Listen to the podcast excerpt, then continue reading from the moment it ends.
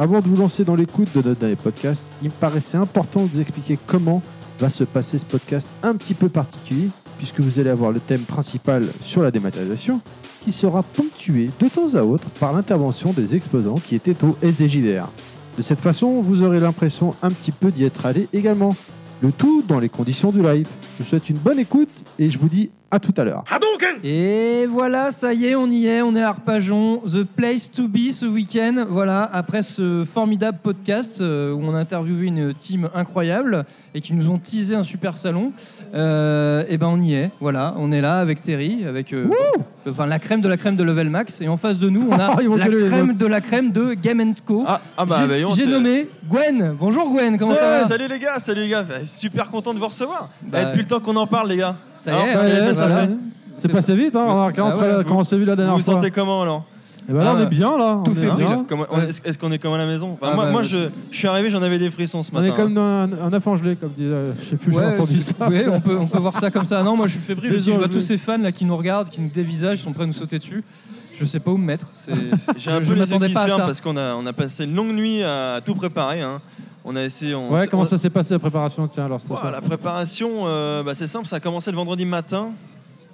L'ouverture de la salle pour pouvoir, euh, pour pouvoir mettre tout, euh, tout en place, hein, les, les plans de table, euh, les stands, l'électricité, les spots, la scène, la régie. La régie scène, très important et très dur à tenir. parce qu'il y a des streams sur scène samedi et dimanche. Ouais. Il y a des streams, il y a des, au niveau des streams, donc il faut gérer la- le son pour le public, le son pour le stream, les vidéos et tout ce qui s'ensuit. Euh, les, les- les petits concerts chiptune, les, enfin voilà, la, la scène en régie entre le tournoi et les animations, ça, c'est un petit boulot. C'est du boulot, c'est Donc clair. euh, ça y est, on est au point, on est au point. euh, La machine est lancée, ça y est, c'est ça bon. y est, on, est, on y est, on y Et est. alors, la dernière fois qu'on s'est vu, tu nous avais dit qu'il allait avoir une DeLorean. Il n'y en a pas une. Il y en a deux. Eh oui, c'est la, sor- cerise sur le gâteau parce que, euh, bon, on, l'a dit parce que vous, êtes- vous étiez les premiers à savoir ça, hein, euh, qu'il allait, vraiment avoir un, gros standing euh, sur le euh, Retour vers le futur. Et, du coup, on, nous a contacté entre deux et d'une autre personne, un, autre passionné, et a proposé de ramener sa voiture aussi, qui est complètement ce qu'on appelle une time machine, qui est complètement à l'effigie du film. Euh, donc euh, customisé comme le film avec le Le convecteur temporel, voilà, euh, la magnifiques. totale. voilà parce que Si la- je peux l'emprunter tout à l'heure pour aller vite fait chercher on va essayer. les Ouais. résultats des courses. Non, pour aller chercher Yoshi à la gare, Ah, déjà, ouais. il va halluciner. oh, ça va c'est pas trop loin mais il y a un problème de train euh, c'est- ça, Eh ça m'embête ouais. parce que j'ai appris ce matin qu'il y avait des problèmes de train La pour venir à ouais. Arpajon et, les, et les- le public a dû galérer pour venir ils ont mis des bus en place ils se sont débrouillés comme ils ont pu mais apparemment le public est là hein, parce que euh, franchement euh, pour, pour un démarrage euh, je sais pas ce que vous en pensez mais Ah euh, ouais, ça non, va. moi je sûr, trouve un, franchement. un- un démarrage C'est une bonne surprise. il y a bien bien ouais pas mal de gens, il y a eu des attroupements là sur certains événements, etc. Et Il puis y ça tourne, foule, ouais, ça tourne, cool. ça s'agglutine pas, ça tourne sur les stands. Les gens passent de stand en stand, non c'est génial. Il y a des animations à droite, à gauche, les tournois. Et les tourn- les- au niveau des tournois rétro, bah, c'est pareil. Il y a un tout, tout le, il y a un petit attroupement, mais bon, c'est parce que les gens, hein, ils adorent ça, ils sont venus pour ça, pour les tournois. Au niveau des euh, la chiptune, c'est pareil. hein. une fois qu'on commence à dire qu'il va y avoir un petit, euh, un petit truc chiptune pour donner des cadeaux, bah, tout le monde est présent, hein, ils jouent le jeu. Donc voilà, c'est cool. euh, La Edge Convention, euh, nos invités. ouais, il y a Jean-Marc Desmolly. là, Jean-Marc voit. qui est là, donc euh, qui, qui nous a fait le plaisir de venir pour un petit salon comme nous. Euh, les éditions Pixel Love qui sont là aussi. Ramadi euh, avec ses bornes et euh, son Oculus Rift qui a eu un peu de mal à le démarrer, mais va- apparemment, qui On va aller voir tous ces gens-là, on va, qui a on réussi va à les- trouver la bonne équation pour, voilà, pour le faire fonctionner. Ce matin, Ah, j'ai vu C'est euh, des machines assez compliquées. ouais. euh, sur scène en train de streamer. Ah, énorme, aussi, euh, énorme. J'ai bien Euh, rigolé, ouais, ouais, ils m'ont bien fait marrer. Énorme, on leur a fait un. Je suis venu. euh, Je vous invite à aller voir le, leur stream parce qu'à la fin euh, du samedi, euh, je suis venu avec le champagne sur scène. Les, euh, les, on veut ça demain. mais, euh, Ch- Champagne, euh, si- Ouais, si- au moins, ouais. Euh, ça marche. euh, des putes pour Karim. les petits là, fours bon, les- ouais. et tout ce qui s'ensuit. Et euh, non, non, c'était un gros délire. Euh, on s'est retrouvé avec Tripin, mon pote, euh, sur scène avec la Geekosphère, avec toute l'équipe euh, pour fêter ça. Voilà, pour. euh, ah, c'était vraiment, c'est vraiment génial. Ouais. Franchement, c'est un- un, un Bon. bon début de salon. On voit que Euh, je suis super On voit content. que t'es fatigué et tout, mais on voit que t'es Ouais. a comblé. des étoiles, Ah, des étoiles dans les yeux. Soulagé, ah, euh, bon, euh, c'est pas fini, mais voilà. Je suis euh, sollicité de partout, euh, comme, comme toute l'équipe. hein, mais euh, voilà, c'est c'est- c'est vrai que c'est euh, c'est génial. quoi. C'est génial. C'est euh, c'est un peu le bébé hein, de, de Game Co, le, le SDJVR. Donc, euh, C'est l'accouchement. Quelque sorte. Oui, c'est- oh, t'es dégueulasse. Non, mais c'était pas une césarienne, hein, ça, s'est fait ça colle naturellement. au c'est doigt, bon. t'es dégueulasse. Oh putain. Mais, euh, mais, euh, mais voilà, c'est euh, c'est- c'est génial. Et, euh, et puis voilà. Eh ben écoute, Ouais, en tout cas, bravo, hein, parce qu'effectivement, là, Exactement, depuis un qu'on est grand là tout à bravo. l'heure, euh, c'est vraiment, enfin voilà, c'est vivant, ça bouge, on voit euh, du jeune, du moins jeune, du vieux, enfin il y a de tout quoi, et c'est c'est vraiment super de, de voir euh, ces gens-là se, se réunir autour de cette passion commune qu'est le jeu vidéo. j'ai mangé euh, euh, tout à l'heure Ah, à voilà. midi. Il Alors quand faut parler, parler bouffe, on peut faire confiance à Terry. Voilà, N'importe quoi. J'ai mangé leur sandwich. Et il va euh, nous faire du Je sais pas ce que euh, c'était là, euh, mais euh, au poulet là, ça déchire. C'était super euh, bon. tellement qu'il en a pris deux. Ah, ça va, c'est Ah, le- le- Libanais, euh, C'est moins gros qu'une pizza. Ouais, ouais, vraiment euh, très très bon. Restaurant libanais, c'est vrai que c'est une tuerie. Ouais. Ah là, Franchement. ouais. euh, Voilà, comme quoi, qu'ils vont, ils vont nous suivre euh, bien plus souvent euh, maintenant parce que. Et là, ceux qui vont nous écouter, ils vont être vénères. Ils sont pas là, ils sont pas venus.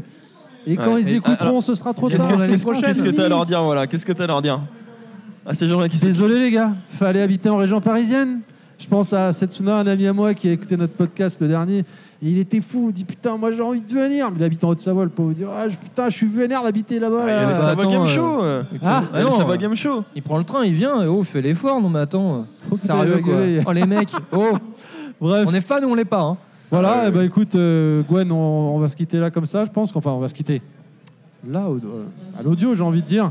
Et de te souhaiter un bon salon Ouais. à toi. En Bah, tout écoute, cas, merci. euh, Bon salon à toi, t'es avec là, Et les puis gars. aussi, toi hein. aussi, Terry. Puis, Merci. Gwen, merci et Ouais. bravo. Et Bah, encore merci de nous bravo. avoir invités. Bah et écoutez bravo les gars, c'est pour, euh, partagé hein, pour parce tout que ça. voilà, c'est c'est le but du jeu, c'est que tout le monde s'en sort et tout le monde en profite et tout le monde soit heureux. Voilà, tout Voilà. le monde s'éclate. Voilà. Du partage et, euh, et des rencontres et voilà ce que ça donne. C'était parfait. Eh ben, En c'est le mot de la fin. Et- Pour Gwen.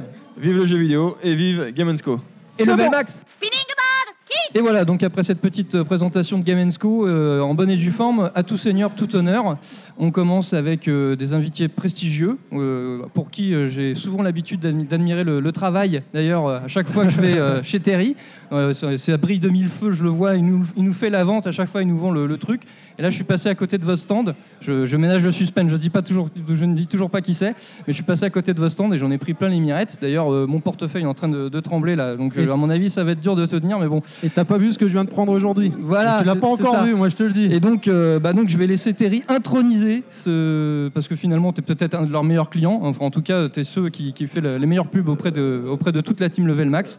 Bah, galanterie oblige, on va commencer par la, la magnifique Léa qui fait euh, du travail euh, d'œuvre avec ses petits doigts, qui fait des toutes beautés. Eh ben, Bonjour. Bonjour, bonjour. Et puis bah, merci de tous ces compliments. Ah oui. hein, c'est... Ah, ça fait toujours plaisir et chaud au cœur. On va détailler ça, même ça si vaut on- le détour. Même si on va détailler un petit peu dans le dernier podcast, euh, qu'est-ce qu'elle fait Léa On va détailler un peu plus. Et également, euh, il est connu maintenant, on l'a déjà reçu rapidement une première fois. Alors, brièvement, il nous avait accordé euh, sur, à l'arrache une petite interview euh, avec peu de matos. Le grand, le très grand pour moi, Edge. Bonjour Edge. Merci à toi euh, Thierry et merci à Level Max de nous recevoir, hein, ça fait plaisir.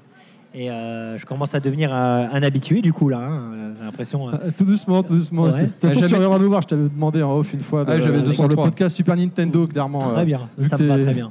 T'es The Super Nintendo Man. Tu, subiras le podcast Level Max. Oh toi mon aussi. dieu, oh mon dieu. Alors, qu'est-ce que vous pouvez peut-être un petit peu, euh, maintenant qu'on sait qui vous êtes, qu'est-ce que vous faites finalement? Comment Où est-ce qu'on vous voit sur la toile, Léa? Qu'est-ce que qu'est-ce que tu donc fais moi, donc euh, j'ai connu Edge donc par rapport à ses vidéos. Donc il y a le site edge.fr. Et je me suis lancé dans les pixel art avec mon homme quand même. Je précise Eh oui. hein, qu'il est là pour la découpe du bois et quand même on est deux, hein, faut, faut le savoir. Et euh, du coup, bah, lors de conventions, euh, et même dans la boutique, on peut retrouver certains de mes cadres. Et puis lors de salons comme ça, bah, j'emmène euh, quelques créations Et- qui sont uniques. Et j'en- je fais qu'un exemplaire. Et puis, et puis voilà quoi. Et c'est vrai que les gens apprécient euh, le, le- le travail et euh, ils aiment bien le côté qui est bien fini en fait. La finition, on a toujours des retours sur les finitions qui sont vraiment. euh, Alors, voilà. pour ma part, il y a les finitions, mais aussi la manière dont c'est mis en scène. voilà. C'est pas Parce bateau. qu'en fait, à la base, c'est vrai que les, les, les- bon, les modèles en perles, c'est bien, mais qu'est-ce qu'on en fait en fait une fois que c'est fait comme ça? Donc c'est bah, mon homme qui a eu l'idée, hein, Senbei, donc sur Edge.fr, qui m'a dit bah on devrait les mettre en cadre, euh, en situation par rapport au jeu à chaque fois. Et, euh, et c'est vrai qu'on pensait pas que ça allait marcher. Et à la première euh, Edge convention c'est vrai que ça a été un succès enfin on, a- on avait tout vendu enfin c'était euh, hallucinant quoi Ah, donc c'est euh, on a c'est continué vraiment euh, très très beau et puis c'est vrai que la, plupart du temps on a l'impression que ça va se mettre à, à bouger en fait. Ouais. tu arrives toujours à capturer le mouvement ou à faire, à faire des, des bonnes mises en situation et du coup c'est c'est vraiment efficace quoi. Donc, euh, non non bah donc bon. euh, voilà et puis bah mon rôle sur Edge.fr euh, donc Oui, euh, également. Là, ça tourne un peu au ralenti. On avait arrêté le site, mais sinon, bah, c'était tout ce qui était modération. Et puis, dans les projets que Edge.fr a lancé, c'était un peu coordonner tous ces, tous ces hommes, en fait. Parce que bon, c'est vrai que j'étais un peu la seule fille. Et puis, coordonner les projets. Et puis, et puis voilà, quoi. Et donner de l'entrain. Voilà, exactement. Et toi, Edge, alors? Bon, toi, Edge, Edge.fr, donc forcément, c'est un peu. Bon, je pense qu'il y a quand même pas mal de personnes qui doivent pas forcément me connaître ou nous connaître plutôt. Donc mais moi j'ai commencé. Maintenant, grâce à Level Max, toute la France, la France entière te connaît. Oh, rien que ça, au moins, Attends. au moins. Ah ouais, La France, c'est un millions grand mot. écouter. La France, c'est un grand mot, mais oui, c'est vrai qu'on Ouais, va voilà. bien en parler, ouais. Bon, on, on va faire en sorte que le monde qui est. euh, parce que je sais que toute la Terre écoute le LMAX, bien évidemment. Au moins. Il y a juste nos mamans, c'est tout. Bon, c'est dé- c'est déjà beaucoup. C'est déjà beaucoup. Donc euh, voilà, donc euh, moi j'ai commencé avec des vidéos avant Edge.fr, des vidéos rétro gaming basées sur la Super Nintendo, bien sûr, hein, qui est ma console de prédilection, où je testais des jeux, voilà, où je me faisais plaisir, tout simplement. Puis on est venu l'équipe Edge.fr, le site, hein, on a essayé de créer une communauté autour, autour de tout ça. C'est un site de passionnés hein, où on parle de jeux vidéo, où il y a des tests de jeux, etc., etc. Puis ça a pris de l'ampleur et euh, on a créé une, petite équipe avec euh, chacun qui apportait sa plus-value. Léa qui gérait, euh, comme elle dit, qui, a co- qui coordonnait l'équipe, qui a apporté sa contribution en termes de pixel art et de cadre, et entre autres, mais qui avait surtout comme but de coordonner l'équipe. P4C qui a apporté le- les tests next-gen. On a aussi une petite radio de notre côté. Et Chat Radio, bien sûr, Voilà, les radio. Bon, beaucoup plus humble que la vôtre, mais elle faisait un petit boulot quand même. Et, euh, et puis voilà, et puis moi qui continuais mes petites vidéos, et puis des projets en commun comme la BD, euh, euh, le Edge Mag, etc., etc. Ah, alors à propos du Edge Mac, tout à l'heure en off, tu m'as dit un truc, est-ce qu'on peut le dire là? Oui, on peut le dire, il n'y a pas de souci. Alors, comme l'a dit Léa, effectivement, on tourne un peu au ralenti, même beaucoup. Mais bon, il y a une explication derrière tout ça. Ça n'empêche pas Edge.fr de continuer à vivre. Pour preuve, on est là actuellement Bien sûr. au salon. On a été invité, ça nous fait plaisir, hein, vraiment qu'on qu'on soit toujours dans le, dans le game, si je peux dire. Euh, donc, du coup, on bosse sur un Edge Mag 3. Bah, on, on le dit tout de suite, rien n'est sûr. On ne sait pas si vraiment Oui, on c'est va dans, le les faire pro- ou c'est pas. dans les cartons, quoi, c'est en projet. C'est dans les cartons, voilà, on est en train de se concerter entre nous parce que c'est un truc qui nous a vraiment, enfin, c'est un travail réalisé qui sort sous un format de produit fini. Donc il y a une espèce de, de jouissance à ça en fait. C'est vraiment un plaisir personnel. On n'a pas les capacités de faire un jeu vidéo, mais on a sorti un mag. Pour nous, c'est beaucoup. Puis deux. Deux mags et une BD. Alors bon, euh, Et est-ce Non, que parce que tu dis un, c'est pour ça que je, Oui, je me permets de reprendre, c'est puis deux. deux mags, c'est vrai. pour, pour nos auditeurs, les gens qui nous écoutent et qui ne connaissent pas forcément, il, il consiste en quoi ce mag? Ou Qu'est-ce qu'on peut euh, y trouver? Qu'est-ce qu'on peut, enfin, qu'est-ce qu'on peut faire avec, si tu veux, en quelque sorte quoi? Eh ben, c'est un mag typique des jeux vidéo, qui porte sur les jeux vidéo. hein. Euh, quand on était gamin, je pense que tous, à un moment donné, on a voulu être testeur. Moi, je me souviens quand j'étais gamin, j'écrivais une lettre au magazine euh, JM Destroy qui j'étais. Voilà. il, il a dû recevoir 2-3 lettres de moi. il ne doit pas se souvenir de moi. On va dire, je vais être testeur, comment je fais? J'avais 12 piges, hein, je parle. hein. J'avais vraiment 12 ans. On est tous passés par là. T'es pas le seul. Voilà, je, voilà, je me doute bien. Et du coup, bah, jamais eu de réponse forcément. Et là, cette fois-ci, bah, Moi, j'ai eu une réponse. c'est vrai? Ouais, j'ai eu une réponse. faire foutre. De Joypad. Ils m'ont dit c'est bien, c'est intéressant, mais en fait, on est complet. Bon, d'accord. Mais j'ai une réponse quand même. Ah, c'est déjà ça. Ah, je l'ai Ouais, gardé. je l'ai gardé là. euh, Ah, c'est c'est cool. console plus la référence. Bon, alors, console plus, arrête. Eh, on va pas Chacun commencer. son hein. équipe, hein. Hein Ouais, Ouais. c'est sûr, c'est sûr, chacun sa team. Donc Voilà. là, cette fois-ci, on a pu le concrétiser nous-mêmes par nos propres moyens. Voilà, donner nos avis, faire des tests construits. Parce que les vidéos, c'est bien et tout, mais il y a un proverbe qui dit les, les- les paroles s'envolent et les écrits restent. Et nous, c'est un truc, voilà, que s'imaginer que les gens vont avoir ça chez eux en lisant notre petit test, se, donner un avis, tout ça, se donner un avis, etc. C'est c'est un plaisir euh, un peu euh, égoïste, un peu personnel là-dessus, au final, hein, quelque part. Non, mais c'est une bonne chose, hein, parce que c'est vrai que le, c'est, euh, on, re- on rejoint plus l'esprit justement des magazines des années 90. C'est ça. Bon, bon, après, Oui. ça, on va pas lancer le débat, mais bon, la presse spécialisée d'aujourd'hui, c'est un peu plus consensuel et Oui, bon, c'est enfin, vrai. c'est, c'est autre chose, quoi. C'est plus du tout le même délire. Ils parlent plus de la même façon, et c'est vrai que c'est bien de retrouver ça quand finalement fait par des gens comme toi et moi, enfin de notre génération, Bien on sûr. s'y retrouve. Et en plus, on a, il y a euh, cette- ce ton euh, qu'on retrouve pas sur les sites internet, etc. euh, Ce ton de, de, de vrais passionnés finalement, de mecs qui, tu vois, lambda. Ah, c'est on- complètement ça. hein. et puis on n'est pas, euh, voilà, on n'est pas des, on n'a pas un bac plus euh, Watt 1000 en littéraire, etc. C'est On va ça. pas te prendre la Non, tête. puis chacun, on parle avec les mots vous avez tous un travail à côté, je veux dire, Ouais. c'est de la pure passion ce que vous faites, quoi. C'est Ouais, C'est vraiment ça. C'est vraiment parce qu'on en a envie. Et c'est pas évident en plus parce qu'on est, on est géographiquement pas du tout au même endroit. Donc tout se fait sur, euh, sur le net, sur le forum et tout. Et pour euh, arriver au final avoir un produit fini comme il dit, euh, on, était on est super content. C'est pour ça que le 3, ouais, c'est vrai que bah, ça nous titille un peu, mais faut, voilà, faut contacter les gens, faut se mettre, euh, voilà, faut avoir des gens qui sont motivés. Parce et donc, euh, voilà, ouais. ça, faut, faut, faut que ça se fasse euh, tranquillement, comme tu dis. On ne c'est pas à plein temps, c'est du, voilà, c'est bénévole, Eh oui. c'est des passionnés, donc faut, voilà, faut, trouver la niaque et puis euh, on va essayer de, de faire ça. Ouais. Mais bon, pas de date, pas de. Pour l'instant, c'est vraiment le projet. euh, C'est juste, c'est juste un teaser. C'est voilà, c'est voilà, coming soon. Voilà, C'est en téléchargement. c'est le début du téléchargement. Donc, euh, on va, euh, je voudrais juste continuer un petit peu sur euh, comment vous avez rencontré Game Co finalement? Euh, ça s'est fait à la EdgeConv 2, je- euh, 2.1, je crois, ça Ouais, 2.2 deux points- même peut-être. 2.2 peut-être même, Ouais. enfin bref, l'une de nos petites conventions. Et euh, non, parce Petite, que euh, oui, ouais. parce qu'elles sont plus petites que les premières qui étaient vraiment des grandes conventions. Ouais, ouais. ouais. Mais bon, Oui, petite dans la, au niveau de la taille, mais grande par l'esprit. Ouais, on peut voir dire ça. voilà, Oh, ouais. Disons que c'était en 2014. un C'est ça, comme voilà. ça en fait. C'était ça, 2014. Et en fait, ils sont venus tout simplement, et ils- c'est des, c'est des gens qui nous suivaient par rapport à ce qu'on faisait et tout, et j'avoue que je ne les connaissais pas, parce que je sais qu'ils avaient fait une convention avant et tout, mais bon. Et euh, ils sont venus en disant qu'ils avaient apprécié notre convention et tout et tout, et ils ont dit, bah écoutez, nous on en fait une, on aimerait bien vous inviter. Et euh, bon, les mecs sont super sympas, c'est Gwen, c'est Pierre, voilà, c'est des gens euh, qu'on connaît bien maintenant et qui sont, qui sont des amis, hein. Mhm. Et nous, on a dit OK. On dit il n'y a pas de problème. marcher avec des passionnés main dans la main comme ça, c'est un peu notre but, c'est un peu ce qu'on veut faire. Et, euh, et du coup, ben, on a répondu présent à leur première convention, c'était l'année dernière, la première. D'accord. Et vous êtes donc vous revenez cette année pour la deuxième fois consécutive au SDJVR 2015 donc. Avant de clôturer, euh, comme tu l'as très bien dit tout à l'heure, Edge, euh, ces derniers temps, Edge.fr est, euh, euh, j'allais dire en, En stand-by, hein, plus ou dire. moins, parce Ouais, que quand même les ça, forums ouais. sont, sont repartis. Euh, Est-ce que, que- quand quand on va revenir à la normale? Quand le, site va repartir euh, Justement, on se fixe pas de, enfin de, but, de délai. Ce sera vraiment quand euh, on veut proposer du contenu. Et c'est vrai que là, nos vies euh, personnelles faisaient qu'on a, on a, arrêté parce qu'on n'avait plus forcément de contenu à proposer. Euh, que ce soit Edge ou même P4C ou même Davinci, des choses personnelles font que bah, ça n'a pas pu se faire. Donc on ne veut pas se mettre de délai ni de pression. Il faut vraiment que ce soit euh, que l'envie elle, elle revienne. Donc c'est pour ça qu'on a ouvert le forum. Bon, la boutique n'a jamais fermé, mais là le forum voilà a rouvert tout doucement.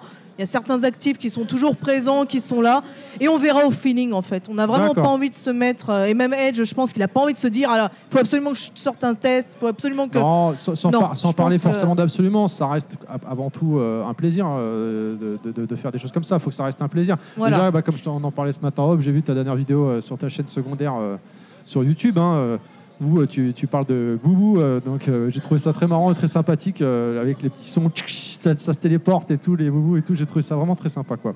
Et ben écoutez, euh, quelque chose à rajouter peut-être avant qu'on se quitte? Euh, non, non, mais juste pour euh, une dernière remarque par rapport à ce que tu as dit, en fait, tu as raison, il faut faire ça sans pression. Mais malheureusement, la pression, au bout d'un moment, tu la prends involontairement parce qu'il y a des gens, il y a un public derrière qui attend Ah bah des oui. choses. Donc du coup, C'est tu... le problème d'être aimé. Eh, on, sait que- Euh, on sait ce que c'est. C'est le problème d'être après. Pff, Non, nous, euh, non. Non, arrête, on parle la pas de nous, euh. tous les fans qu'on a derrière. hein. Non, mais d'être d'être apprécié ou pas d'ailleurs, hein, parce que même euh, les, les- les haters, on en a tous forcément, mais et du coup, eux, c'est les premiers à dire Ah, regardez, ils font plus rien sur Edge.fr, machin, etc. Ouais, Donc, non, ça, bon. On- on- c'est vrai que ça, on calcule pas trop, c'est vrai, mais les gens qui nous apprécient, la, communauté, la petite communauté que l'on a et qui nous apprécie, mais ils sont des fois en attente. Bah alors, quand est-ce que tu sors le prochain walkthrough de Mario RPG Quand est-ce que tu sors un prochain test Super NES Quand est-ce que P4C Et du coup, ben, nous, on se sent un petit peu avec une. C'est involontaire, mais une épée Damoclès sur la tête, on se dit merde, faut que j'en sorte un.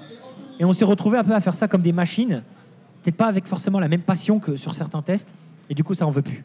On veut plus, donc on Oui, va. vaut mieux prendre le temps. Voilà. Et ça. quand il sort, il sort, il est là et tu t'es fait plaisir. Vous vous êtes fait plaisir. euh, Exactement. vous vous êtes éclaté. Quoi. Voilà, c'est ça, c'est le but. Voilà. Très bien. Une dernière chose avant de se quitter. On a débordé deux minutes. Donc si vous voulez retrouver euh, Edge, Leia, Sembei, euh, P4C, D- DVP et autres, et toute la communauté, ce sera sur edge.fr, bien évidemment. Merci Leia de nous avoir euh, accordé ça. Eh 10 ben, merci à vous et puis bah, bonne continuation parce que tu sais Thierry que je suis pas très podcast mais je, je trouve enfin l'autre fois j'en ai écouté un quand même 2h45 hein, le dernier C'est plus court. et euh, je trouve qu'il y a vraiment une dynamique de groupe et j'ai trouvé ça enfin avec mon homme on a trouvé ça vraiment euh, agréable en fait à écouter alors que c'est pas du tout moi un format que, que j'affectionne et donc je vous souhaite vraiment de continuer parce qu'en plus vous êtes régulier, ça c'est bien. On- je on trouve que c'est très important pour euh, Merci. accrocher le Mm. public et, euh, et je, je trouve votre équipe super sympa. Donc euh, Merci beaucoup. à vous. Merci, Merci. beaucoup alors. Bah, elle, a, elle a- elle a tout dit, honnêtement. Je ne vais pas continuer à vous brosser, hein, mais, même si vous le méritez. Euh, honnêtement, moi, c'est pareil. Je ne suis pas trop, trop podcast, mine de rien, à part écouter ceux du Headset Radio, ce qui est normal, et les vôtres. Et je les mets en fond, je fais autre chose, je mange parfois, je fais des choses, etc. Mais c'est super agréable parce que vous avez, comme elle a dit, cette espèce de dynamique et ce. Vous êtes synchro, quoi, en fait. Et du coup, ça, ça dynamise le, le sujet. On s'ennuie pas. Ouais. Voilà, donc euh, voilà, c'est Puis pas pour vous que, mais je le pense vraiment. c'est- Voilà, on sent que enfin, vous avez des anecdotes, vous avez vraiment euh, un, un vécu dans le jeu vidéo, donc euh, on sent vraiment qu'il y, a- il y a quelque chose à raconter Bref, à chaque le fois. level Bah ouais. ça On est déchire. plus tout jeune, hein. Ça déchire. Là, tu feras leur chèque à la fin. Ah, oui, surtout, cinq hein. Ah, mais j'ai donné avant, c'est pour ça qu'ils sont Ah, si bon, ça va. Ah Eh bah ben alors, on C'est bon, là, on est bon. Au revoir, Edge. Merci beaucoup. Merci à vous, les gars. Merci, bientôt à vous deux, merci beaucoup. Bonjour et bienvenue dans Level Max. Avec moi pour ce podcast numéro 11 qui va être particulier car nous avons été invités par Game Co au SDJVR d'Arpajon dans le 91 et un podcast en public. Ouais. Oh. Oh, ils sont chauds, là, ils sont chauds. là. Eh, chaud. Ça fait plaisir. Merci. Gardez vos vêtements, gardez vos vêtements. Ils sont très très chauds. Nous avons la chance d'avoir avec nous sur scène un invité de marque, Monsieur Flashback, alias Monsieur Paul Cuissé. Bonjour. Bonjour. Bonjour. Également avec nous sur scène, Monsieur Jean-Marc Desmoli, alias JM Destroy. Bonjour. Euh, Bah, je crois qu'il est aux toilettes en fait. Ah mince. Je Bon. à mon avis, je sais pas. On Je va- on vais perdu. avoir pour m'accompagner également tout au long de cette émission, de ce podcast audio et vidéo, puisque nous sommes en direct sur Twitch également, Clad, Salut. Yoshi, Salut. Karim, Bonjour à tous. Inaman Coucou. et Ken Balayette. Forcément. Podcast numéro 11, la dématérialisation. C'est maintenant. Enjoy, c'est Level Max. Bonjour à tous. Bonjour. Allez, bonjour au public. Bonjour public. Bonjour public. Public déchaîné. On va tout de suite démarrer avec euh, l'interview de Monsieur Paul Cuisset. Qui se lance? Toi. Messieurs, n'ayez pas peur, il va pas nous manger. C'est- un grand monsieur. Allez, Yoshi. Yoshi. Allez hop. Voilà. Il a sa petite feuille, il est prêt. Karim aussi. Ah, c'est vrai. Allez, C'est pas l'interview. Alors, monsieur Kichet, bienvenue. Merci, d'être là. Euh, bah, première question. Euh, bah, racontez-nous un petit peu, présentez-vous, racontez-nous un petit peu votre, votre parcours, pour ceux qui ne qui vous connaissent pas. Alors euh, voilà, je suis, euh, moi je suis développeur de jeux vidéo. J'ai commencé il y a 30 ans. Donc euh, je crois que je vous ai tous vu naître presque. oui, c'est fort probable. Euh, donc euh, voilà, j'ai j'ai adap- j'ai commencé comme développeur indépendant parce que j'ai fait euh, par exemple, des adaptations de jeux comme Space Harrier sur Atari. Euh, et puis après, je suis rentré dans un studio qui s'appelle Delphine Software.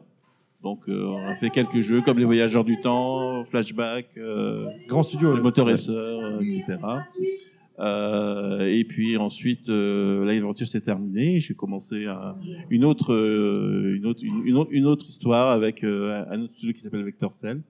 Et donc, euh, on a fait des jeux plus récents comme Amy euh, ou euh, euh, le Flashback PS3 HD, et et 360, puis ouais. voilà sur sur, sur une nouvelle console.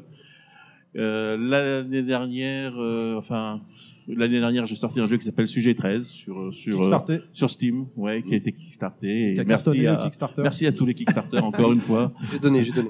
Et puis euh, et puis voilà. Donc euh, là, je travaille sur un sur un projet secret, mais tous les à chaque fois, les développeurs travaillent toujours sur des projets secrets. Donc euh, donc euh, on, je prends- on en reparlera un peu plus tard. On coupe Ah, pas les on aura micros. droit à un petit teasing alors, Ouais. ça veut dire. Ouais. Ah, c'est bien. Donc, euh, première question pour ma part. euh, un jour, vous êtes levé, vous avez dit, ça y est, je vais me lancer dans le jeu vidéo. Comment vous êtes dit, euh, je vais me lancer dans ce domaine-là? Euh, non, non, en fait, je suis rentré dans le jeu vidéo par arnaque. C'est-à-dire que, Ah. euh, en fait, c'est mon père qui, qui m'a. J'ai passé mon bac, puis je savais pas trop quoi faire. J'avais un groupe de rock. Et euh, en fait, je, je voulais devenir une star de rock. Et mon père m'a dit, mais ouais, si tu veux faire de la musique, euh, il y, a, il y a une université là-bas, tu peux apprendre à programmer, parce que la musique, maintenant, ça va être de l'informatique. Et donc, euh, si tu vas là-bas, tu vas voir, ça, ça, ça, ça va t'aider. Il était, il était visionnaire quand même. Déjà ok. visionnaire, oui. C'est une belle Oh, arnaque. oh, on y va et puis du coup j'ai j'ai appris à programmer et, euh, et c'était super chiant quoi parce que en fait euh, il y avait de la gestion il y avait les trucs euh, enfin, vraiment ça donnait pas envie et puis à l'université il y avait une petite salle où il y avait deux ou trois mecs qui qui, euh, qui jouaient avec des avec des Apple des choses comme ça c'était des super machines hein. Euh, et, euh, et là c'est comme ça que j'ai découvert le jeu vidéo vraiment je me suis euh, je passais plus de temps là là que dans les amphis Alors, faut pas le dire pour les jeunes parce que bon, c'est. euh, mais mais mais mais c'est ce qui m'a donné la, la passion et l'envie vraiment de de créer de créer des choses parce que je me suis dit ça c'est génial, on peut vraiment faire raconter des histoires, on peut être euh, euh, comment dire, on peut vivre des, des, des choses à travers dans des univers qui n'existent pas, etc. Et ça c'était génial. Quoi. D'accord. Ouais, la gestion c'est super chiant, mais par contre le jeu vidéo c'était top. Ouais, vous l'avez vu tout de suite. Ben, en fait, quand quel jeu en fait euh, vous jouez à- vous jouez à quel, à quel jeu à, l'époque en fait quand vous avez vu, vous avez vu les débuts du jeu vidéo en fait? Ouais, bah à l'époque c'était il y avait il y a- il y avait les jeux. Alors moi j'avais pas d'Apple parce que ça coûtait super cher. Euh, C'est toujours le cas. Ça coûte toujours super Euh, cher. C'était cher Ah tiens. Euh, ouais, ça change, ça pas beaucoup. Mais bon, c'était super cher. Mais donc moi j'avais un Commodore 64 et euh, moi le, aussi, le- le- jeu qui m'a qui m'a vraiment fait. Alors il y avait plein de petits jeux, hein, mais mais mais vraiment le jeu moi qui m'a qui, qui m'a fait kiffer à l'époque c'était c'était Elite. Ah, le, le, le truc où on pouvait voyager à travers euh, à travers des Oui. enfin de planète en planète on pouvait être euh, c'était un monde ouvert en fait C'était un, oui, c'était un monde ouvert déjà c'est un monde en ouvert plus, en, ouais. 3D Mm. un truc qui à l'époque c'était en 84 3 4 Ah ouais. euh, c'était incroyable quoi. C'était le précurseur, euh, c'est vraiment un précurseur et aujourd'hui bon ils ont fait euh, ils sont sortis Elite euh, Dangerous Mm. que vous connaissez peut-être plus Oui. euh, et qui, qui reprend en fait le, le, le, le même euh, Concept. le même concept mais c'était voilà c'était déjà il y a 30 ans ça existait quoi c'était un truc de fou avec des mondes, mondes autogénérés ça prenait un kilo de mémoire pour arriver à, à, à, à- à- comment dire à générer des galaxies de je sais plus combien de millions de, de planètes quoi. D'accord. Donc voilà, ça, ça m'a donné envie, à la fois en tant que, que programmeur et puis en tant que concepteur de jeu, de me dire ouais, j'ai envie de faire des trucs. euh, voilà. Et euh, Elite, enfin donc finalement ce jeu ça reste un de vos meilleurs souvenirs de jeu en tant que joueur, puisqu'il a, il a déclenché pas, pas mal de choses. Et euh, en tant que développeur, votre meilleur souvenir, en tant que créateur, qu'est-ce que C'est compliqué parce que chaque, chaque, chaque projet est différent. Et souvent, les projets se font avec des gens différents. Donc après, il y a les équipes, euh, il y, a, il y, a, il y a- il y a des équipes, euh, comment dire, qui changent. Il y a, on travaille avec des gens, puis on travaille avec d'autres. pas forcément un jeu, peut-être une, Euh, et- façon de faire. Et, ou- et- c'est vrai que, les, les- disons qu'il y a une époque qui était super créative, qui était l'époque où on a travaillé sur Flashback, par exemple, où, où, où c'était une époque où on pouvait tout faire, on pouvait tout se permettre. Euh, et, et ça, c'était, c'était vraiment bien. On s'était dit, tiens, on va, on va faire des animations en 24 images secondes, on va y aller, on va faire du rotoscoping, on va développer des algorithmes pour, pour compresser tout ça et faire en sorte que qu'on puisse avoir une animation super fluide, etc. Alors qu'à l'époque, les Japonais faisaient des animations en 4 frames. Hein, c'était euh, et on s'est dit non, on veut pas faire du jeu japonais, on veut faire du jeu français et euh, du jeu vraiment qui, qui représente euh, quelque chose que Français. euh, qui, est, qui, est, qui, est, qui, est, différent.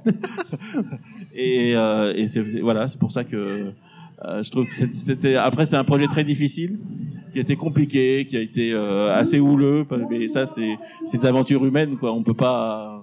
euh, Il y a des gens qui viennent, des gens qui sortent, il y a des gens qui sont euh, qui sont contents, pas contents, et puis. Comme euh, partout, j'ai envie de dire. euh, mais au final, je crois que le résultat le résultat a payé, et puis. euh, et Mais il est puis rentré dans l'histoire, le résultat. On peut, Ah on oui. peut- on peut, on peut confirmer en tant Il a que marqué joueur, les esprits, euh, euh, ouais, clairement. C'est une- c'est une- c'est- C'était, c'est toujours une référence. Je veux dire, c'est aujourd'hui. euh, En partie pour notre génération. Ouais, tous clairement. ici là, euh, ça nous a marqué. Merci. Merci. Ça s'est fait dans la douleur un peu, donc euh, merci d'en avoir chié, c'est gentil. mais- Non, vraiment, ça valait le coup, le résultat est là. hein, Vraiment, J'ai euh, jamais fait mes devoirs à cause de vous. Merci. J'ai redoublé, merci. Qui a une question Qui continue? Karim? Euh, oui, moi j'ai une petite question. Enfin, je, voulais- je voulais revenir justement sur cette période euh, qui était assez. C'est vrai que c'était assez fascinant parce que c'était euh, c'est sur sur dans le monde de la micro-informatique, enfin tout ce qui était ordinateur et les, les jeux étaient c'était un vrai laboratoire. Et je voulais savoir si à l'époque justement en France vous aviez l'occasion de rencontrer d'autres développeurs ou si c'était vraiment fermé chaque studio. C'était relativement fermé parce qu'il n'y avait pas d'internet à l'époque. Alors je- c'est vrai que parler d'un monde, il n'y avait pas internet. Maintenant, ça paraît bizarre. Hein. Il n'y avait pas de téléphone portable ni quoi que ce soit. Donc, euh, euh, en fait, tout ce qu'on apprenait, tout ce qu'on apprenait, on l'apprenait dans les journaux, dans les canards. Il y avait, Ouais. des, il y avait des, des, des, trucs- des- comment dire, des, Des annonces des revues comme Weblogiciel, choses comme ça, où euh, il y a des lignes de code qui s'échangeaient, enfin, ce genre de choses. Et puis, euh, mais, mais en fait, on avait assez peu, de, assez peu de contacts. Bien sûr, bon, on a- j'ai j'ai pu rencontrer quelques personnes, euh, notamment, je sais pas, Jordan Mechner, par exemple, qui était venu à l'époque. euh, euh, bon, et euh, on croise les gens avec euh, avec lesquels on travaille. Bon, j'ai croisé Eric Chahi, par exemple, et puis on avait bossé ensemble aussi. Enfin, il y avait euh, mais mais, mais c'est vrai que c'était très, très très très cloisonné quoi. Ouais. C'est euh, il y avait pas de convention parce que jeu vidéo en fait personne voulait en, enfin voulait en parler. C'était euh, quand quand tu joues, tu disais à quelqu'un je joue je, je fais des jeux vidéo, il disait ah bon tu passes ton temps à jouer. Ouais. Donc, Ah ouais, ouais, j'imagine ouais, qu'on ne devait vrai, pas vous prendre au On sérieux. a subi alors ça que- aussi, hein, ouais. ton gamin. Et, et- et- et quand tu allais voir ton banquier et que tu disais ouais je fais des jeux vidéo pour le crédit c'était pas facile. Donc Des jeux quoi? Vous faites quoi des jeux? C'est-à-dire? Euh, non, je voulais juste rebondir justement, euh, revenir. Et est-ce que maintenant, euh, en tant que euh, développeur aussi indépendant, est-ce que maintenant il y a plus de passerelles justement entre euh, entre entre développeurs ou... Ouais, il y a, y a un peu plus de contacts, disons que on, croise plus de monde parce qu'il y a des conventions, parce qu'il y a aussi des conventions de développeurs Ouais. euh, où on se réunit, alors on se voit, on, on, on boit un pot, on discute un peu, Ouais. etc. Euh, et puis parce que le- l'heure est quand même plus au partage, c'est-à-dire qu'on peut partager plus facilement du code. Il y a des gens qui, qui ont des blogs euh, qui euh, qui sont très intéressants pour un développeur parce qu'ils expliquent un petit peu comment ils font. Mm. Euh, donc il y a, il y a un peu plus de contacts. Maintenant, euh, il faut pas se leurrer, ça reste quand même assez con- concurrentiel. Ouais, C'est-à-dire que euh, ma routine elle est meilleure que la tienne, Ouais. je vais plus vite que toi, etc. Ça existe encore. Et puis j'imagine que c'est très saturé comme marché maintenant, et donc pour se faire sa place, ça doit être assez dur. C'est très structuré en tout cas. Et le, le, le truc, c'est qu'il y a des, bou- il y a beaucoup de, comment dire, il y a des grosses boîtes et qui emploient des gens qui, comment dire, qui sont payés à faire ces jeux-là. Et euh, c'est vraiment un, un- comment dire, une carrière. Ils font une carrière. Ils, ils ont fait l'école. Ensuite, après l'école, ils ont été embauchés, etc. Nous, à l'époque, il n'y avait pas d'école. Il y avait, euh, on se faisait pas embaucher. C'était, on, on faisait le truc. On s'est fait arnaquer plein de fois. Moi, je me suis Ah. fait arnaquer au début parce que euh, je signais des contrats et je faisais pas gaffe à ce qu'il y avait dedans parce que moi j'étais content de faire le jeu et puis euh, derrière tu avais des gens qui, qui en profitaient et puis euh, La naïveté de la jeunesse.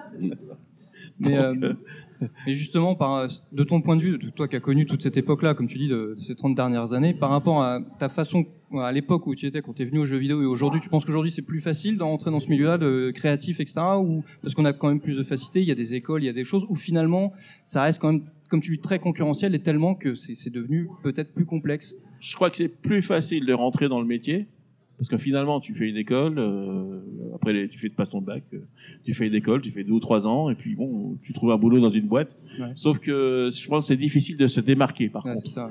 Euh, donc euh, travailler dans le jeu vidéo, c'est pas très compliqué. Euh, après, arriver à se faire un- une place dans le jeu vidéo avec ses idées, euh, etc. Ça, c'est beaucoup plus dur parce qu'effectivement, il y a, y a beaucoup de monde, il y a beaucoup de gens qui ont envie, qui ont des, qui ont envie de faire des choses, mais euh, ça, ça passe par euh, malheureusement des, des plans de carrière ou des choses comme ça, et c'est super dur. Sauf si on se décide d'être indé, mais c'est aussi un gros risque. Et il y a, ouais, voilà, il y a peut-être beaucoup moins de prise de risque aujourd'hui. Est-ce que tu penses qu'un projet comme Flashback aujourd'hui, il arrivera à terme? Remis dans le contexte de l'époque, hein, bien évidemment. Ouais, je pense que d'une certaine manière, euh, les choses n'ont pas tant changé que ça parce qu'à un moment donné, il y a, il faut mettre de l'argent dans un projet pour qu'il aboutisse. Euh, et euh, effectivement, à l'époque, c'était plus facile parce que euh, il y avait moins de projets, mais il n'empêche quand même que c'est tu basais en fait ton projet suivant sur la réussite du précédent. Donc, euh, si on a réussi à faire Flashback, c'est parce que les autres jeux ont marché avant. Euh, et ça, Ouais. c'est toujours vrai. Malheureusement, euh, c'est C'est le CV aussi qui fait les, tes succès passifs qui vont te donner, donner accès à autre chose derrière. Quoi, ouais, effectivement. c'est ça. Ah, Inaman Oui, j'ai une question donc sur le, le métier de développeur en tant que tel, puisque c'est assez vaste comme métier. Euh, tout à l'heure, tu as parlé de programmateur, de concepteur. Euh, si on revenait un peu sur Flashback, euh, qu'est-ce que tu as développé Enfin, qu'est-ce que tu as fait exactement sur Flashback? Est-ce que tu as fait de la- le développement de façon globale ou des choses beaucoup plus spécialisées? Ben, moi, je suis d'une école où on fait, on, on fait beaucoup de choses. C'est-à-dire que quand j'ai commencé, en fait, il y avait, euh, j'avais un graphiste et puis et puis moi, par exemple, le voyageur du temps, on était juste deux, Eric et moi. Euh, et euh, moi, j'ai fait j'ai fait le scénario, la programmation, et lui a fait les graphes. Euh, sur sur sur Flash. Donc du coup, j'ai toujours eu l'habitude de, faire beaucoup de choses. Donc sur, sur, sur Flashback, j'ai fait le scénario, j'ai fait le game design, j'ai fait le moteur. Euh, et j'ai développé tous les algos de, des ennemis, etc., des combats, euh, toute la partie game design euh, proprement dite, la gestion de Conrad par exemple. Euh, et puis, euh, puis voilà, donc c'était euh, une intervention vraiment, bah, un travail à l'indépendant, quoi. C'est-à-dire que un peu un travail d'artisan où on fait, on fait tout. Il n'y a pas de découpage. À l'époque, les game designers, par exemple, ça n'existait pas. Il n'y avait pas de métier level designer. On faisait du jeu. Puis c'est tout. Alors il y avait des graphistes bien sûr, mais les graphistes faisaient aussi du jeu, c'est-à-dire que euh, ils moi j'avais, je leur avais fait un outil sur, on a travaillé sur Amiga 2000, Amiga 3000 à l'époque, et, on- et je leur avais fait un outil qui leur permettait en fait d'animer leurs dessins et en fait euh, de les programmer, de se dire si une fois que tu as fait ça, il se passe ça, etc. Donc vous avez un outil simplifié qui leur permettait de coder. Donc il y en a, il y en a, il y en a pas mal. Enfin il y en a quelques-uns qui ont codé des, des, des machines, genre les petits robots, etc. Ils ont fait tout ça, ils ont fait tout ça tout seuls, quoi. Les, euh, Oui, on- à l'époque, on touchait euh, à tout, quoi. Il fallait donc- être capable d'être- d'avoir une capacité trans- transversale entre différents Ah oui, oui, services, c'est- etc. euh, de toute façon, c'était À la base, c'était des euh, codeurs, et puis après. euh, Voilà, il n'y avait pas de, de, de, de, de, de scission quoi entre Ouais. en- entre les deux. C'était euh, alors il y avait les graphistes et les programmeurs, bien sûr, ça reste euh, ça, ça a toujours existé. Les musiciens, euh, qui étaient aussi très important, plus que ce qu'on pense. Hein. Je veux dire, on a beaucoup euh, sur Flashback, on a beaucoup bossé la musique. Alors il y en a pas, vous allez dire, mais mais si, il y a des petits endroits où il y a de la musique, etc. euh, voilà, Il y a- il y a- il y a. Cinématique aussi. et je euh, trouve qu'ils ont fait un super boulot à l'époque parce qu'ils avaient vraiment pas beaucoup de moyens. Euh, mais mais euh, ils ont réussi à, à faire en sorte que la musique la musique fonctionne quoi même malgré le, le, le peu de moyens. Et ça c'est je trouve que c'est euh, c'est fallait du talent à l'époque pour euh, pour arriver à réussir ça. Et vous pensez qu'il existe encore à l'heure actuelle peut-être des, bah, des programmeurs, concepteurs comme vous, bah, du coup qui soient aussi polyvalents, maintenant que c'est peut-être un petit peu plus Il y en a de structuré moins en moins. En fait, euh, et maintenant, dans, surtout dans les gros studios, en fait, euh, il y a un programmeur pour, qui fait l'intelligence artificielle. Il y en a un autre qui, qui va s'occuper de la gestion du personnage, un troisième des caméras, etc. Donc euh, vraiment, il y a, il y a une spécialisation euh, de, de, de plus en plus forte. Euh, c'est pareil, le, il y a beaucoup de programmeurs, par exemple, dans les jeux vidéo aujourd'hui, qui vont pas forcément ils ont vu- jouer au jeu, c'est-à-dire toucher à, à, la, à la programmation gameplay, parce qu'il y a des gens qui sont faits pour ça, Mm. qui s'occupent du gameplay. Donc c'est vrai que vu la taille des jeux aujourd'hui, euh, c'est un peu obligé. C'est à l'époque, c'est vrai que c'était quand même des tout petits jeux. Hein. Euh, ouais, les, les gens se sont euh, spécialisés, en fait. Là, Ouais. là aujourd'hui, c'est extrêmement spécialisé. Donc, malheureusement, ils n'ont pas ce plaisir forcément de, de, de, de pouvoir tout, tout, tout faire du début à la fin et tout maîtriser. Et je crois que c'est pour ça qu'il y en a certains qui se lancent dans l'indépendant. Parce que justement, avec des petites équipes, on arrive à faire des, des projets vachement perso ou des projets vraiment en se disant, ouais, c'est le projet de ma vie, quoi. J'ai envie, j'ai envie de m'investir là-dedans. Et comme vous disiez, d'en euh, tirer du plaisir justement. Quoi. Et on va là, on se fait plaisir, Ouais. et puis après on assume ses choix. hein. Des fois ça marche, des fois ça marche pas. Mais en tout cas, on, l'important c'est d'être d'être véridique. Alors que quand on bosse dans une grosse boîte et que on dit voilà, on fait tel jeu, tel jeu, on s'en fout. euh, y a- on a une licence, euh, ça se vendra de toute façon. Et puis euh, faites-nous un truc. Je, on veut juste que ça sort à telle date. Ouais, ça c'est pas motivant quoi. Ouais. Bien sûr. Une question, messieurs. Est-ce qu'on perd pas aussi avec cette spécialisation à outrance aujourd'hui une sorte de cohérence dans, dans la création du jeu? C'est-à-dire qu'il n'y a plus vraiment une personne qui, qui, voit le jeu dans sa globalité, mais surtout des petits bouts de personnes qui vont euh, créer leur petit programme, leur petite partie, et du coup on perd en cohérence. Moi, moi j'ai tendance à, penser ça parce que je viens d'une, je, viens- de l'ancienne école. Après, il y a des studios qui sont super bien organisés et qui arrivent à, je sais pas moi, GTA 5 par exemple, euh, il y a une petite équipe qui est, qui est le cœur. Et puis derrière, t'as 1000 personnes qui bossent, quoi. Mais en même temps, ils arrivent à garder une cohérence. Et il y a des studios comme Blizzard aussi qui arrivent à faire ce genre de choses parce que ils ont, ils ont, ils se sont organisés autour de ça et donc c'est super fort. Ce qui Et je pense qu'on peut- euh, voilà, ce On qui peut explique. quand même arriver à faire ça, mais évidemment, c'est c'est- de plus en plus rare. Mm. Euh, et c'est super difficile de garder une cohérence sur les projets euh, où il y a, il y, a, y a plein de gens qui interviennent, il y a un directeur artistique, il y a un, directeur technique, il y a, il y, a, il y, a, il y a des auteurs, il y a des game designers, des autres. Et c'est- vrai que ça explique pourquoi des fois on a aujourd'hui aujourd'hui malgré la technique et les moyens qu'on a, il y a des jeux qui bah, qui, qui arrivent pas à marcher et, Ça- et qui c'est vrai que des fois, ça manque d'âme. Qui sont pas super parce que ça manque d'âme. Mm. Ouais. C'est une autre époque, de toute façon. C'est sûr. Et euh, bah, par rapport à tout ce que tu dis, tu vois, tu parles de, de grands studios comme euh, Rockstar, Blizzard, etc. Mais euh, par rapport à la France, euh, le jeu vidéo en France aujourd'hui, euh, c'est- enfin, qu'est-ce que qu'est-ce que t'en penses? Comment ça a évolué euh, dans le bon sens? Est-ce qu'il y, a- il y a du bon, du moins bon? Est-ce qu'on est, on est bien placé mondialement? Est-ce qu'on est à la traîne euh, À ton avis, enfin, de ton point de vue? Euh, c'est c'est compliqué parce que c'est assez monolithique. C'est-à-dire qu'en fait aujourd'hui, bon évidemment il y a Ubisoft qui, euh, qui est pour la France euh, qui domine, mais on a quelques studios intéressants quand même, euh, comme Dontnod par exemple. Bien sûr, ça, ouais. Je trouve que ça c'est des studios intéressants qui qui sont pas grands. Il y a bon, il y a Quantic euh, qui est un peu plus gros, mais qui, qui fait des choses aussi. Euh, donc il y a, il y, a, il y a- quand même quelques studios euh, qui, qui arrivent à tirer leur épingle du jeu.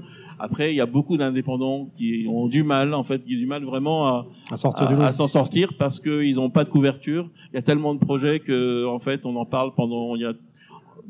Personne n'en parle, en fait. Donc, du coup, malgré la qualité de leur projet, Ils sont la noyés qualité dans de la leur masse. boulot, bah, ils, sont, Mm. ils sont noyés dans, dans, dans une masse. euh, et puis, c'est vrai qu'il y a des, des projets exceptionnels qui sortent, euh, qui viennent de tous les pays. Et aujourd'hui, on peut pas jouer à tous les jeux qui sortent. Mm.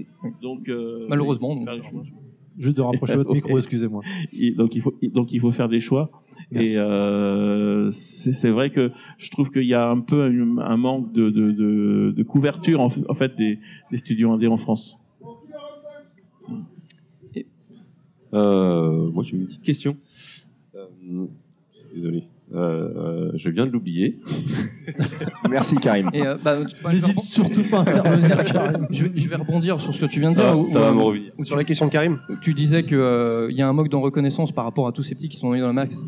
Euh, Enfin, on l'attend de qui cette reconnaissance? C'est l'État qui, qui fait pas son travail? C'est les joueurs qui sont euh, aveuglés par d'autres choses ou les sirènes du marché, euh, les gros. Ouais.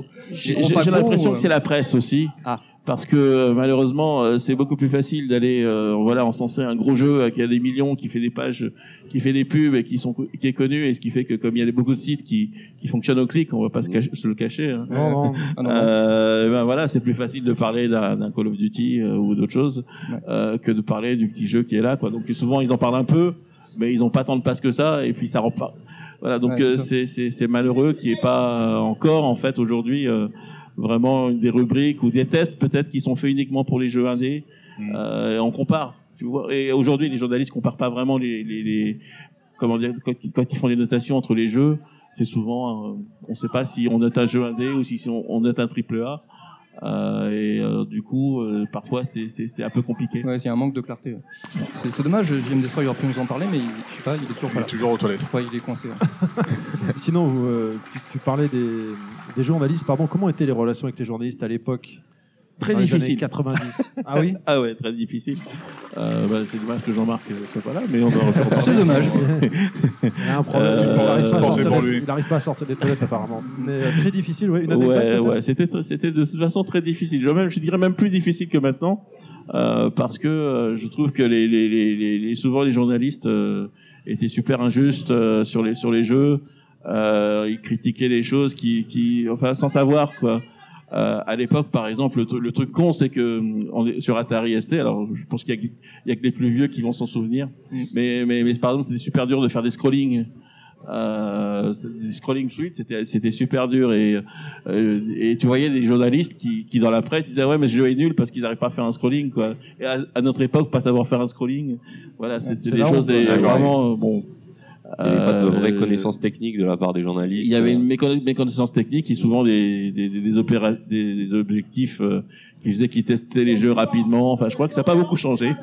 Ah, Ah, Et, euh, c'était des tests euh, des fois faits à la va-vite. euh, euh, et, et en fait, c'est vrai que que- d'un point de vue développeur, euh, je veux dire, un journaliste, il a l'impression qu'il donne son avis et puis qu'au final, bon, bah, peu importe. Euh, pour un développeur, c'est super dur en fait. Le truc, c'est que quand tu fais quand tu fais un jeu, tu as investi euh, un an, deux ans de ta vie, euh, de l'argent, euh, vraiment des efforts, tu as fait, temps, des nuits blanches, des et tout sacrifices. et euh, tu as fait des sacrifices et des fois tu, tu, tu reçois des, des critiques qui sont des critiques de Facile. voilà ou qui sont des critiques faciles ou des critiques de personnes qui sont pas rentrées dedans et euh, et donc c'est vrai que c'est- super difficile parce que ça peut même conditionner alors encore plus aujourd'hui hein, à l'époque c'était c'était déjà le cas mais mais mais, mais moins qu'aujourd'hui euh, je, je dirais euh, ça peut conditionner vraiment une carrière quoi et euh, c'est comme si toi tu faisais un dans ton boulot, tu fais un truc et puis demain, si jamais tu te plantes, ben, tu sors quoi. Et là, c'est pareil quoi. C'est donc c'est beaucoup d'efforts, beaucoup d'argent et donc des espoirs parce que quand on fait un jeu en général, ben on essaie de faire que que- qu'il soit le mieux possible avec les moyens qu'on a, avec les les, les, les contraintes qu'on a, etc. Mais évidemment, les les, les, les souvent les les journalistes sont pas au courant. Euh, et puis ils s'en foutent des fois euh, complètement en disant ben voilà moi je vois ce jeu là finalement pour le même prix j'achète ce jeu là il est dix fois mieux parce que euh, évidemment ils ont mis dix, dix fois plus de budget euh, Hmm. Ouais, ils se rendent pas compte, il y a, il y a- il y a- donc euh, c'est c'est c'est vrai que c'est assez complexe quoi comme euh, Est-ce que ça vient euh, pas et euh, en tant que développeur on est on est super euh, attaché, attaché forcément à notre projet. C'est euh, c'est notre bébé on s'est investi dedans donc euh, c'est c'est la, la, la, la, critique est, dit, est, est toujours euh, je dis pas qu'il en faut pas parce qu'effectivement c'est important aussi de pouvoir se regarder en face et puis de se dire bon ok ouais j'ai merdé ou là j'ai- je me suis loupé sur tel truc parce que ça permet d'avancer hein Oui, la critique Mais- constructive finalement. mais, Mais il y a mais toujours oui, la voilà. crainte, Et- effectivement, euh, que le, le jeu soit peut-être mal, euh, mal jugé, en fait, hein, justement par, par la presse. Quoi. Ouais. Comment ça s'est passé, justement, peut-être à l'époque d'un justement d'un gros titre comme, euh, comme Flashback, où ça a été une aventure, bon, ben, une aventure humaine avec ses bons et ses mauvais côtés. Justement, par rapport à la presse, en fait, comment. euh, Eh ben, la presse c'est plutôt bien, c'est plutôt bien, euh, comment dire, a été plutôt positive sur le jeu. Donc on était, assez contents. Après, il y a eu, je pense que si on reprend les archives, il y a eu des gens qui ont, qui ont trouvé que c'était pas bien, d'autres qui ont trouvé que c'était bien. Euh, ça a pas, à l'époque, quand le jeu, euh, peut-être deux ou trois ans après, euh, le jeu avait fonctionné parce que ça, ça a marché, mais c'était pas personne, personne ne, ne, ne- ne disait vraiment voilà ce jeu il sort du lot quoi. C'était euh, euh, c'était assez commun et même je me souviens qu'au sein de, de Delphine, euh, à l'époque ils avaient été assez déçus en se disant ouais finalement le jeu n'a pas trop bien marché etc. On est un Ah peu bon? déçus Ah ouais? de ça. C'est- C'est étonnant. Bon, euh, c'est mais parce que ils s'attendaient à des chiffres. euh, On voulait toujours plus. Ça Ouais, il déjà l'époque. C'était c'était- voilà, c'était Jamais déjà ça. Quoi. satisfait. ouais. Et- Et alors, on parlait des, euh, tu parlais des relations avec euh, les, les journalistes à l'époque et aujourd'hui. Comment elles sont euh, les relations avec les journalistes? Est-ce que c'est, ça a je vais évolué? Je vais rajouter un petit truc à Ah, ta question. C'est effectivement aujourd'hui comment ça évolue, mais euh, entre- aujourd'hui ou même à l'époque, est-ce que tu as déjà eu des contacts avec un ou deux journalistes en direct ou par rapport à ce qu'il avait dit ou pas ou, ou comme tu disais, euh, en discutant avec eux, en lui demandant est-ce que tu t'es bien rendu compte que euh, tu disais ça, ça ou des échanges, donc en, en corrélation avec la question de Terry sur les échanges que tu as pu avoir avant ou aujourd'hui quoi. Bah, c'est vrai qu'à à, à l'époque, oui, j'ai- rencontré quelques, quelques, de toute façon, que- que- quelques-uns des journalistes et puis euh, il nous arrivait de nous expliquer un petit peu euh, sur, sur certaines choses, mais En toute cordialité. en tout- oui, en tout- Euh, moi, j'avais d'ailleurs quelqu'un qui est un ami qui est Danny Bollock, qui était chez Tilt à l'époque, euh, et puis qui est venu bosser avec nous. Donc, on- il a, il a vu l'autre côté en fait. Ouais, il, a, voilà, il a- il a franchi la barrière. de- de- de- voilà, il a franchi la barrière. Il a, vu comment ça se passait de l'autre côté. Et je pense que du coup, euh, euh, il, a, il, a, il a dû aussi un peu mettre de l'eau dans, dans son vin. J'imagine. hein. Euh, mais c'est vrai que c'était deux mondes séparés, quoi. Et je crois que aujourd'hui, ça l'est encore plus. Mais euh, les, les- aussi aujourd'hui, les, les, les, grosses boîtes euh, utilisent aussi, ils manipulent. Enfin, c'est Ouais. je, je pense qu'aujourd'hui, en fait, euh, les développeurs, euh, bon, codeurs, graphistes, etc., eux, ils ont encore moins de contact avec euh, éventuellement ces journalistes, etc., parce que les journalistes, je pense que ça va être les responsables marketing ou euh, les responsables de com qui voient surtout régulièrement, alors qu'à Oui. l'époque, euh, vous étiez peut-être plus amené de temps en temps à vous-même aller euh, sur le terrain, ou peut-être euh, est-ce que tu as déjà fait la promo d'un de tes jeux en direct, etc. Enfin, ce que, je pense que les développeurs ne font plus aujourd'hui, quasiment plus, à part les développeurs stars comme Kojima et compagnie, quoi. Mais, Bah, à l'époque, on faisait, on, faisait effectivement, on sortait très peu de chez nous. hein. On était dans nos studios et puis on avait, on avait peu de contact avec les journalistes. On, avait un attaché de presse qui s'occupait de ça et de temps en temps, ça nous arrivait en fait de faire des tests, de, de montrer des choses, mais, mais c'était assez rare, quoi. C'était euh, et je crois qu'aujourd'hui c'est encore pire, Ouais, effectivement, parce que il y a vraiment des filtres euh, et puis il faut il y a des sociétés qui, qui, qui sont tellement puissantes qu'elles peuvent se permettre de, de, de, de décider de ce qui ira dans l'article. Et il y a même des gens qui envoient directement le, Le test. le non, oui, ouais, enfin, le, le contenu de l'article au journaliste, euh, comme ça, si tu veux, euh, t'as pas de casser la tête, tout est prêt. Ouais. Donc euh, malheureusement, c'est euh, mais c'est ça qui fait du tort aussi, c'est que du coup, il y a des gens qui sont très puissants et on s'intéresse à donc on, on met en avant leur jeu parce que justement ils ont cette capacité, ils ont ils ont ce ce, ce pouvoir. Et puis après il y a d'autres- qui qui sont qui ont absolument pas les moyens et là eux euh, ils sont allés ils sont obligés d'aller voir les journalistes, leur demander, leur présenter le truc, etc pour espérer avoir un petit en- entrefilet dans leur dans, dans, dans- donc euh, il y a oui il y a- il y, a, il y a un déséquilibre Ouais, malheureusement, la presse aujourd'hui est devenue en, en grande partie consensuelle et mainstream, quoi. On peut le dire. Je le dis. voilà. Ah, Tu ballances Tu fais direct. toi. Non, Je suis comme ça. Tu Ah, fais ouais, gaffe. Euh, bah moi j'ai retrouvé ma question. Ah, Elle est revenue. Euh, en fait, je voulais revenir un peu sur bah, votre chef- chef-d'œuvre Flashback, et euh, je pense que c'est un jeu qui était beaucoup en avance sur son temps et qui a beaucoup influencé en fait la production euh, actuelle, même si on s'en rend pas compte. Mais des jeux comme euh, Uncharted, ce côté euh, jeu d'action très cinématographique, et euh, vous étiez vraiment, euh. Est-ce que vous réalisez cet héritage que vous avez quand vous regardez les jeux aujourd'hui? Est-ce que vous sentez parfois une reconnaissance? Oui, je le vois parce que, enfin, en tout cas, je, je me dis qu'effectivement, il y a, beaucoup de choses qui sont. Après, ça fait partie. Nous aussi, on, a, on, est parti de choses. Donc, je crois que c'est des briques. Moi, je pose une brique, il y a quelqu'un qui pose une brique par dessus, et puis à chaque fois, on empile et puis on avance, quoi. Euh, après, je, Oui, mais vous avez, que- vous avez posé la première brique. pas la première, mais parce La que, deuxième. euh, Il y, a- il y a la deuxième, la troisième peut-être, euh, mais euh, euh, à mon temps, j'ai eu la chance de pouvoir poser une brique, ce qui est déjà, ce qui est déjà bien. Euh, après, je- j'ai pas vraiment, euh, voilà, les, les choses se font, ce sont des projets. On a, euh, je, je retiens pas quelque chose en me disant, moi tiens, j'ai mis une brique. euh, je veux dire, pour moi, ça compte pas réellement. Ce qui compte, c'est que les choses aient avancé. Et puis, euh, pour moi, je le vois comme une chance parce que j'étais au bon moment, j'étais là et, et on a réussi à faire quelque chose qui nous plaisait d'abord. Et, et ça, c'était effectivement un, un challenge et d'avoir la chance de réussir, c'est bon, c'est aussi une chance parce que il y, a, il y, a, il y a énormément de projets et donc c'est- c'est c'est compliqué et d'avoir un projet qui, qui, qui sort un petit peu du lot comme ça, euh, c'est c'est- c'est effectivement une, une, une grosse chance qui euh, qui D'accord. arrive pas tous les jours. Mais euh, comme disait Karim, aujourd'hui, tu es devenu, euh, t'es devenu une source d'inspiration pour certains. Mais euh, toi, c'était quoi tes sources d'inspiration principalement, que ce soit dans le jeu vidéo ou dans d'autres médias hein, euh, Qu'est-ce qui, qu'est-ce qui Bah, t'a inspiré euh, allez. pour créer tous tes jeux? En après, comme j'ai plusieurs casquettes, en fait, ça, ça, en, en- en tant que scénariste, moi, les, les, les- ce qui m'a inspiré à l'époque, c'était surtout le cinéma. Euh, moi, je suis un fan de SF. euh, et donc, euh, la SF était pas tellement présente finalement dans les jeux. Ça se sentait. Euh, et, et, et, et, et voilà, moi, j'ai j'ai voulu rapporter tout, tout ce tout, tout ce à quoi je, je, je, enfin tout ce que je regardais à l'époque, en fait, tous les, les, les films, les ambiances, et puis les concepts de SF. que- Bah, J'ai une petite anecdote justement concernant Flashback. À l'époque, euh, quand j'y jouais, euh, je m'imaginais que c'était une espèce d'adaptation officieuse de Total Recall. Parce que C'était la période où je venais aussi de découvrir Total Recall et euh, j'aimais bien imaginer que c'était, je jouais euh, au Total Recall tel qu'il devrait être. Ouais, ben il y, y- y avait effectivement, il y avait, il y avait du Total Recall dedans, il y avait des Blade Runner, il y avait un peu de tout quoi. Mm. Euh, C'était c'est une sorte de, de, de melting pot de, du cinéma des, de SF des années euh, 90. 80, en- 90, on va dire. Euh, et puis euh, parce que en fait, le, le- en fait, à l'origine, Flashback, c'était c'était pas un jeu. euh, c'était une adaptation normalement d'un, d'un- d'un- d'un- d'un- ça devait être l'adaptation du de, de la licence du parrain. Ah bon? Ouais, c'était un donc.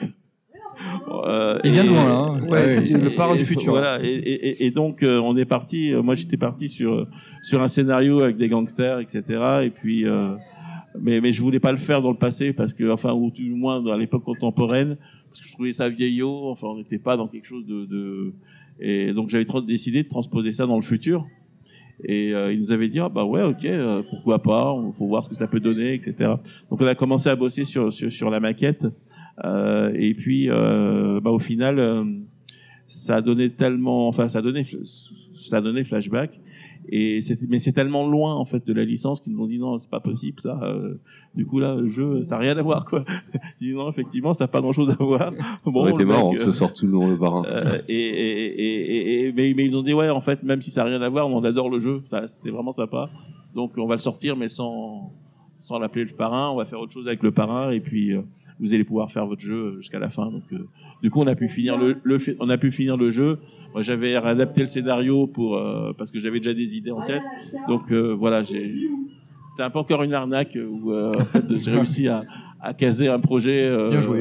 Euh, C'était un pari gagnant, quoi, parce que le jeu a vraiment sa propre identité, quoi, finalement. Ouais, et mais à l'époque le parrain c'était même si ça, voilà, bon, je, je trouve que c'est un chef-d'œuvre, hein, pas de souci. euh, On est d'accord. On est d'accord. euh, mais je- voilà, c'était euh, très très loin en fait de, l'univers dans lequel on avait l'habitude de de faire des choses, donc euh, ça, ça allait pas. Donc c'est pour ça que j'ai eu la chance en fait, et ça je crois que et ça montre en fait vraiment comment à l'époque les, les choses tout tout pouvait exister, tout pouvait se faire.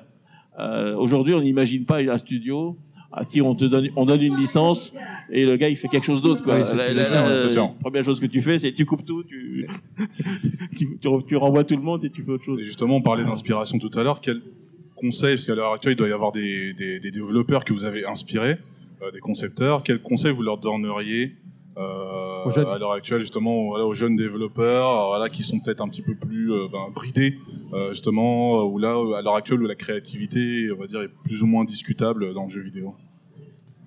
Euh, c'est compliqué, ça dépend s'ils ont envie de manger ou s'ils ont envie de faire ce qu'ils ont envie de faire. Après, je pense que oui, si, si, si on a une bonne idée, si qu'on a euh, qu'on pense avoir un concept, il faut il faut pas le lâcher parce que je pense que euh, c'est pas fini. Il y, a, tous les jours des gens qui prouvent que euh, il y a des, nouvelles choses qui peuvent arriver euh, et qui peuvent être géniales, même en utilisant d'anciens concepts, mais, mais, mais, en leur mettant au, goût du jour. Euh, et, donc il faut il faut il faut y croire quoi il faut y aller je pense que on a tous les outils on a tous les moyens aujourd'hui pour faire des choses géniales quoi il, faut juste après se comment dire se décider y croire et le faire alors après c'est vrai que c'est facile de c'est plus facile de rentrer dans un studio et d'avoir une petite carrière mais après c'est un choix quoi voilà c'est euh, je dis pas que les gens qui sont dans un studio peuvent pas faire des choses bonnes, des, choses bien, mais je parle plus des gens qui veulent vraiment créer un concept, amener des idées. Il y a quelques studios qui permettent de le faire encore, mais c'est c'est assez rare. Il faut monter dans la hiérarchie jusqu'à jusqu'à arriver en haut, quoi. Il faut, il faut se battre. En fait. Il faut, faut avoir la niaque, il faut aller jusqu'au bout. Quoi. Ouais, après ça, ça, ça, ça arrive. Hein, le, le, le, le- comment comment s'appelle le, le, le responsable de créatif chez, chez Blizzard, il a commencé comme testeur. Oui, Ah oui. Euh, Blizzard, c'est un exemple, c'est un cas d'école. Hein. Voilà, et donc bah, aujourd'hui, euh, Il est en haut, quoi. il est en haut. Donc, Mais, euh, et moi j'ai connu aussi pas mal de, de, de gens qui ont commencé en bas de l'échelle euh, comme simples testeurs et puis qui sont devenus game designers euh, et puis qui tout d'un coup. euh, On a Balestra euh, chez Naughty Dog, hein, qui, euh, Ouais. qui était simple programmeur au départ, Ah oui qui est maintenant à la tête du studio. Oui. ouais, Ouais. c'est ça. Enfin, il est co- co-président, je Ouais, crois, non co-président. Et, bon, euh, c'est vrai que c'est- beaucoup plus difficile. Enfin, c'est plus rare, quoi. Euh, donc après, des conseils à donner, non, malheureusement, euh, je crois qu'il faut juste croire à ce qu'on fait et puis il faut être honnête avec soi, quoi, et essayer d'avancer. euh, voilà. Et, justement, donc tu parlais d'autres développeurs. Toi, personnellement, parmi tes pairs, parmi d'autres donc, tes collègues, etc., qui c'est que tu respectes le plus, que tu admires le plus dans, dans son travail, etc., ou sa continuité, ou chacun de ses projets? Euh, t'as un nom à citer. Internationalement. hein. non, pas, pas, pas vrai. Il y, a, il y a beaucoup de gens que j'ai rencontrés que je respecte vraiment. Euh, Après, dire qu'il y a une, une personne euh, que je vénère, etc., non, pas vraiment, parce que c'est pas dans mon tempérament réellement. Mais euh, après, oui, euh, je trouve qu'il y a, il y, a, il y a- il y a des gens qui font. Euh, euh, moi, j'aime bien le boulot de Fred, par exemple, enfin, Frédéric Rénal. Oui. Ah oui. Euh, je trouve qu'il fait des trucs Travaille sur un nouveau jeu, euh, d'ailleurs, Kickstarter ouais, aussi, ouais, hein. Qui va être bien, bien. Dark. bien. Ah, tu l'as testé falloir- Non, j'ai pas testé, mais après ce que j'ai pu en parler avec lui, ça a l'air vraiment. Une Ils ont idée, des quoi. bonnes idées, quoi. Ouais, ouais, ça, ça... C'est bien, tu me vends du rêve là. On a tuer des enfants. Et on, on parle de. Tu parles du, pro- du futur projet de Frédéric Renal. Tu veux rien nous dire par rapport au tien? Euh, Franchement, il y a malheureusement, quatre non, personnes Non, mais personne n'écoute. Il y a, voilà, non, mais. non, c'est bon. là. Ils sont entre nous, là. Ils gardent tout pour eux. Hein Vous dites Il y a- rien. il y a rien à la sortie. En euh, tout cas, il y, a- y un motoracer qui va sortir euh, normalement à la fin de l'année. Ah, Ah, Euh, le premier, l'ai le motoracer 4, euh, qui est fait par une équipe qui est à Lyon, qui s'appelle Artefact. d'accord. Euh, et donc euh, ils sont, sont très bons.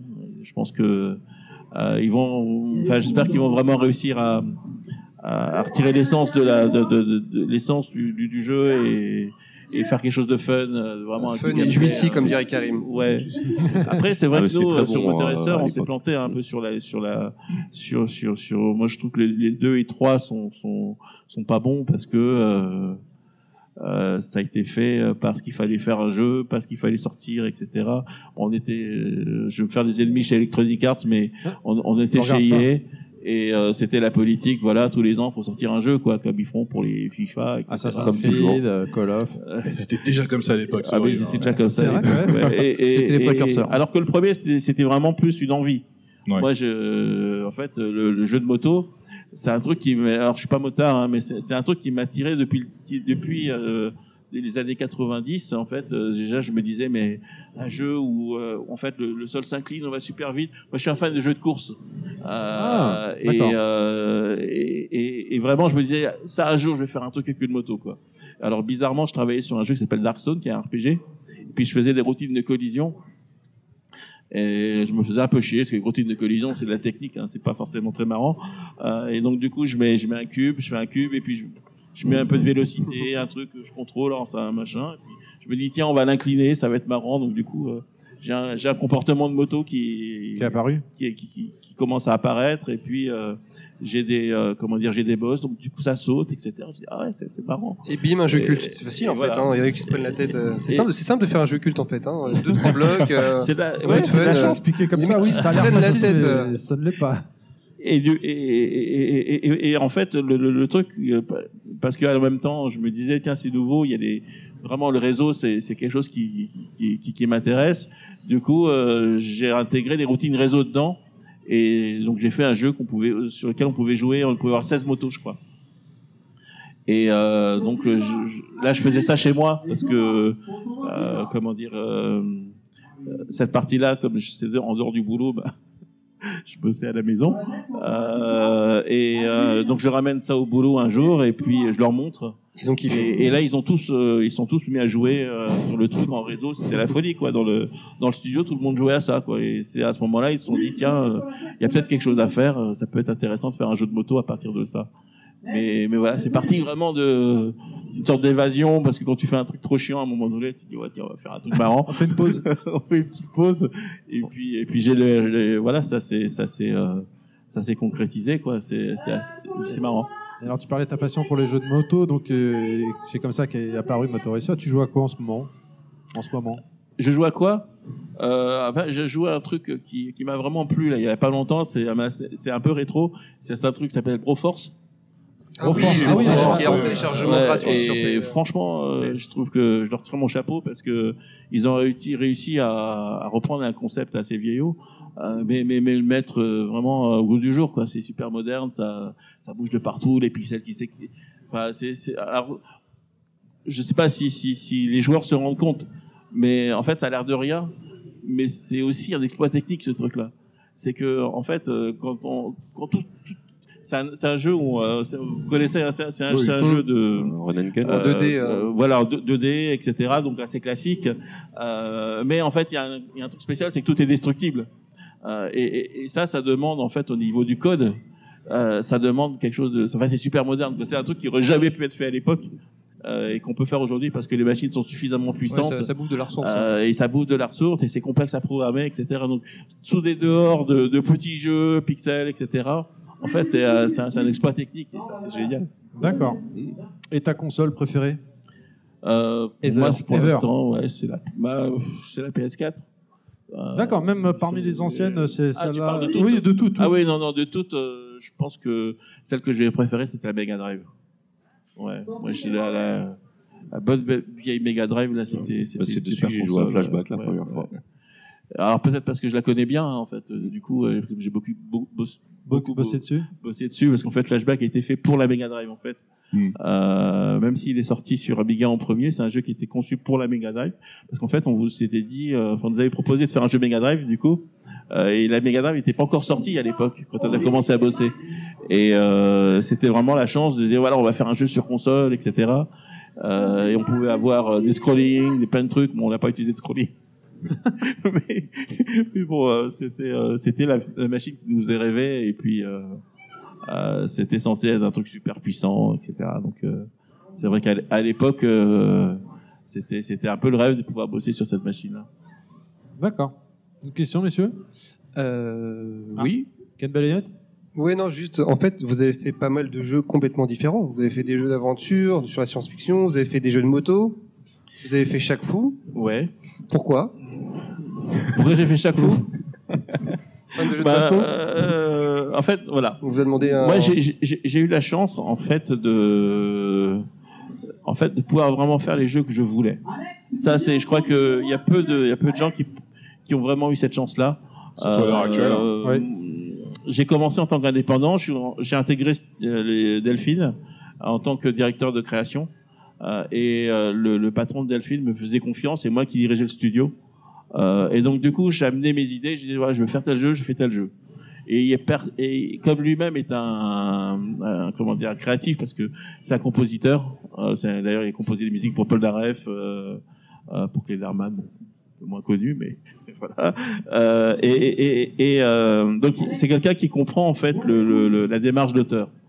Euh, et, vraiment, je, travaillais comme un auteur en disant voilà, j'ai envie de faire tel genre de tel type de jeu, etc. Bien sûr, c'était super autoritaire parce que d'un autre côté, il y avait des gens qui bossaient avec moi et eux avaient moins le choix. Euh, mais mais mais voilà, j'étais le, euh, j'étais le comment dire celui qui, qui était dans la locomotive et puis qui tirait quoi. Euh, chaque fou, ça a été le premier jeu où il m'a dit vraiment non. Euh, euh, alors c'est encore une anecdote, c'est euh, Electronic Arts qui est venu nous voir pour chaque fou. Parce que en fait ils avaient vu Flashback et ils disaient tiens euh, le producteur de, de, l'époque euh, avait euh, comment dire avait vu Flashback il avait trouvé le jeu super et il s'est dit tiens on peut faire quelque chose. Moi j'ai une licence de, de, de comment dire j'ai une licence d'un basketteur et donc on peut essayer de faire quelque chose avec.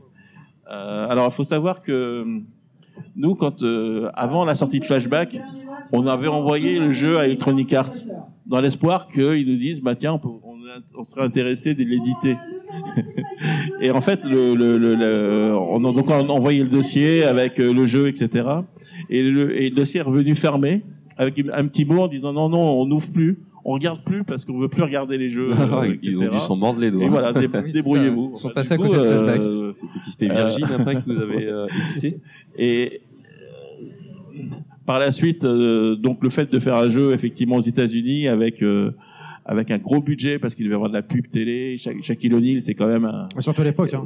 C'est- quelqu'un quand même, c'était une star quoi. Enfin, et euh, le, le- le seul X, c'était que moi j'aurais j'ai adoré faire un jeu de basket, franchement.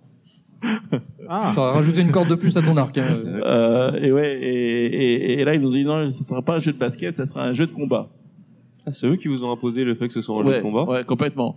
Euh, alors Ce qui est ironique, parce qu'ils avaient, enfin, ils ont toujours derrière NBA Live. hein. Oui, et- et- mais, mais, mais, mais je crois que c'est, je crois que c'est chaque, c'est chaque, Shaquille O'Neal lui-même qui voulait faire un jeu de combat parce que c'est son image aussi, c'est, il a cette image de, en plus, il de, mauvais garçon, de, de, de Bad boy, etc., de bad boy, et puis qui fait du kung-fu, etc. Il adorait ça, donc voilà, c'est lui qui a, à mon avis, ça faisait partie des accords.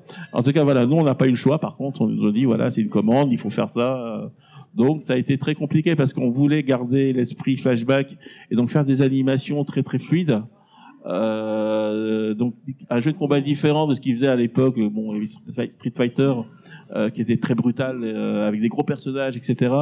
Euh, nous, on est parti sur quelque chose de plus petit parce qu'on voulait l'animer un peu mieux.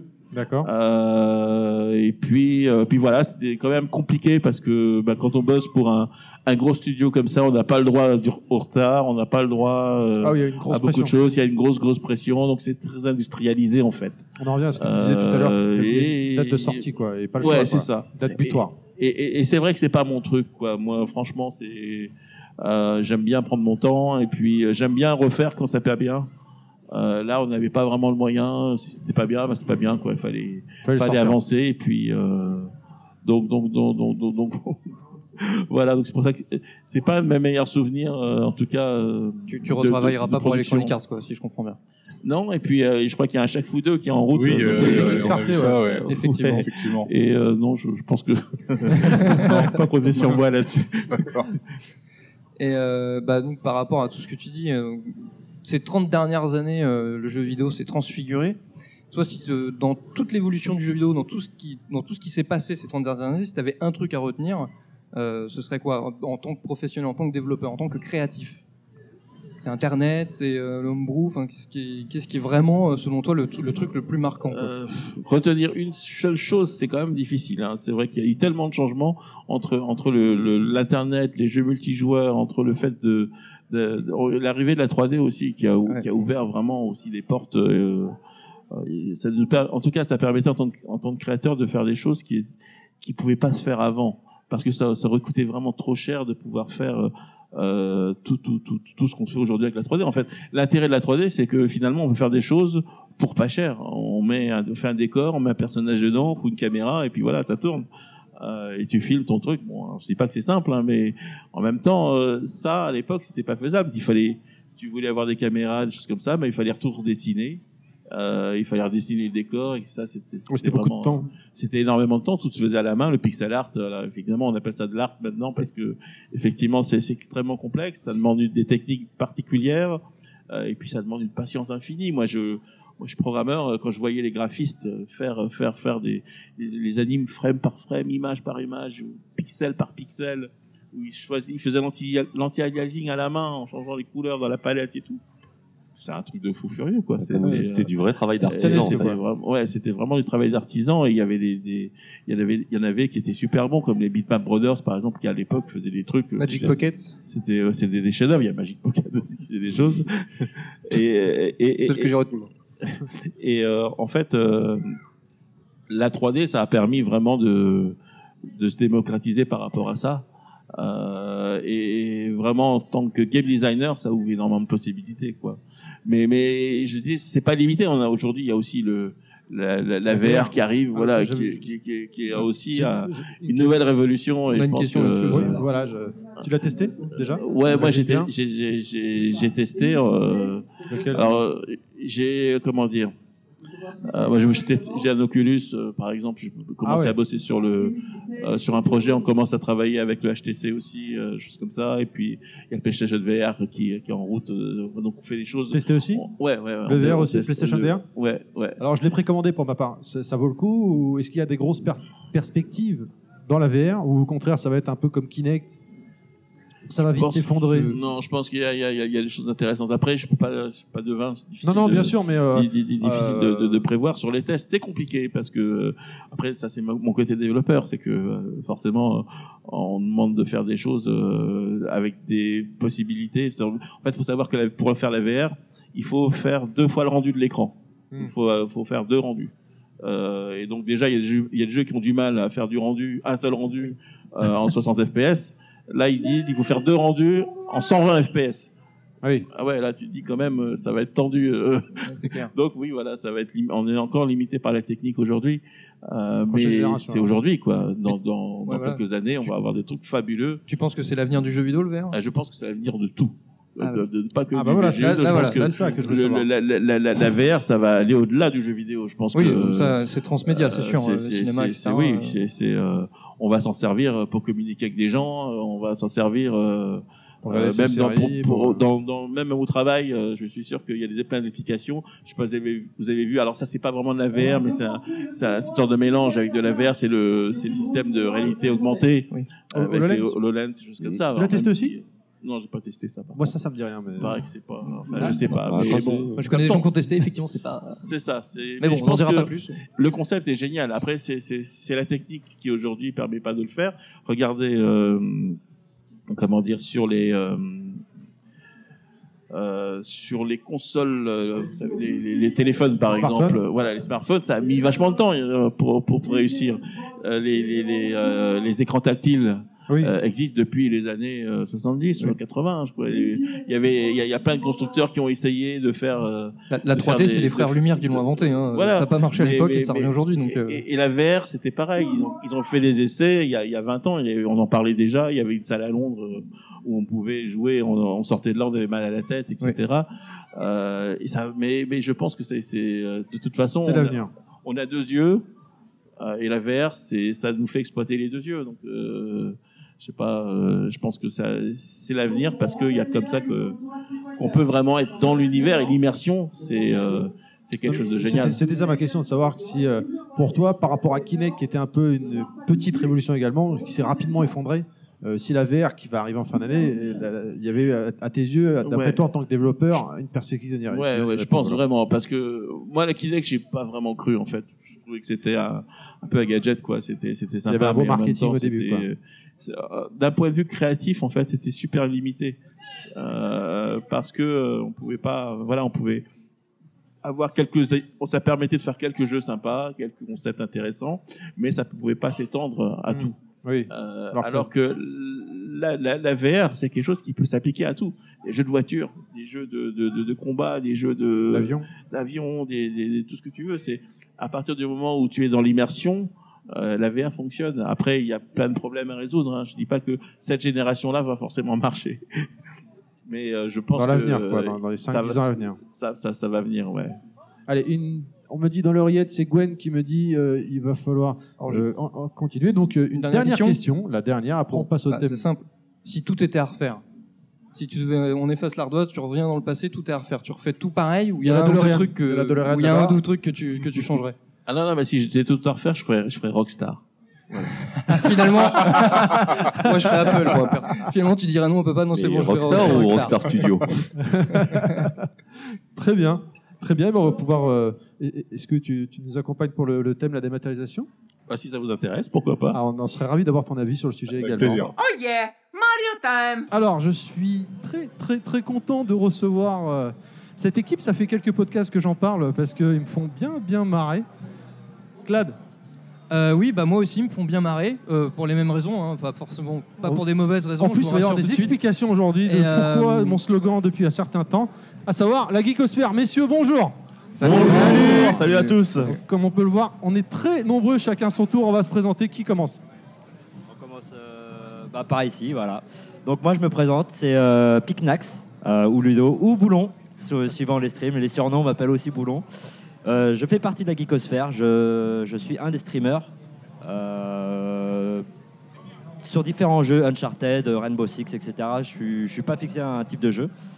Et euh, voilà. Ok. C'est le, et je suis le technicien aussi de, de la Geekosphère. Ok. Voilà. Je passe le micro à mon collègue. Suivant. Bonjour, moi c'est Joe ou Mono sur euh, les streams. Alors moi je stream pas beaucoup, j'accompagne sur Rainbow Six Ronan, mais euh, je m'occupe moi plus du graphisme et euh, Ah. des caricatures qu'il peut y avoir euh, sur euh, Le beau logo Geekosphère. le site et sur euh, oui et voilà et le C'est fameux lui. logo Ligo- Geekosphère c'est moi qui l'ai fait aussi. oui. D'accord. Voilà. Bienvenue. Salut, moi c'est euh, Nico, donc euh, Minato Sensei euh, 91. Donc moi j'ai rejoint la Geekosphère, euh, je suis le dernier, je suis le petit nouveau mais le plus vieux aussi de la Geekosphère maintenant. Et euh, ouais, j'ai rejoint il y a pas longtemps parce que c'est euh, vraiment une super communauté de gamers. euh, tout m'a plu dans, dans cette communauté, donc euh, quand, quand j'ai eu l'invitation, j'ai accepté euh, tout de suite. Et euh, mon premier grand salon avec euh, la Gecko euh, est une, euh, une réussite. Bon, sauf quelques petits euh, couacs, euh, qu'on- je pense qu'on on viendra tout à l'heure dessus, mais, euh, mais sinon c'est super. Très Voilà. bien. Continuons. Bonjour, alors moi c'est Chimie. Donc euh, moi l'histoire elle est un peu euh, particulière parce qu'en fait je ne fais, enfin je fais partie de la Geeko euh, dans le cœur, mais je ne fais pas partie de la structure parce que en fait euh, eux ils sont tous euh, sur Paris donc du T'es le coup- perso caché, quoi, c'est ça? Et voilà, C'est le c'est cookie. ça. C'est le cookie, Voilà. voilà. Et moi, je viens du sud-ouest, euh, donc euh, la Charente. Et euh, du coup, ils m'ont invité à venir jouer parce qu'en fait, on s'est rencontrés sur Twitch, sur Mario Maker à la base. Ils avaient bien galéré sur mes niveaux. Ils pleuraient dessus et moi, j'ai trouvé ça tellement mignon que du coup, bah, on est resté en très bon contact. Et euh, c'est vrai qu'on se parle très souvent. On est comme des potes, quoi. Donc, euh, franchement, c'est super sympa de leur part de m'avoir intégré dans leur groupe et afin de jouer. Et, et c'est génial. Et Voilà. pour, je t'ai vu tout à l'heure en démonstration. on va venir après ce que vous faites ici, mais c'était très, très, très impressionnant et très sympathique. Merci. Qui continue? Euh, bah, Axel, moi j'ai pas de surnom, parce que souvent c'est moi qui les donne. Le barbu Le barbu, voilà, c'est ça. Euh, bah, je suis dans la geekosphère depuis, euh, depuis le début, hein, depuis, depuis qu'on l'a créé. Je suis ravi de, de streamer. Je stream beaucoup avec, avec Beg sur, sur Mario Maker parce que je suis un petit peu monsieur Nintendo. Avec Beg, on est, on est un petit peu les défenseurs de, de cet univers-là parce qu'il y en a qui, qui n'aiment pas ça. Et, du coup, voilà, c'est une belle aventure. Je suis ravi d'être là aussi. Et le salon est vraiment, est vraiment top. Voilà. D'accord, qui continue? Bah écoute, je vais prendre la parole du coup. Ah. Donc euh, moi c'est Beg, euh, donc de la geekosphère, alias le chauve, mais on est plusieurs, donc euh, c'est difficile de nous de nous différencier parfois. Donc euh, pareil. Euh, il y a que toi en chauve là. Non, Non, parce qu'il a a- une casquette, il triche. Ronan aussi. Ouais. D'accord, d'accord. Vous d'accord. voyez pas, mais voilà, il a une casquette. Euh, donc du coup, euh, pareil, euh, dès le début euh, dans la geekosphère, euh, pas forcément spécifique sur Mario comme on pourrait le croire. J'aime tout, mais c'est vrai que ce qui a fait euh, un petit peu euh, démarrer le truc, c'est plutôt Mario Maker, donc avec Axel, et on se marre bien avec toute cette bande de potes et, euh, et voilà, c'est tout simplement du fun et c'est ça qu'on aime. Et tout rentre. Et Dans tout rentre. Non, non, ça c'est une Parce que nous sommes aussi une bande de potes à la base. Non, c'est faux. On t'écoute. Bah, salut, moi c'est euh, Sharingan Noro. Euh, moi je suis, euh, je suis, euh, je suis un peu le, le dinosaure avec chinois euh, Minato euh, de cette geekosphère. on est là en fait juste pour remonter euh, la courbe de l'âge en fait, parce qu'ils sont tous, c'est tous des jeuneaux, et du coup nous on est un peu les vieux de la vieille. Tu veux lire le niveau aussi, non? Ouais, le niveau aussi. euh, on est- je suis- en fait, je suis un peu le Ponce Pilate, euh, le Ponce Pilate de la geekosphère. Ça dépend je, des suis, jeux, euh, voilà, je suis un peu la mascotte, tout ça. C'est, euh, on se fait plaisir, voilà. Pas de niveau, mais euh, de l'entrain. Et, euh, on essaye de, de juste de bien s'amuser. Et puis, euh, à cause de Beck, j'ai dû mettre une casquette rouge. Parce que sinon, euh, on, se re- on était tous pareils, avec les, on était chauves avec une barbe, c'était juste la galère. C'est vrai du que coup, à cause de lui, j'ai dû mettre une casquette rouge et je, je passe pour un con devant tout le Non, monde. ça c'est te bien. va bien, ça te toute va bien. l'équipe- fait sur plaisir. toute l'équipe que vous êtes, il y en a que deux finalement qui ont pas de Ouais, temps, non, c'est mais clair, tous c'est les clair. autres. euh, Ah, Il y a la mode, c'est la mode. Ah, mais ils, Allez, sont, ils sont en allez, retard je les passe deux la- je C'est passe ceux le qui ont dernier, des le origines dernier. asiatiques. Ah, merci. Bon, bah, comme d'habitude, le meilleur pour la fin. Donc, moi, moi, c'est Arco. euh, bah, je suis le plus jeune de la bande. C'est peut-être aussi pour ça que je suis le meilleur à Call of et tous les FPS. Ça, bon. fait. Voilà. C'est de la merde. Donc, moi, je suis pas un geek. Je suis plus un gamer, donc un hardcore gamer. Je suis plus en guest. Et, Alors, euh, excuse-moi, Call of, Hardcore Gamer, il y a un problème. Non, Non, Euh, Battlefield. je dis ça, je dis rien. hein, Moi, moi, je suis euh, pas trop rétro. hein, Je suis, je suis jeune encore. Ah non, mais d'accord, mais Et, euh, Call of, si. bon, c'est. Bon, ça passe. Après, Pour lui, rétro, c'est Street Fighter V, chacun quoi. son sucre d'orge. Non, Non, mais c'est- non, c'est un gamer mainstream. Encore, mais bon. Pour lui, rétro, c'est un Et du coup, euh, bah, je stream un petit peu avec Boulon et euh, là, là, là, je suis vraiment impatient de commencer Dark Souls 3 avec, euh, avec euh, Beck. Quoi. Et là, on va se lancer. Ah, tu teases on les va tout futurs déchirer, streams, quoi. c'est bien. Il a teasé. Ça, ça ouais. va déchirer. D'accord, ça fait combien de temps que la geekosphère existe maintenant? Alors en gros, ça fera Alors, un an. Ça fait un- un an au mois de mai. Au mois de juin. Non, au mois de mai. Euh, Création de la chaîne, mois de mai. Ouais, création de la chaîne au mois de mai, mais on a fait Premier notre premier stream mois de stream au juin. mois de juin. Donc euh, on va dire ça fait un an euh, bientôt, là, tout bientôt. Parce qu'en fait, euh, la geekosphère à la base, c'est pas du stream, c'est vraiment, on se connaît tous euh, depuis, euh, depuis un paquet d'années. Et euh, on a créé, euh, à la base, on était, on était deux, trois avec Ronan, Beg. Euh, on a- tous les trois, on a créé cette chaîne et après, on a, on a proposé à tous les potes qu'on connaît depuis longtemps. Enfin, c'était pas une chaîne, c'était vraiment euh, un groupe, un collectif de joueurs parce qu'on aime jouer. Et, euh, et euh, de ce groupe-là où on est beaucoup plus nombreux que ça. hein. On est D'accord. On a une bonne. ouais, Ouais, 15. c'est- au départ, à la c'était base, une- un groupe de discussion pour se rejoindre, c'est pour ça. euh, jouer ensemble, etc. Voilà, pour ça. euh, se donner ça. rendez-vous C'est à ça. telle heure, Ça, on joue en à fait, tel on essaie jeu. toujours. machin. euh, on essaie, en fait, on n'est pas, euh, on n'est pas des pro gamers, on n'est pas des PGM, on n'est pas, voilà. C'est pas ce qui nous intéresse, c'est pas les records, c'est pas tout ça. Nous, on est juste une groupe- un groupe de potes. On veut jouer ensemble et euh, on a beaucoup de plaisir à jouer ensemble, tous ensemble, et on a essayé de partager ça avec euh, les autres personnes, notre bonne humeur, euh, la fun attitude, tout ça. Voilà, c'est pas Et- sans prise de tête, quoi. Et du coup, euh, pour les gens qui ne vous connaissent pas et qui nous écoutent, le principe, c'est quoi de base? De la geekosphère Le principe de base, je me permets, excuse-moi, Vas-y. Vas-y, vas-y, c'est vas-y. tout simplement de partager euh, nos humeurs du moment, nos coups de cœur, nos coups de gueule sur les jeux qui soient récents, à peine sortis ou pas. Ça peut être sur des anciens jeux. Un peu comme Level Max, quoi.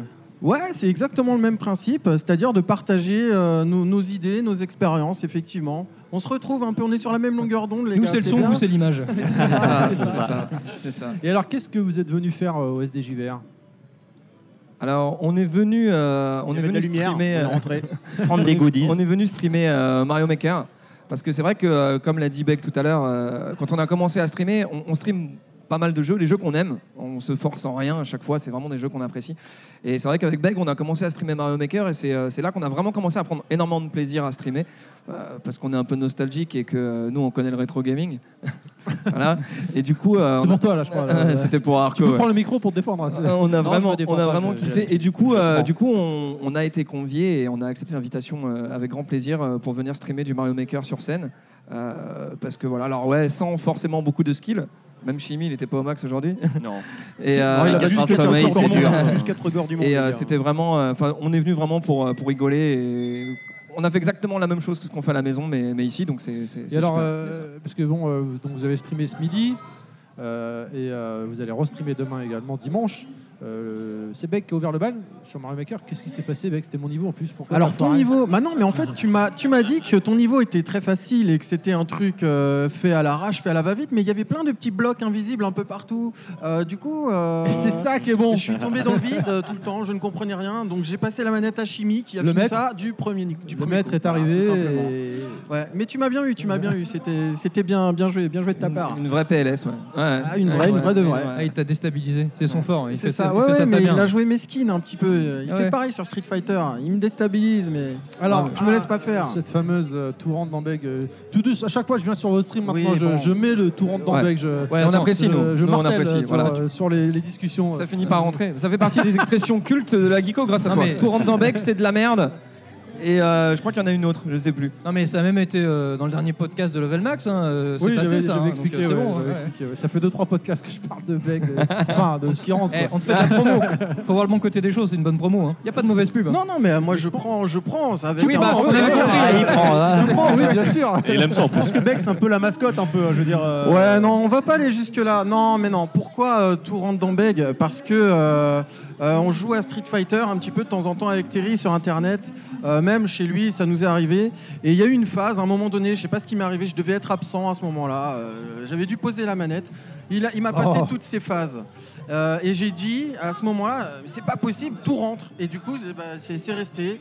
Et euh, il me dit, tout rentre dans Beg. Maintenant, à chaque fois qu'il me place, le serait-ce que Voilà. un petit combo de rien du tout. La légende a commencé. voilà. La légende a commencé. C'est comme ça. Mais j'assume. Avant de se dire au revoir, je vais vous demander vos créneaux horaires. À quelle heure on peut vous retrouver sur Twitch? Il y a pas d'horaire. Alors euh, ouais, c'est vrai qu'on on- on n'a pas vraiment d'horaire. euh, on essaye au maximum de mettre un calendrier de façon hebdomadaire pour prévenir un petit peu sur les streams. Euh, on évite de faire des streams sauvages, mais ça reste avant tout du plaisir. Donc c'est vrai qu'on ça nous arrive très souvent de dire bon allez, ce soir il n'y avait rien de prévu, mais on, va, on y va quand même. On a envie de streamer tel ou tel jeu. Euh, en principe, euh, c'est plutôt sur des. Bon, à part les marathons Moi, du stream. moi, de- ça m'est arrivé très récemment. euh, j'avais rien à faire, j'ai lancé un stream sur The Division. euh, Voilà. Comme Mais ça, à l'arrache, c'était pas prévu quoi. Ah, mais ça, c'était les trois derniers mois, Une fois à 4h du match, je suis tombé Ouais. du lit. Je vois un mail, tiens, Geekosphere stream. À cette heure-ci, ils sont encore en marche. Je vais regarder. Putain, ouais, il était en train de faire une marathon, il fait des marathons du stream, hein, il est capable de streamer des heures. marathons du stream, euh, ouais. il s'arrête jamais. hein. Il s'arrête Il pas. s'arrête vraiment jamais. En principe, c'est plutôt, euh, ça peut être la semaine, des fois le, des fois le week-end, euh, plutôt le dimanche, et, euh, et c'est souvent en fin de journée. Souvent en fin de journée, vers, euh, on peut commencer vers 19h, 20h. Ouais, c'est souvent le soir. Après, c'est pas tout, tout- toujours déterminé, mais euh, bon, on essaye de, de- de gérer ça sur les réseaux sociaux. C'est pas toujours facile, mais en gros, faut essayer de nous suivre sur Facebook et sur Twitter. Voilà. Euh, voilà. Bah, vous savez, Geekosphère donc sur Facebook et Geekosphère sur Twitter. Geekosphère sur Twitter et Geekostream sur Twitter. Ah, Geekostream, pardon. Très bien. Voilà. Eh ben, écoutez, euh, messieurs, c'est bon pour toi, Claude, ou quelque chose à rajouter? Euh, si, moi j'ai une dernière question, une Alors, question rapide, parce fatidique. qu'on déborde, Ouais, je serai rapide. Est-ce que vous écoutez les podcasts de Level Max Évidemment. On les écoute. Ah, Yes. c'est bien. Ah, Voilà. évidemment. Tu leur donneras un chèque euh, aussi. Non, moi j'ai écouté le, le, le SD le podcast où vous parlez du SDJVR et il m'a donné bien envie. Et euh, aussi quand vous avez parlé de Street. Ah, vous êtes des connaisseurs de Street et quand on vous écoute parler, euh, ça donne envie Alors, c'était nos deux invités surtout, hein, euh, TMDJC et FKPH. Ouais, il y avait, ouais. euh, je me rappelle plus des, des, TMDJC, des pseudos. ouais, mais, euh, On leur a donné du répondant. ouais. C'était deux super streams, Je pense qu'il faudrait aussi euh, juste faire une petite pub pour le, le Twitch de, de Chimie quand même. Exactement, mais en Ouais, fait, on euh, t'écoute, il s'est Chimie. pas exprimé, mais j'ai demandé vos horaires, c'était aussi pour lui, Bon, bien bah, sûr. Moi, sur Twitch, c'est Chimie Anthony Gaming, parce qu'à la base, on est deux, mais je stream tout seul. voilà, Ouais, c'est un peu. Le lundi, il est chimie, le mardi, il est Voilà, Tony Gaming. c'est Ça ça. dépend. En c'est- je suis toujours dans sa tête, ouais. Voilà. non, non, c'est parce qu'en fait, à la base, on devait faire des vidéos. On, on fait des vidéos sur YouTube, mais euh, ça, euh, Twitch a pris plus d'importance en fait au niveau euh, du jeu que YouTube, parce que YouTube, c'est un peu. euh, pour Archaïque moi, maintenant. c'est- ouais, voilà, c'est ça. Ah, ces Tandis que dernières Twitch, années, c'est quand même Twitch, du euh, direct. c'est dur de se quoi, faire une c'est, place, euh, Encore que c'est- c'est deux écoles, quoi. c'est la relation humaine euh, du direct, quoi. C'est vraiment direct. euh, les gens, ils sont là. euh, et voilà. Et du coup, c'est vrai que ça m'a plus attiré sur ça. Et Tony, donc lui, euh, était plus vidéo en- enregistrement. Et euh, du coup, bah, ça s'est pas un peu séparé, mais euh, voilà, pour le moment, c'est plus Twitch. Voilà, donc euh, c'est vrai qu'on s'est connus comme ça, donc euh, grâce à Twitch, et, Et c'est donc, génial. Tu Twitch à quelle heure? Pardon? Tu tu stream à quelle heure? Alors moi, je stream euh, Et quel jour? Euh, un peu tous les jours, on va dire. On va dire tous les jours. euh, normalement, heures. le matin dès 8h30. Tu es un no-life. Ouais, Non. il est sérieux, le mec. Non, parce que j'ai une, j'ai une femme, une vie de famille. euh, mais Tu bosses du, pas Mais du coup, si, je suis professeur de guitare en fait. Ah merde Non, mais la attends. nuit tu, non, tu, tu bosses non la parce qu'en guitare fait, la nuit, euh, pas comme je possible. suis indépendant, je, je suis à mon propre compte. D'accord. Donc du coup, bah, il m'arrive d'avoir une journée à 14h, 17h, je travaille par exemple. Et je sais que bah, de 8h à 14h, je peux streamer si je veux. quoi. D'accord. Et du coup, j'ai quand du même temps. pas oublier libre. qu'on on parle d'un mec euh, qui en 8 jours euh, a claqué euh, 2400 records du monde sur Mario Maker quoi. 2400. Donc en termes de no Il life, faut le je dire. pense que là on a Il faut le dire. On a, Bah, le soleil, on a le. Bah, Bah, a- on- l'a pas bah, en fait, pour en fait, maintenant j'ai mal aux yeux et ça fait une semaine que j'ai pas joué à Mario Maker. C'est pour ça qu'aujourd'hui c'est un peu laborieux. Mais du coup, comme je suis sur Dark Souls 3, ben voilà, Mais Mario Maker est passé un peu à la trappe pour le moment. Normal. Voilà, mais à la fin de Dark Souls, euh, je retournerai sur Mario Maker. Eh ben, on va conclure sur Dark Souls alors. Merci à vous, messieurs. Merci, Merci d'avoir beaucoup. regardé. Merci beaucoup, merci. Merci, Merci, à les vous. gars. À bientôt Merci. et bon salon à vous alors. Merci Super, merci. Merci. Ciao. See you soon. Eh bien, de nouveau, Claude, on est toujours euh, au SDJVR. Oui, de retour, en effet. Alors, qui c'est qu'on a cette fois en invité Ah bah là, En- c'est Qui euh, est présent sur le SDJVR Oui, et puis qui sont présents à plusieurs événements et qui sont assez connus quand même de par le monde et par les contrées euh, vertes, verdoyantes de France. Euh, bah, je- J'ai nommé Pix and Love. On parle beaucoup euh, presse et écrit hein, depuis tout à l'heure. hein. Je sais pas si tu as, remarqué. Oui, hein. c'est vrai. Bon, c'était console plus, effectivement. Le jeu vidéo passe beaucoup par les mots, hein, mine de rien. Bonjour. bonjour. Donc je suis Nicolas, édition Pix and Love. Donc je vais faire un rapide clin sur Pix and Love, au moins pour, nous présenter. Pix and Love, qu'est-ce que c'est avant tout Écrivain, journaliste, éditeur. Ça fait presque 7 ans que euh, Pix and Love existe. On est une société basée actuellement en Ile-de-France, à Oudon, dans les Yvelines. Donc notre spécialité, forcément, c'est le jeu vidéo. Notre cheval de bataille, c'est le jeu rétro. Pour faire simple, on fait des ouvrages assez poussés dans ce domaine. Voilà. Ouais, effectivement, euh, pour en avoir lu quelques-uns, si ce n'est presque tous, euh, enfin peut-être pas tous, mais bon, euh, ouais, voilà, c'est vraiment poussé. Effectivement, comme tu dis, euh, sur le rétro, si on veut euh, bah, savoir euh, tout un tas de choses, des petites anecdotes sur certaines machines, certains créateurs de jeux, etc. Ah bah, créateur, moi j'ai lu, comme je disais tout à l'heure off, euh, la biographie de Kishimoto qui est juste euh, ouais. hallucinante. Il y a Michel Ancel aussi, c'était intéressant de lire. J'ai lu aussi Michel Ancel. Ah oui, c'est des grands, grands noms du jeu vidéo. On a vraiment la chance de pouvoir, un, les interviewer, qui est Oui. Un rêve d'enfant, entre guillemets. Il y a certains auteurs qui sont beaucoup plus joignables. Kishimoto, on a quand même la chance qu'il soit resté une semaine en France pour qu'on puisse lui parler. On était fous. Et il est vraiment très, très accessible, très gentil. Malheureusement, Monsieur Ancel, bah, c'est pas un menteur. Il est débordé. Il n'a eu Ah la chance. ah, il, est- il joue carte sur table. Par contre, c'est quelqu'un de poli, courtois, ponctuel. Ça a l'air idiot, mais oui, voilà, il dit bah, euh, à 14h, je suis là. On 14 prend heures. sa montre, euh, 13h55, euh, bonjour. Ça a l'air idiot, mais voilà, ça prouve. On sent le vécu. Voilà, Ouais. il a vraiment un respect énorme pour dire ah oui, je suis débordé, mais je lui dis aujourd'hui 14h, on regarde sa montre, 13h55, il est là. On est comme des gosses. Voilà, on est en train de parler à Monsieur Ancel. En Il- plus, ouais. Voilà, il fait partie du ça. top 5 des créateurs du vidéo dans le monde. Ouais. Voilà, il est Ouais. top 5 quand même. Et voilà. Et à, et à t'entendre, on voit que c'est un boulot de passionné ce que vous faites. Parce Ah, qu'on voit que yeux t'es qui passionné. brillent. Voilà, c'est ça. Nos auditeurs le voient pas, mais, on le- mais je pense qu'ils le ressentent effectivement. Voilà, c'est la passion qui parle. Et Ah quand oui, on vous lit, on sent la passion. Quoi. C'est ça Les yeux qui brillent, quoi. Je parle à Monsieur Ancel. mais- Tout de suite, je suis obligé de poser ma question que je pose Bien chaque sûr. année que je, quand je vais dans une convention que je croise Pixel 9. À quand l'anthologie euh, sur la Neo Geo? Bientôt. Alors, Alors que- ça fait déjà au moins 4 ans qu'on me dit bientôt. Donc, Alors, euh, tout de suite. Alors, j'ai joué carte sur table. Pour une fois, je vais parler un petit peu. La Neo Geo, c'est une très bonne machine. Je ne crache pas sur cette console. C'est la je machine. vais dire que malheureusement, cette console, ou plutôt SNK, parce que ça fait c'est marié, a eu quand même beaucoup de déboires. Parce qu'il y a eu SNK Playmore, il y a eu SNK, il y a eu SNK Tagala Soin Soin, j'en passe et des meilleurs. Et que je vous, je vous rappelle malheureusement que Pixel Love est professionnel. Donc, dans le sens, on ne peut pas écrire n'importe quoi sans vérifier.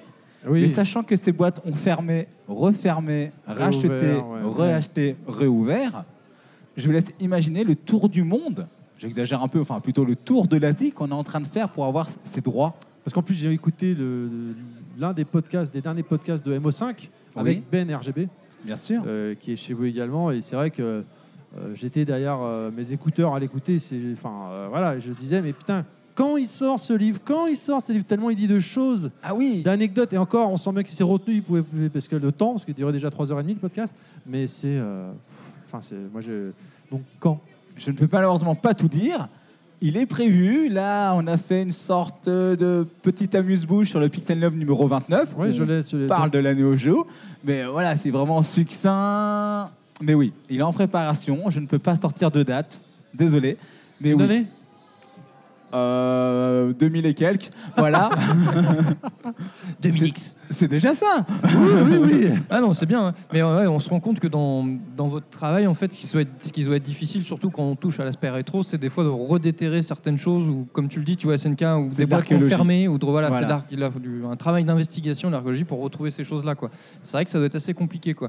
Et en termes d'anecdotes, il y a un truc en particulier qui te vient à l'esprit hein, par Bah, rapport là, à de tout ce que je tout peux vous avez dire fait? sur le vécu, c'est Sonic. Sonic, je joue carte sur table.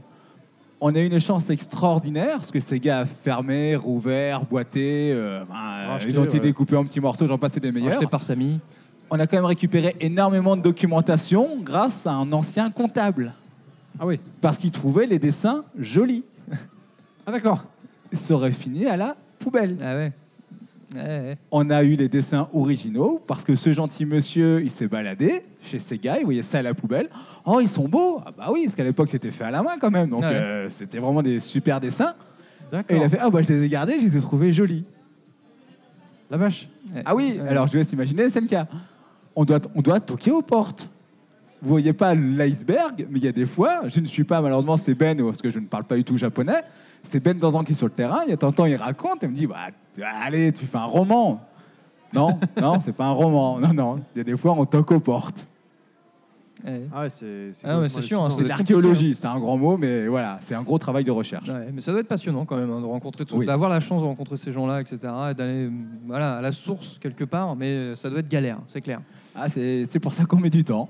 Ouais, encore, enfin, tout doucement, enfin, tout doucement. Maintenant, ça y est, Pixel Love a quand même une certaine renommée et réputation. Je pense Oui, que les on est portes connu et s'ouvrent reconnu. plus facilement qu'à vos débuts où euh, bah, il fallait euh, euh, se faire connaître au début. Bien Euh, sûr. Là, maintenant, voilà, quand on dit Pixel Love, qui ne connaît pas Pixel Love Donc, euh, j'imagine que quand même les portes euh, s'ouvrent un peu plus facilement, même si ça reste encore dur. J'imagine bien des fois euh, dans certaines enseignes où ils veulent pas divulguer leurs secrets, Ah leur bah, historique. soit ils veulent pas, soit faut sortir un chèque. Ouais, voilà. ouais. Et malheureusement, le chèque, il y a des fois, il est un peu haut.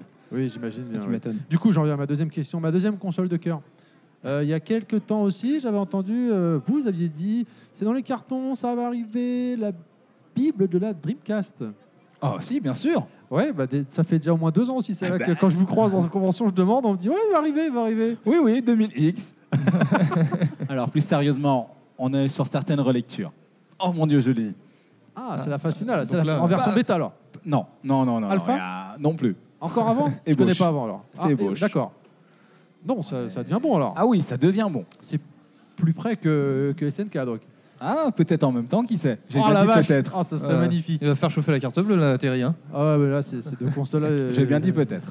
C'est Bon. deux consoles mythiques quoi. Ça tease, ça tease, c'est bien. On a, un peu, on a de l'info là, à level- à level max. Attention, euh, de premier ordre. Et comment on atterrit alors euh, au salon au SDJVR Comment tu as atterri au SDJVR Comment Pixel Lab a atterri au SDJVR Ah, bien sûr. Donc, euh, je joue carte sur table.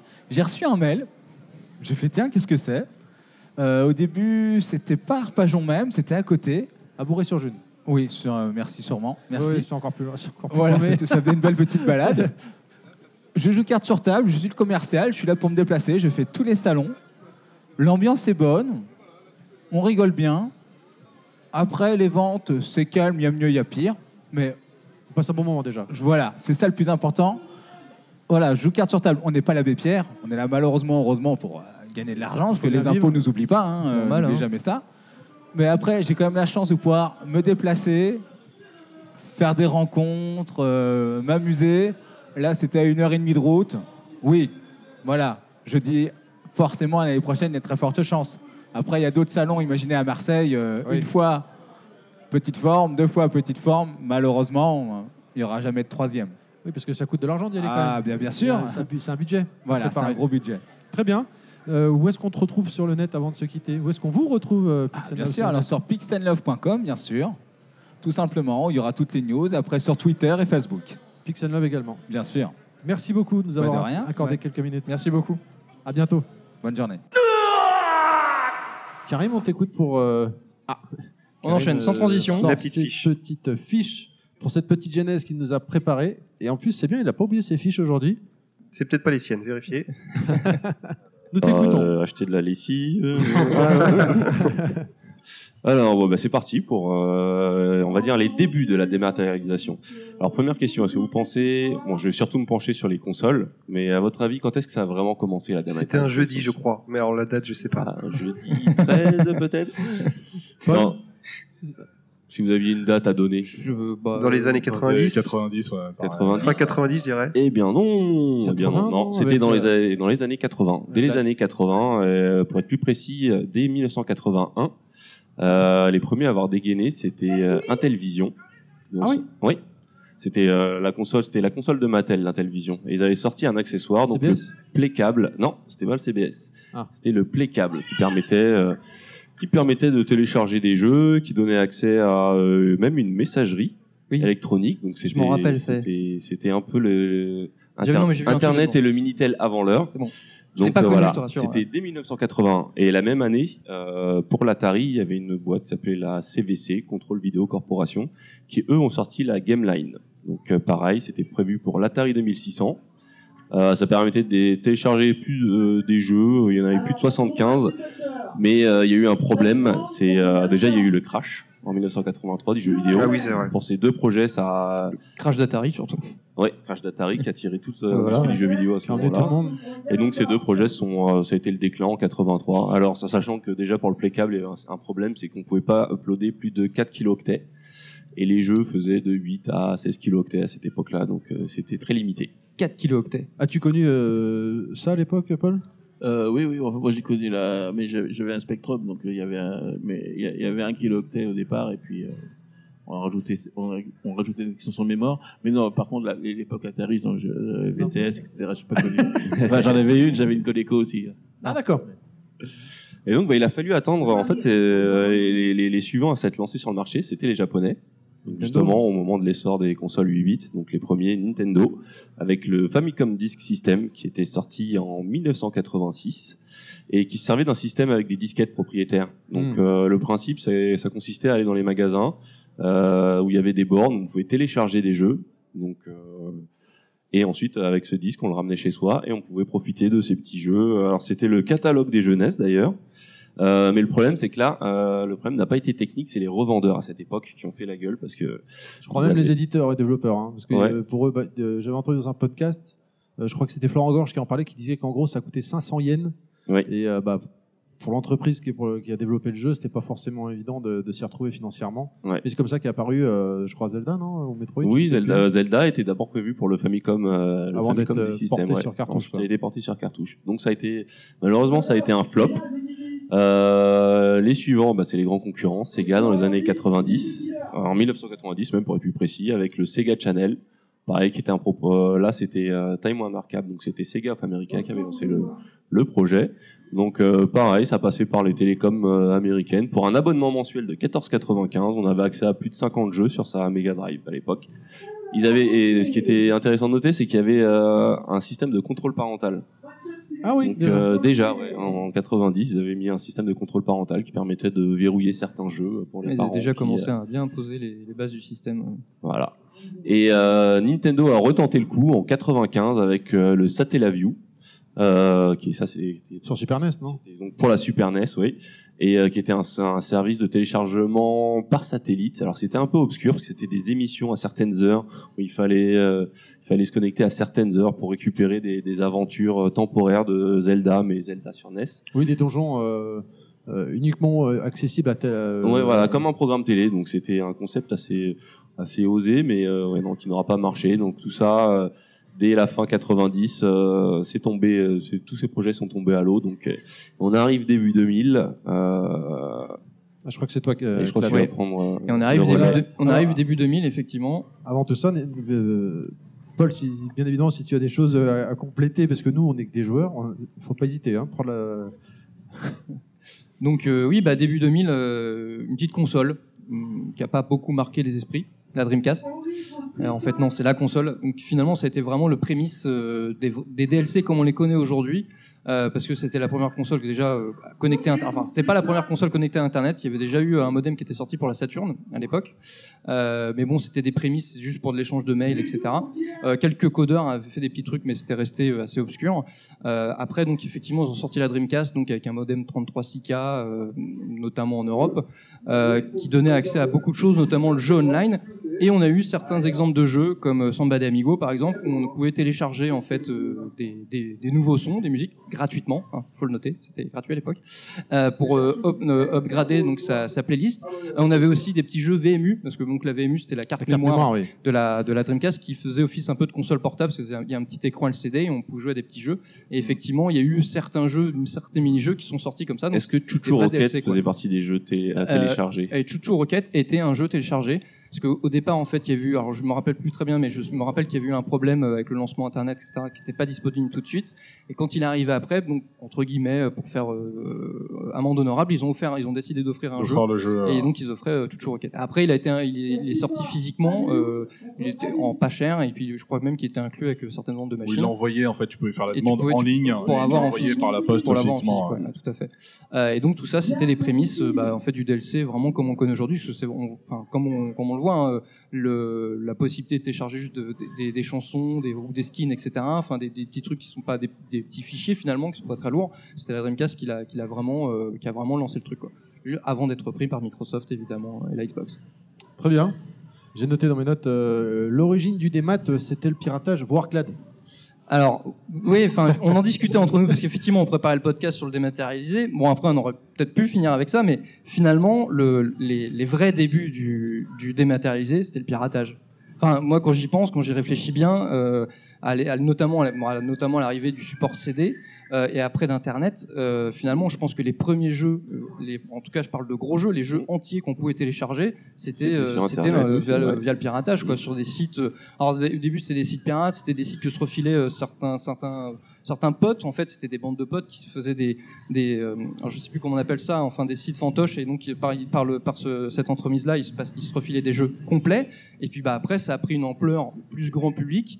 Et euh, finalement, euh, les, premiers vrais jeux entiers à, télécharger, bah, c'était le piratage, quoi. Et je pense que d'ailleurs, le- l'essor du démat, euh, ça ça a servi, ça a été un mal pour un bien, parce que finalement, quand on a vu tout le monde, enfin, quand certains éditeurs notamment ont vu tout le monde qui a gagné, et ils ont vu cette, cette, cette possibilité-là via Internet, ils se sont dit, attends, il y a peut-être un truc à faire. Et je pense que c'est peut-être été le début de l'idée de, de tout ce qu'on connaît aujourd'hui, des bases euh, bah, du, du, du démat tel, tel qu'il est aujourd'hui, de Steam et autres, quoi.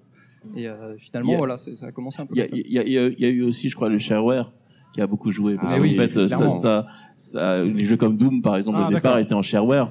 Donc, euh, c'était aussi un concept de se dire, voilà, on, on laisse le jeu aller dans la nature et puis vous me payez ce que vous voulez.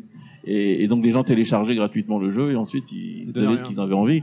Et, et ça, c'est c'est- c'est quelque chose qui a un peu été oublié aujourd'hui. Bah, c'est- Euh, c'est- c'est cool. Télécharge juste C'est je à l'envers. Tu donnes ce que tu ça. veux et on verra ce qu'on te donnera après, quoi. c'est ça, hein. aussi. D'accord. Mais, mais, mais, mais ça, ça, je crois que ça a ça, aussi aidé à, à, à ce que les gens se disent, ben ouais, on peut, on peut avoir des jeux gratuits. Et... euh, C'est ça, le, le début du démat, c'était gratuit. Il faut le dire comme ça. hein. C'est- Que ce soit sur la Dreamcast, que ce soit euh, bon avec le, le côté piratage ou euh, shareware, effectivement, c'était ça. hein. La belle époque.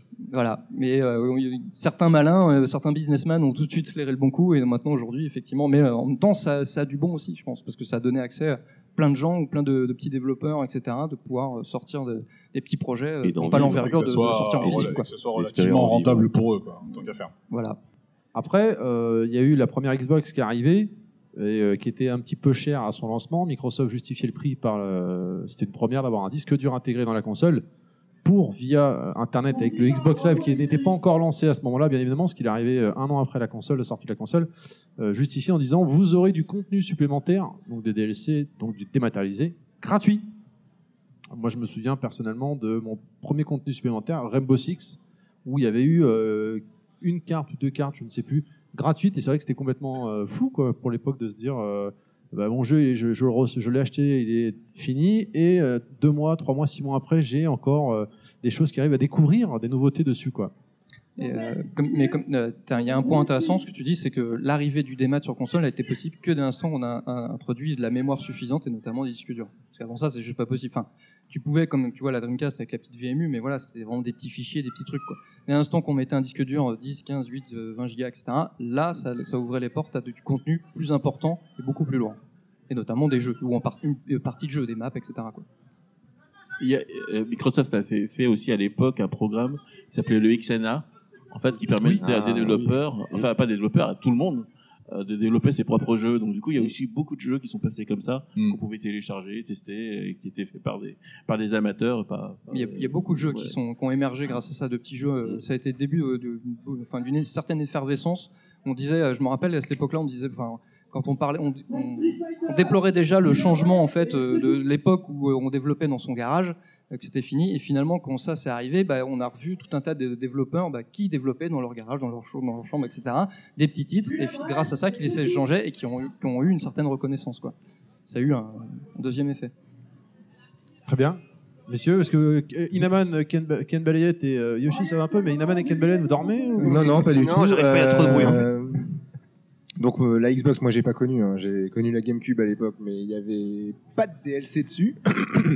Je rebondis un peu sur euh, sur les débuts. euh, euh, et ça me fait penser à la question suivante qu'est-ce que la démat en fait La dématérialisation. Euh, puisque moi, dans les années 80, je me rappelle d'une sorte de dématérialisation dont on n'a pas parlé, et qui était, euh, j'étais j'avais un Amstrad 6128. À l'époque, on avait la possibilité pour jouer à un jeu vidéo, non pas de l'acheter physiquement, mais carrément en sortant un petit bouquin, de retaper toutes les lignes de code. Et ça, est-ce que c'est pas un peu une sorte de dématérialisation aussi, euh, avant l'heure, Ouais, puisque vous aviez pas la cartouche, vous n'avez pas la disquette, mais vous étiez obligé de retaper euh, tout le code. euh, et ça ça crée faisait des, des dis- vocations. des centaines de lignes. Fallait de surtout la pas rematérialisation. Tout à Ouais, fait. Des livres de code pour les calculettes aussi, je. Il fallait surtout pas se tromper. Parce Ah ouais, que euh. Là, tu pouvais pas re- revenir en arrière. T'étais obligé de tout effacer pour tout refaire. Et, euh, et moi, je me rappelle avoir passé des heures et des heures là-dessus avant de pouvoir jouer. On a euh, tous à essayé. jeu. Et surtout Voilà. être déçu par le jeu après. quoi. Ouais, ouais, parce que tu pas- Ah, t'as tu fait ça pas ce que Tu fais que ça. Ok. Parce qu'il savais te que donnait, en plus, quand t'achetais l'ordinateur, en fait, il te donnait déjà, euh, bah, avec la notice, en fin de notice, il te donnait 5 jeux que tu pouvais, en gros. C'est bah, ça. Euh, on te donnait les codes que tu pouvais coder toi-même. Euh, c'est vrai que moi j'avais déjà essayé. Le plus court, c'était un jeu de ping-pong. Parce En fait, le, le programme faisait juste deux pages, hein, donc à taper. Je mettais juste une demi-journée. Et effectivement, ça m'est déjà arrivé à la fin de me tromper en fait euh, sur un code. Et de, voilà, d'abandonner parce que ouais, voilà, ouais. euh, Là, effectivement. t'as envie de t'ouvrir euh, la veine, quoi. Ouais, légèrement. ouais. C'était l'époque euh, où tu choisissais le jeu en fonction du nombre de pages. C'est exactement ça. Mais ouais, bien vu, Naman, effectivement. C'est les prémices du démat aussi, Voilà. complètement. ouais. Et du coup, bah, Paul, toi, t'as bien connu cette époque-là aussi, j'imagine. Ah oui, Tes moi, premiers jeux, t'as fait, euh, fait comme. Ouais, moi, je, moi, je copiais les trucs aussi. Il y avait un- je, disais du, je parlais du, du, du journal qui s'appelait Logiciel et qui toutes les semaines sortait euh, justement des. Euh, il y, y avait il y avait une rubrique qui s'appelait. Euh, je crois qu'il fallait faire un jeu en fait en le moins de lignes possible. Et donc il y a, il y a des gars qui écrivaient ça sur une ligne. Ils arrivaient à faire un jeu sur une ligne. Ah ouais.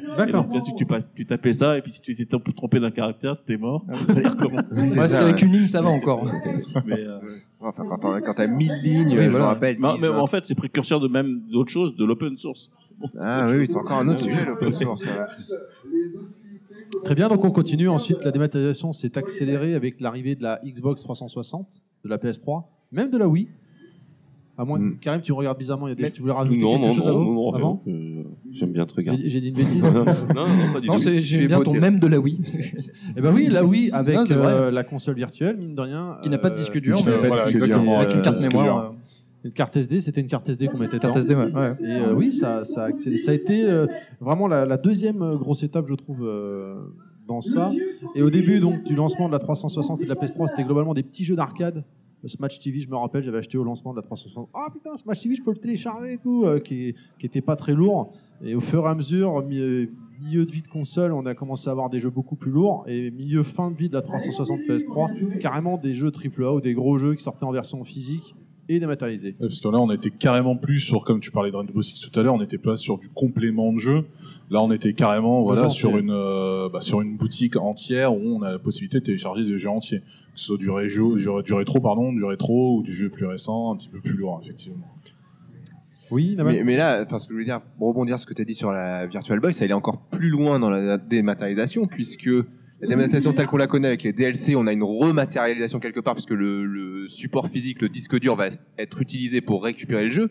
Mais sur la Virtual Boy, tout, la Virtual. Boy, ouais, Virtual Ouais. Console, pardon. Parce que, putain, oui, Virtual Boy, c'était une. Euh.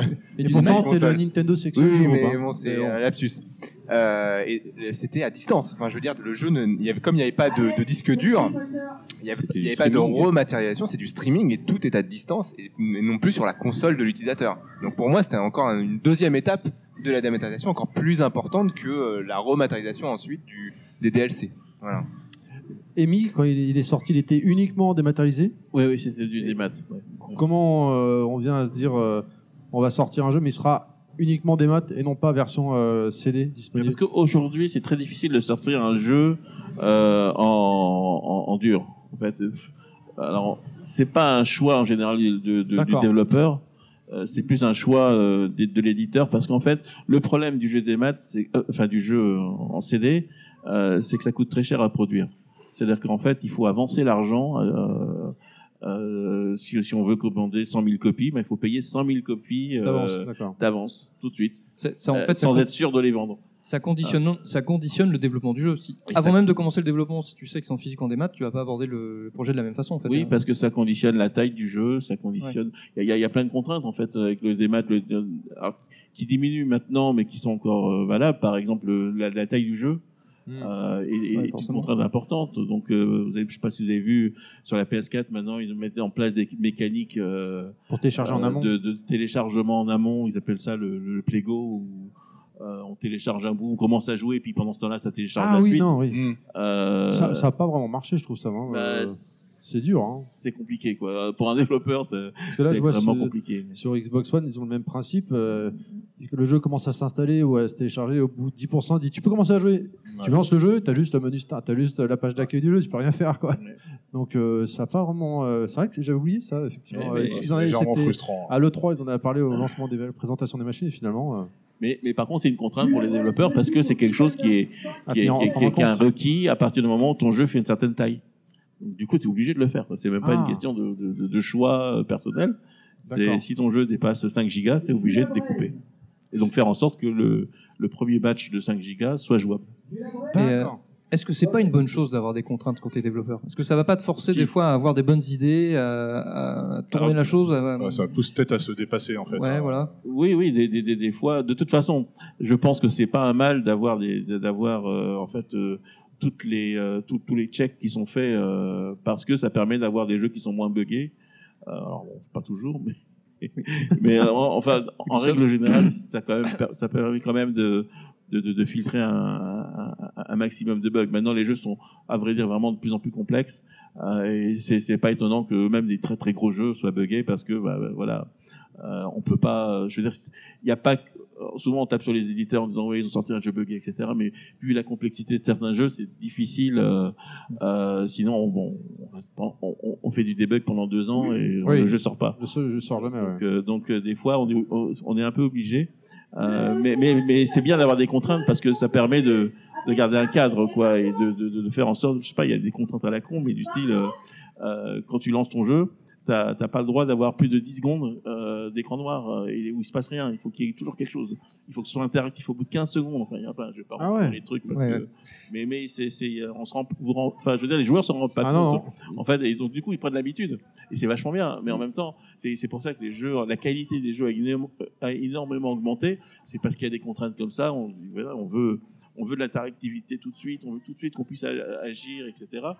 Ça fait une génération de gens qui sont un peu impatients parce que du coup, bah, dès que ça réagit pas, euh, Ça cra- eh ça ben, crie. va pas. On balance, on balance la manette. mais, mais, mais en même temps, c'est vrai que la, la- la qualité a, augmenté, en tout cas d'un point de vue utilisateur. Je parle pas de la qualité des jeux en elle-même, mais, mais, mais plus l'expérience utilisateur. Et vraiment, c'est quelque chose euh, sur lequel il y a eu beaucoup d'efforts de fait. Quoi. C'est vrai qu'on voit plus de, de- à l'époque, euh, ce que dans la presse ils appelaient beaucoup de daubes. Maintenant, la plupart des jeux ont, euh, ils sont, ils sont Oui, le- assez- le ils niveau sont- a augmenté, ouais. le- on n'a plus vraiment de vrais jeux où ça fonctionne pas, où c'est, où c'est bah, des, des vraies catastrophes comme il y avait à l'époque. Donc euh, voilà, c'était pour Ouais, ou ne, ne serait-ce que les temps de chargement à l'époque, on mettait une disquette, on changeait de disquette, euh, ça mettait deux heures à chaque fois qu'on changeait de tableau, il fallait mettre une, un nouvelle disquette, c'était l'enfer quoi. Là aujourd'hui, euh, on se rend pas compte, mais les jeux stream en parallèle. Pendant que tu joues, ils vont chercher le reste, etc. Ce qui fait que tu as une expérience de jeu continue. Tu, tu joues sans arrêt. Tu prends un Uncharted, tu continues. Ça s'arrête jamais. Et à chaque fois que tu finis un tableau, c'est un nouveau truc qui arrive. Et tu dis, ah bon, je vais arrêter pour bouffer. Non, non, attends, je finis ma partie. je finis mon level. Et t'as le level qui commence derrière. Ouais. Bah, tu vois, on te Donc tire tu peux sans plus arrêt. ça fait vraiment. euh, et ça, c'est de la technique derrière. C'est vrai que ça a super évolué par rapport à avant où, euh, où ça n'existait pas. Quoi. Il fallait vraiment, euh, il fallait vraiment vouloir jouer au jeu pour pour, euh, pour pouvoir les apprécier. Quoi. Pour se rendre compte de l'évolution de la dématérialisation, euh, Yoshi, tu avais préparé euh, des statistiques. Yes. Tac, tac, tac. hein, sur 2014-2015. Selon euh, charlatan.org, non, c'est pas ça, non, de Dynaman, non? Non, c'est pas, pas, pas tiré sur charlatan.org, non, du tout. Euh, donc des chiffres, euh, donc sur le chiffre d'affaires euh, global hein, euh, qui représente 2,87 milliards d'euros sur le jeu vidéo en France. Donc le software matérialisé console, hein, donc qui représentait 9% en 2014, passe à 14% en 2015. Euh, donc le software physique console passe de, 3, de 31, pardon, 31% en 2014 à 28% en 2015, donc on a une légère baisse. Euh, Il y a une hausse du démat, une baisse voilà. du physique. C'est un peu ça, voilà. Euh, physique PC, donc qui reste euh, voilà au niveau vraiment stationnaire à 2% sur 2014. Euh, dématérialisé PC en hausse, hein, qui passe donc de 11% à euh, bah, 12%. Ça, par contre, c'est intéressant. C'est de voir que le PC se stabilise. En Ouais. fait, c'était le précurseur du démat. Finalement, c'est là où on Et a ça le, se maintient. les Voilà. Et finalement, ça se maintient. Je pense qu'ils ont trouvé, Steam. le, il a trouvé son équilibre, Mm. notamment. Enfin, Steam. on pourrait dire. Au lieu de dire PC, on pourrait dire Steam. Effectivement, ça pourrait résumer la chose, mais il n'y a pas que quand même. L'origine. Peut-être la donnée la plus intéressante. Même Parce si que bon. euh, on voit que ça explose sur console. euh, ça le jeu physique diminue, mais pas autant que le- la progression du démat. Donc il doit y avoir euh, beaucoup de gens qui prennent des deux, parce qu'en plus il y a des jeux qui sont exclusifs démat, et des jeux qui sont encore exclusifs physiques. Exactement. Euh, mais je pense que le- la- l'explosion qu'on est en train de vivre sur console, c'est celle qui a vécu le PC déjà il y a un petit moment, 5-10 ans, 5 ans.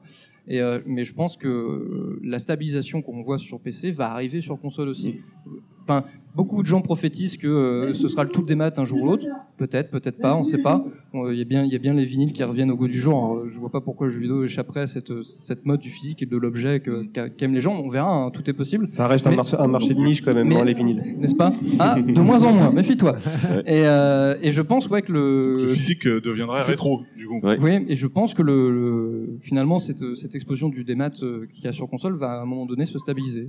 Aura, est-ce qu'on va avoir alors le est-ce que le ce qui se passe sur PC nous montre aussi l'exemple sur ce qui va se passer sur console au niveau des prix avec des soldes Ça c'est un autre problème. Des, des grandes soldes euh, toutes les semaines. euh, Ça a déjà commencé, il y a de- pas mal de promotions sur les lives, sur les Xbox Live ou sur le Bah, marché au PlayStation. début- Au début, c'était assez compliqué parce qu'ils ils expliquaient, euh, enfin, c'était le, le, le- le PDG euh, d'Ubisoft, euh, Guillemot, je crois, il s'appelle. Guillemot, oui. euh, qui expliquait qu'en fait, qu'il il pouvait pas, au niveau. euh, parce que beaucoup de joueurs se, hum, s'interrogeaient euh, sur les jeux AAA notamment. Ils disaient, mais attends, euh, en magasin, euh, c'est exactement le même prix en ligne, enfin, et inversement.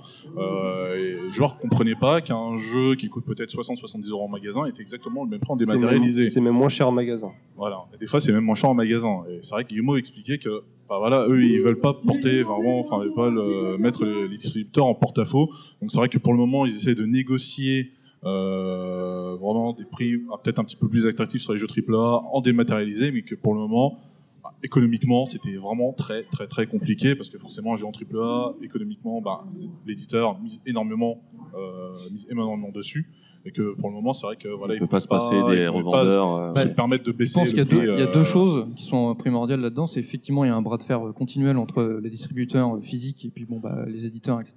Clairement. Et je pense aussi euh, il y a une différence fondamentale entre le, le PC et la console.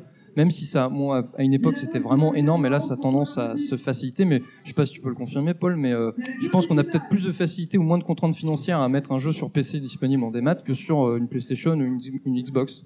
Parce qu'il y a peut-être un peu plus d'intermédiaires ou peut-être une infrastructure avec le PlayStation Store ou l'Xbox Live qui, rajoute des contraintes ou qui rajoute peut-être des contraintes physiques ou même financières que tu n'as pas ou voire beaucoup moins sur PC avec, euh, Steam par exemple. Je pense que c'était plus facile sur PC. Ça, ça dépend un petit peu aussi des, des, des projets et de la taille euh, des, des studios. Euh, pour des tout petits studios, c'est sûr que c'est plus facile de sortir sur PC parce qu'il y a un coût euh, pour faire de la console qui, qui, qui est important. Il faut acheter des kits de développement, il faut être agréé par Sony ou par, Par Microsoft, licence, etc. Donc ça, il faut déjà avoir fait des, des, des, des projets, il faut avoir sorti des jeux, avoir, enfin, voilà, il, y a- faut montrer pas de blanche, quoi. On peut pas rentrer comme ça dans le monde de la console, alors que sur PC, c'est beaucoup plus facile. Ouais. Après, pour des gros studios comme, euh, comme Ubi, Oui, eux, là, ils n'ont pas de problème, que ce soit l'un ou l'autre, c'est pareil. Pareil. Voilà. D'accord, excusez-moi. Euh, Qu'est-ce que je- j'ai noté dans mes notes? Euh, Oui, faire une. une- Oui, oui. Non, parce que, enfin, on, parle, on a parlé de l'aspect négatif, mais il y a un aspect positif qu'on n'a pas parce qu'on a parlé d'abord des aspects positifs. Mais, euh, ah bon? Oui, je pense. D'accord. C'est que moi, je trouve que grâce au démat, on a vu quand même la résurgence de tout un tas de vieux jeux, et notamment du rétro gaming. Je veux dire, euh, au- aujourd'hui, euh, si je veux rejouer à, à Flashback ou autre, euh, conditions de l'époque, euh, faut que je me retrouve une Super NES, faut que je me retrouve le jeu, etc. C'est pas forcément évident. Euh, bon, bah, grâce au démat, euh, et en plus, il est ressorti récemment sur PlayStation 1 en HD. Voilà, voilà, je veux dire, le, le démat a donné donne l'accès à toute une un héritage à tout, euh, tout- tout ce- tous ces jeux du passé, même pour les plus jeunes, euh, plus facilement que d'avoir le, physique. Quoi. Il faut reconnaître, hein, parce que c'est des consoles qu'on trouve plus. hein. Sans parler des trucs comme la Neo Geo, etc. La qui, Chine qui sont, et même- qui sont hors de prix pour certains. Tu vois, Voilà, donc, et euh, même, voilà, et même l'aspect financier reste quand même relativement important. Un jeu comme Flashback, voilà, on en parlait sur Mega Drive notamment. Euh, actuellement, je sais pas bah, combien il est coté euh, sur Internet, euh, mais euh, voilà. Bah, l'instant que c'est un produit qui n'est plus fabriqué, plus édité, forcément, euh, en support enfin, d'origine, le- le bon, faut revendeur, trouver, voilà, de- L'avantage du démat, c'est aujourd'hui qu'on a quand même accès à une ludothèque euh, passée qui, qui- qui- qui est Ouais, que extraordinaire. pour la préservation C'est- hist- ouais, de voilà. c'est euh, c'est important. Et, euh, et la fait. chose dont on parle pas aussi, c'est- donc ça arrive un peu moins, mais c'est quand même arrivé, c'est qu'on a, on a accès à des jeux aujourd'hui en démat qui, n'est- qui on n'a jamais eu accès à l'époque, des jeux qui étaient sortis, qui étaient Oui, qui étaient imports, que au Japon, sortis sortis l'étranger. Japon, aux États-Unis, ou des fois, mais euh, sortis chez nous mais pas traduits, et aujourd'hui qui sortent en démat, on fait dire beaucoup moins cher qu'à l'époque parce que l'import en plus fallait raquer, et en plus qui sont traduits. Ça c'est cool, quoi. Certains Final Fantasy ou certains RPG typiques, tu vois. Effectivement. Euh, et ça, c'est ça, c'est une chance aussi, quoi. C'est du gagnant-gagnant. hein. Et, et d'ailleurs, ça, ça avait commencé avec les pirates aussi, parce que beaucoup de joueurs avaient repris les jeux en import, Me les traduits eux-mêmes. ça, me regarde pas. Ouais, les codes, les codes, les Euh, codes texte en fait, et ils avaient retraduit. Des euh, Chrono Cross, je me rappelle, qui avaient été traduits par des fans, etc. ou fait, des- hein. dans les premiers FF. Euh, bon, bah finalement, aujourd'hui, c'est des choses qui sortent officiellement, euh, des fois pas traduits, mais au moins ils sortent, ils sont disponibles et tu peux les récupérer facilement et à moindre coût. Quoi. Ça, le démat a permis ça. Quoi. Ça a permis de, dé- permis de démocratiser tous ces jeux qui étaient inaccessibles et qui sont devenus inaccessibles par la force de ces choses avec le temps. quoi. Ça, c'est bien. Quoi. Bah, de toute façon, il y a pas mal d'aspects positifs. hein. Euh, Il y a aussi la, la, ça a permis aussi la résurgence des auteurs. Il y a pas mal d'auteurs qui ont émergé grâce à, grâce à la scène indé et donc grâce au dématérialisé. Je pense euh, bah, avec le Xbox Live, euh, on va dire le premier grand succès critique et, euh, et public euh, qui était euh, le jeu de Jonathan Blow. hein, J'ai oublié son. Bread. Euh, oui, Bread, voilà. Et Bread. euh, ça a été bon, à la Très, fois très un, un très très bon jeu, mais c'était la découverte d'un auteur. Et on commence, enfin, de, de plus en plus, on voit des auteurs émerger grâce à la scène indé. Alors que c'est vrai que du côté des AAA, il y a quelques blockbusters d'auteurs, mais c'est très très rare. Genova Chain aussi. Genova Chain, ouais, exactement. Ton maître à penser. Euh, ouais. Et, euh, et donc justement, bah, euh, à, à l'époque aussi, vous- il y avait, c'était un peu une politique de l'auteur. On parle de, de Paul Cusset, de Frédéric Reynald, d'Eric Chahi et ou d'autres noms hein, internationaux. Et euh, bah, qu'est-ce que ça vous évoque maintenant le fait que ça revienne un peu euh, ce côté Le côté artisan. trouve- Ouais, je trouve que c'est- c'est- bien qu'il y ait ce retour aux sources euh, finalement euh, parce que ça ça permet à plein de petits studios et à des gens de, de, de, de réaliser leur- finalement leurs rêves quoi et et, et s'affirmer et tester des choses qui sont intestables ailleurs parce que les, les studios C'est vrai qu'il y a beaucoup d'originalité maintenant dans- les studios filtrent tellement Mm. et que que, que maintenant aujourd'hui euh, quand vous arrivez dans un, dans un studio et que vous avez une idée originale, souvent on vous dit c'est pas une idée origi- originale, c'est un risque. Voilà, et les, les, les, les gens voient les choses comme des risques. Dès qu'il y a une idée un peu différente euh, qu'on peut pas évaluer, bah ouais, mais c'est un risque, quoi, on sait pas, donc c'est un risque. Euh, au lieu de, alors qu'à l'époque, quand on parlait d'une idée originale, c'était oui, viens, on va en parler, c'est génial. Oui, il y a beaucoup moins de prise de risque ça. maintenant, quoi. Euh, parce que les budgets aujourd'hui, euh, les- Puisqu'il y a plus d'actionnaires, c'est sûr. Ouais. Aussi, oui, parce que les, les, patrons de jeu à l'époque, c'était des, c'était des, c'était des, Des c'était des joueurs, c'était des passionnés, c'était des développeurs. Euh, Aujourd'hui, les patrons de jeu, c'est des financiers, c'est même pas, Ouais. enfin, c'est des, voilà. Donc Ouais. du coup, euh, on parle pas du tout le même langage quand on va les voir et que eux, en fait, dissèquent le jeu par rapport aux parts de marché qu'il peut avoir. Euh, euh, à ce qu'il représente par rapport à d'autres titres, etc. Euh, avant, on allait voir un, un- un éditeur, on parlait de jeu, on parlait d'idées, on disait ouais, ça va être, ça va être comme ça, ça va être bien, on va rajouter ça, on va faire ça, etc. On avait plein, plein d'envies. Euh, là aujourd'hui, les envies, c'est, c'est, c'est- ça n'existe pas. Donc, grâce à, grâce au justement des maths, euh, eh ben, il y a des gens qui peuvent se dire ok, bah tant pis, moi je suis dans mon salon, je suis dans mon garage, je fais mon truc, et puis, euh, il y a- et puis des fois ça marche. À l'ancienne, on revient à l'ancienne, dans le garage. on revient finalement aux 30 ans en arrière où on pouvait euh, on travaillait après. Le danger, c'est que malheureusement, il faut qu'à un moment donné, il y ait de l'argent parce que euh, tu prends un auteur, il peut, il peut s'il il fait ça le week-end, c'est compliqué parce que euh, à un moment donné, euh, les jeux, la qualité est, est tellement haute qu'il faut soit trouver une idée super originale, soit un concept, soit quelque chose de techniquement nouveau, etc. Et ça, ça demande du temps, malheureusement. Et donc, le fait que les studios aient démissionné par rapport à ça, je parle des grosses boîtes, hein, euh, aient démissionné par rapport au, euh, à l'investissement dans la nouveauté, en fait, euh, et ben, on se retrouve avec des, malheureusement des gens qui ont beaucoup de problèmes de visibilité et, et même des problèmes pour aller au bout de leur jeu et au bout de leurs idées parce que c'est bien beau de se dire ok je vais faire ça le week-end je vais faire ça le soir etc Euh, je vais essayer de motiver des copains à côté de moi des graphistes tout ça. Mais euh, c'est pas facile de tenir le, le, le, long terme deux ou trois ans de développement pour arriver à quelque chose quoi. Ou rien des fois. Donc euh, ouais le, le- mais en tout cas le- la démat permet ça quoi. Permet au moins de, de tenter l'aventure l'emploi, que ça peut aider dans ce cas-là. Ça a eu lieu, ça a donné effectivement quelques créations, euh, quelques chefs-d'œuvre qui sans doute seraient jamais sortis en temps normal. Quoi. Je pense à Limbo. Limbo. Ou même des concepts complètement fous comme euh, Papers, Please, où euh, tu joues un douanier. Enfin, je pense, j'imagine le mec aller pitcher ça à Electronic Arts. euh, Oh bah, tu sais, parce que, Oui, c'est pourquoi. quand tu vois Flower de Java Chain aussi, il faut le vendre le, concept. hein. vrai. Et pourtant, quand tu joues, c'est génial. Quoi. Je voulais faire une petite aparté sur l'explosion du dématérialisé sur les smartphones. Votre avis Bah, C'est vrai que maintenant, euh, on en a oublié, mais hop. euh, on- bah, ça a été le principal effet de levier, en fait, je pense. Euh, surtout en termes de business. Surtout en termes de business. Qui a donné en plus plein, plein d'idées, peut-être pas forcément bonnes, euh, en termes de business sur Ouais, après tout- le, le démat et c'est vrai que tous les concepts, euh, j'imagine qu'on sera amené à parler de ça dans la partie un peu plus négative, mais tout ce qui est free-to-play et euh, un rapport plus à l'addiction que que qu'au vrai plaisir de jeu, ouais, c'est vrai que ça vient quand même aussi du smartphone. Mais euh, quand même, j'étais assez, euh, moi j'étais j'étais pas très euh, fan de tout ce qui était jeu sur sur euh, sur téléphone, mais je commence à vraiment trouver des des, des expériences adaptées. En fait, c'est surtout ça. C'est quand il y a Mm. des vraies expériences qui sont pensées pour euh, pour le smartphone. Là, je trouve ça intéressant, mais je, Bah, je divague sur le sujet. Qui, qui sont pensés, non, mais qui sont Non, non, pensés pour le, le- ouais. le jeu, le gameplay, pas pour le côté mercantile. quoi. Oui, voilà, Ouais, exactement. voilà. Et, euh, et ça commence à émerger de plus en plus, donc pareil, c'est, ça devient aussi, euh, grâce au démat, ça devient un, un laboratoire d'expérience, parce qu'il y a des choses euh, finalement sur téléphone, euh, des expériences narratives et ludiques euh, qu'on ne retrouve pas sur, euh, sur les autres supports. À partir du moment où ça prend les spécificités du, du médium. Donc voilà.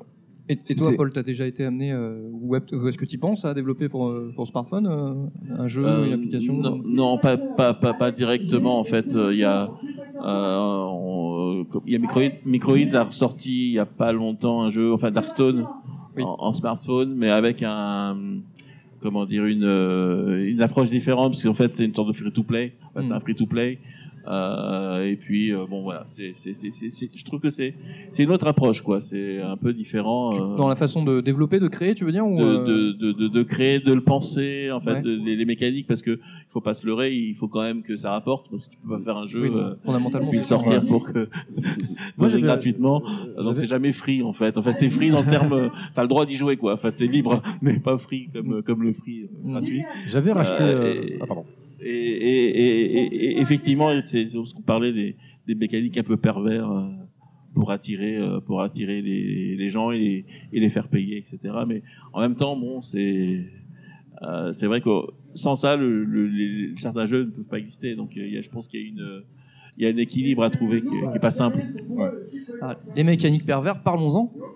Parce qu'il y a quand même des dérives dans le, dans le dématérialisé. Non, si. Enfin, moi, je vois deux. euh, bon, après, il y a plein de, il y a plein de choses, mais il y a deux, il y a deux choses qui me, bah, qui, me- qui me choquent en tant que joueur. C'est, euh, c'est, bah, c'est les jeux euh, qui sortent à des prix euh, prohibitifs euh, en dématérialisé, où effectivement, on voit pas de différence entre le démat et le physique, alors que quelque On part, il devrait y en avoir l'heure. une.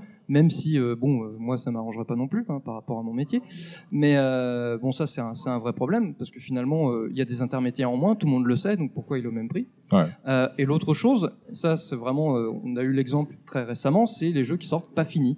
Euh, les jeux qui sortent en kit, qui, genre- qui sortent en morceaux parce qu'ils savent très bien et c'est une volonté de, dans le développement de base de de, jeu de te vendre. Voilà, bah, c'est Ah celui qu'on entend derrière là. c'est un sujet, Hein, euh, voilà, qui revient hein. souvent sur la table. Street. Fighter 5, euh, j'ai pas, je le dis clairement, c'est bon, de toute façon on l'a déjà dit, on l'a déjà dit dans le podcast précédent, c'est c'est un scandale ce qu'ils ont fait, mais c'est pas les seuls. bon. Ça reste un bon jeu de base et c'est d'autant plus rageant, c'est que bon quelque part tu vois derrière qu'ils font ça délibérément pour te vendre des choses. derrière. Alors Ouais. on peut on peut penser la chose très bien. Moi y a- moi je- j'ai pas de souci avec ça. Où on, on fait une structure jeu où derrière tu peux avoir du contenu supplémentaire pour upgrader l'expérience, pour ton plaisir de jeu. Ben, pourquoi pas, il y a pas de souci. Rockstar, quoi. je trouve, J'ai jamais eu de problème. doué avec- J'ai jamais eu de problème avec les add-ons par exemple parce que bien souvent on as eu des add-ons de jeux super complets qui méritaient largement leur prix de 10-15 euros etc. Bah, comme Karim vient de le Euh, dire. Ouais, ouais, Rockstar, Rockstar, euh, je trouve que leur politique de DLC GTA, a toujours été assez, euh, assez, enfin, Mais à côté- honnête et, euh, on paye, euh, c'est le, prix- le prix est justifié. Non, quand c'est quand sûr. le prix Ouais. est justifié. Le- euh, On prend le principe du Season Pass, par exemple. Euh, tu as des très très bons Season Pass, euh, notamment Dark, euh, Dark Souls, euh,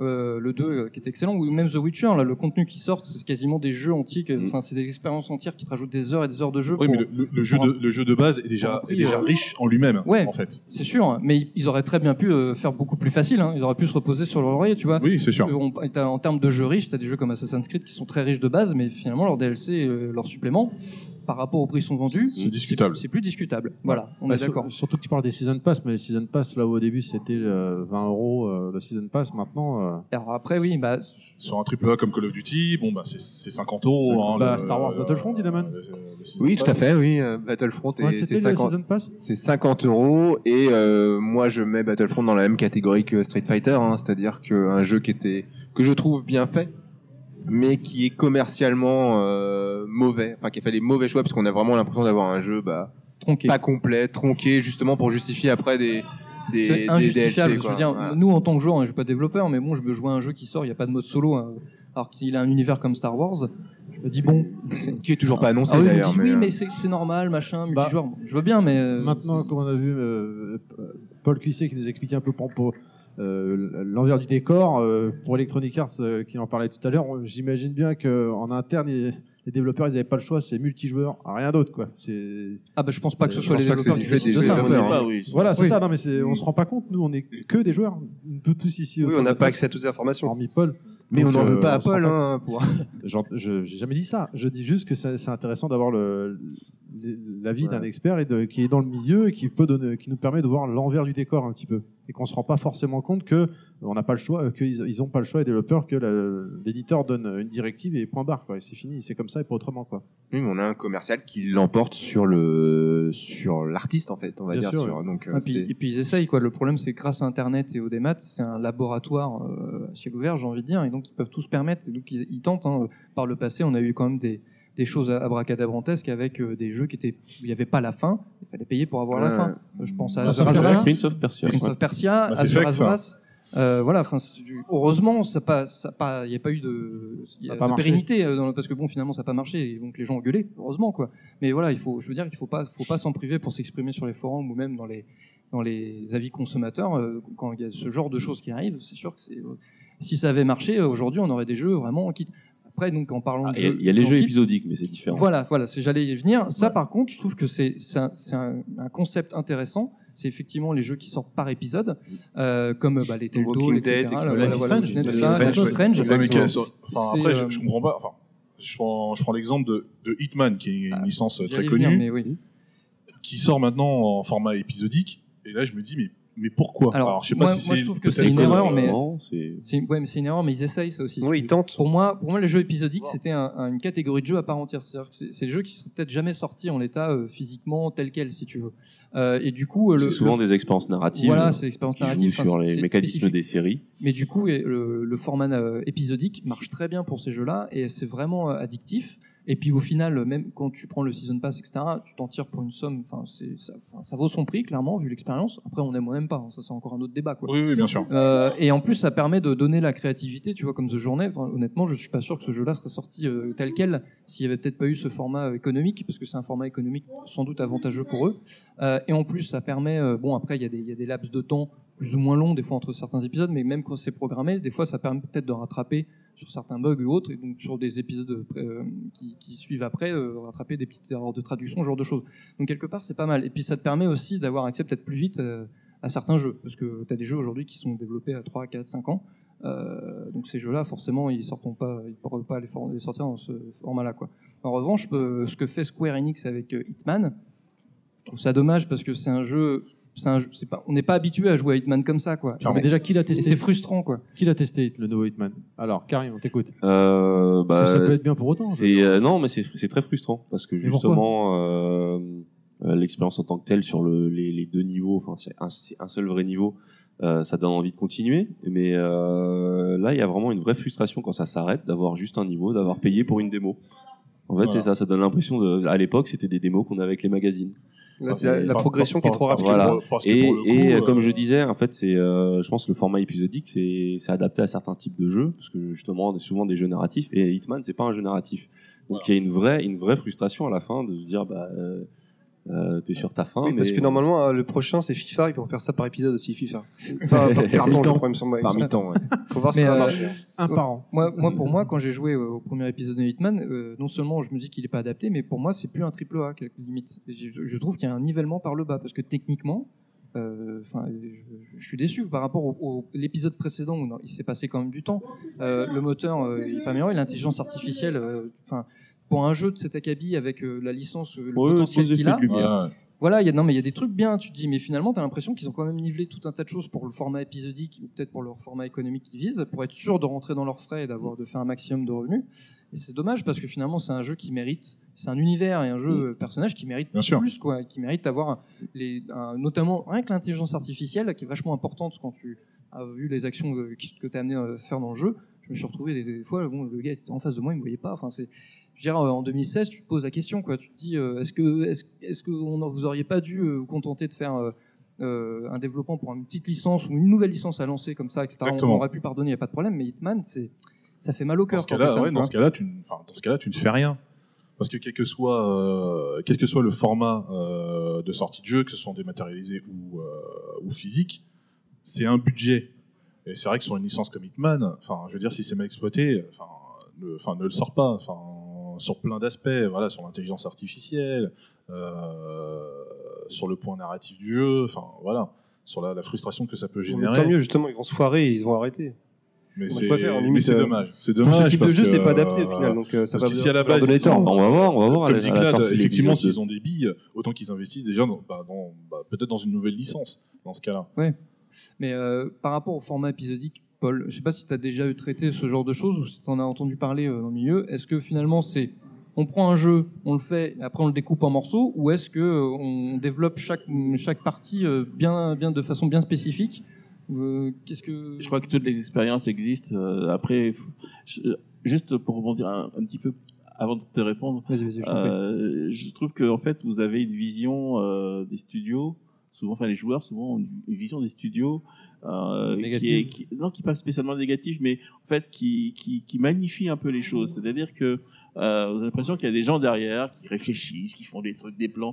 Des fois, c'est pas du tout le cas. Des fois, c'est juste un mec qui a fait une connerie et qui dit et qui a entraîné tout, tout, tout le monde là-dedans. Ça- en fait. ça m'étonne pas, en fait. Ça Et les m'étonne mecs pas. n'ont pas réfléchi, ils ont fait un truc et puis finalement, ah ouais, on, est, on, on a loupé le coup. Tu vois? Ouais, C'est- ouais, ouais, pas ouais. donc- La machine lancée, puis après, les mecs, Souvent, j'ent- j'entends les joueurs, j'ai l'impression qu'ils ils analysent les choses en disant ouais, mais ils ont fait ça pour ça, etc. Alors qu'en fait, euh, c'est juste euh, parce que c'est des gens comme toi et moi euh, qui prennent des décisions des fois, et puis un jour ils ont pris une mauvaise décision.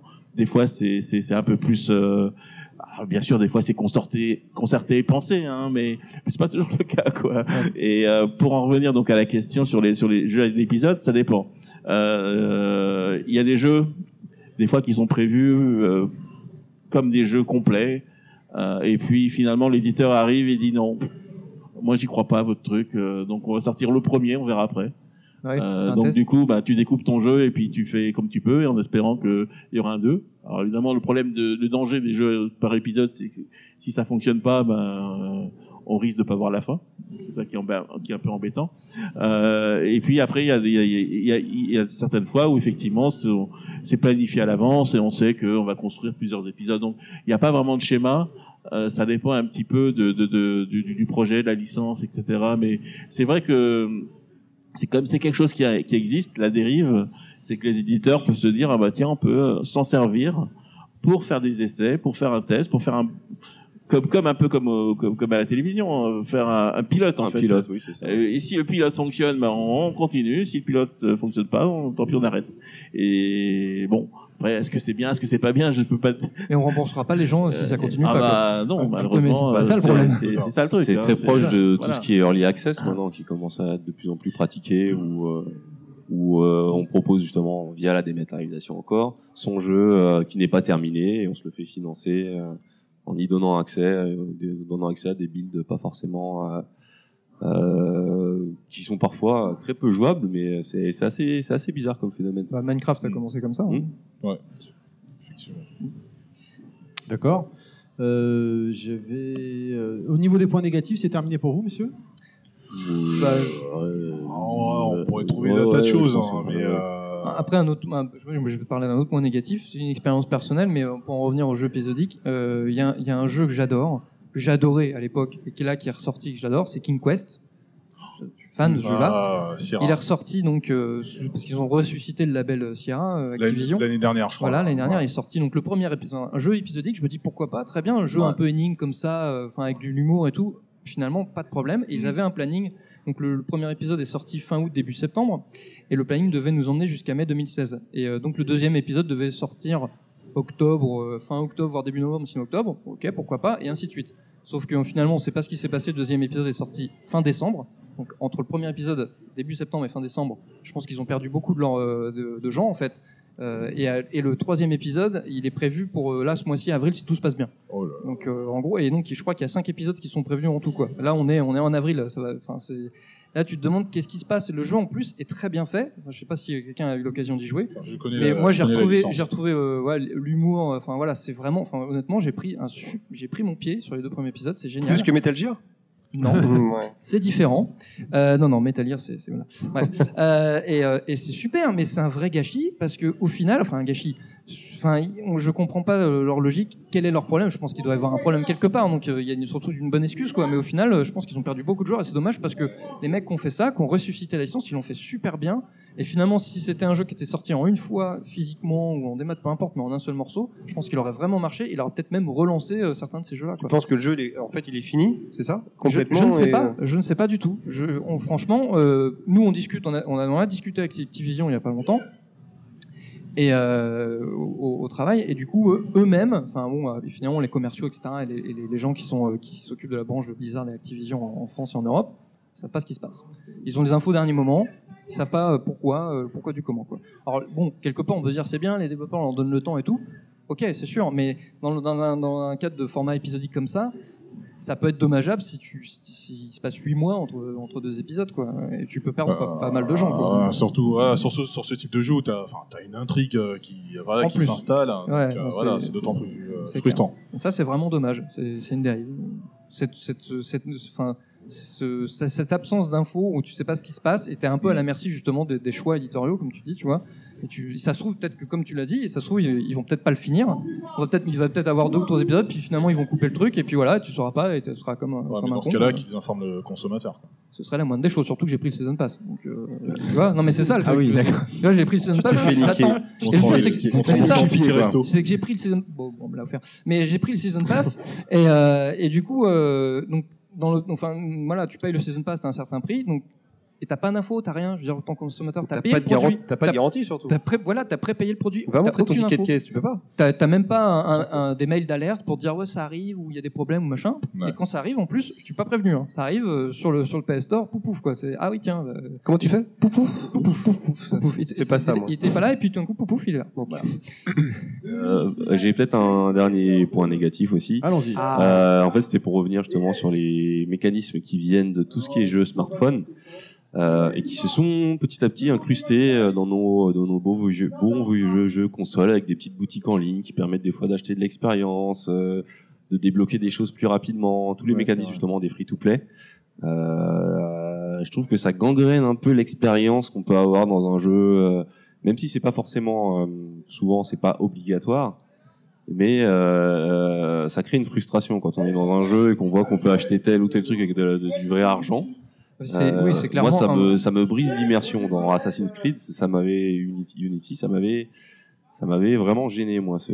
Ah, puis, euh, ça, c'est un vrai problème du nivellement par l'argent. C'est-à-dire que euh, entre deux joueurs, l'expérience peut être différente. Si, euh, si celui qui a tout acheté, les upgrades, etc., euh, bah forcément, il n'aura pas la même expérience que toi. Et surtout, si tu, euh, si tu veux te taper contre lui, euh, tu as eu le cas sur certains FIFA, etc., avec euh, les cartes et les trucs à acheter. Ah oui, je, les je- cartes je acheter, connais rien en FIFA. ouais. Donc, du coup, le gars peut être bien meilleur que toi, mais pas forcément parce qu'il est meilleur techniquement, parce qu'il a plus d'argent. quoi.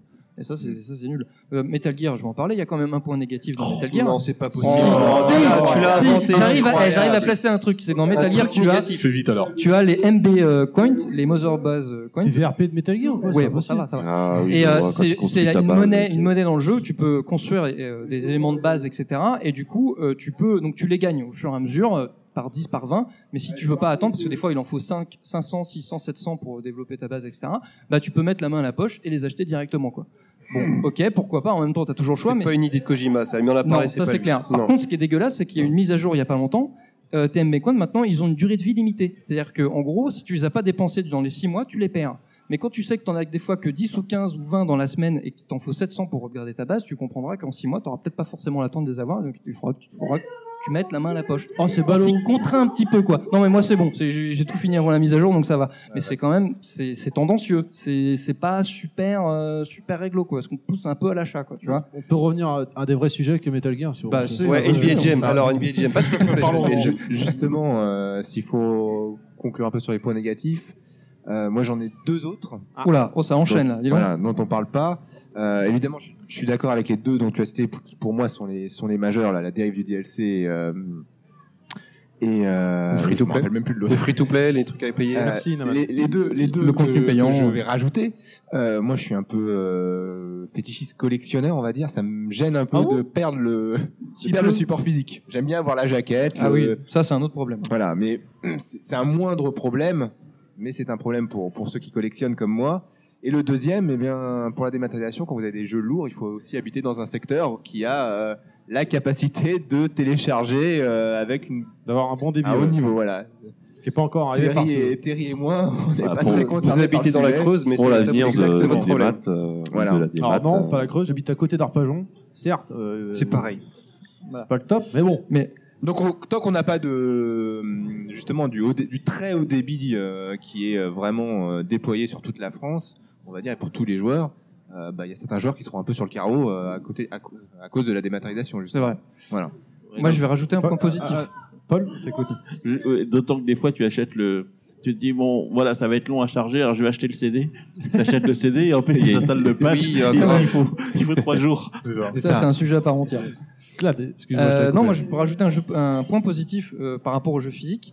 Euh, L'avantage du démat, c'est de pouvoir aussi euh, stocker tous ces jeux-là, de les vrai. garder en mémoire, parce qu'il faut pas oublier qu'un jeu physique, ça s'oxyde. hein. Une cartouche, ça s'oxyde, un CD, ça s'oxyde. Un jour ou l'autre, ça marchera C'est plus. vrai. Il Bah non, faut, mais il c'est faut- il faut- a- on a il le faut en avoir de- conscience de, de ça. cloud. Alors, Moi, ça, je peut-être vais- le nombre de avant- cartouches Alors, aujourd'hui. chacun euh, son tour, chacun son Alors tour. les, car- les cartouches, euh, les cartouches ça va, mais les CD je suis d'accord. Mais les cartouches, elles y penseront un jour, un jour ou l'autre. Quoi. Et donc, garder en mémoire quand même tous ces, tous ces, toutes ces créations, qui sont des œuvres d'art, hein, franchement, il faut le dire Mhm. aujourd'hui, c'est c'est c'est le 9e art, ou enfin le 10e, parce que le 9e c'est la BD, mais Patrimoine Voilà, culturel. c'est un patrimoine culturel, et c'est vrai que le, le démat permet de stocker tout ça. Bon, après, il faut pas non plus qu'il y ait une catastrophe euh, électromagnétique et qui t'efface tous les, tous les disques. Alors, de- Une vision du futur, toi. Comme j'aime pas trop, trop, comme j'aime pas trop le démat, je peux pas te laisser finir sur un point positif, donc je vais rajouter un point négatif. Allez, on va rajouter un point C'est du positif tac au après, tac. C'est bon. Euh, du coup, la dématérialisation va remplacer le commerçant. On n'aura plus ce contact humain avec le vendeur de mais je te rejoins, je te rejoins. commerçant, il est Et gros, toi, il sent peux pas mauvais, je défendre ça, justement. Mais non, justement, mais tu as raison, Pas et tu as tout. complètement raison, c'est vrai. Il faut sortir de chez soi un petit peu, il y a du soleil, il fait beau, tu vas dans un magasin de jeux vidéo spécialisé, il y en a beaucoup en France, c'est très bien. Mm. Voilà. Non, et, mais il euh, faut qu'on- il faut qu'on. Et tu as des passionnés qui te vendent le produit, qui te disent la vérité. tu vas ça, jouer c'est à ta Game Boy dehors. Voilà. Les passionnés, tu les trouves, euh, il faut que ce soit les nouveaux, plutôt que des journalistes qui voient les, euh, les jeux vidéo comme des, des produits, comme une voiture à tester ou un radiateur. Il faut qu'on ait de plus en plus de vrais journalistes qui vont avoir une, une analyse critique d'un jeu et euh, Qui voit ça comme une expérience. voilà, qui voient ça comme une expérience, qui pourront t'en parler et tu feras ton choix ensuite euh, sur ta plateforme. On aurait pu en avoir un aujourd'hui, mais bon. Très bien.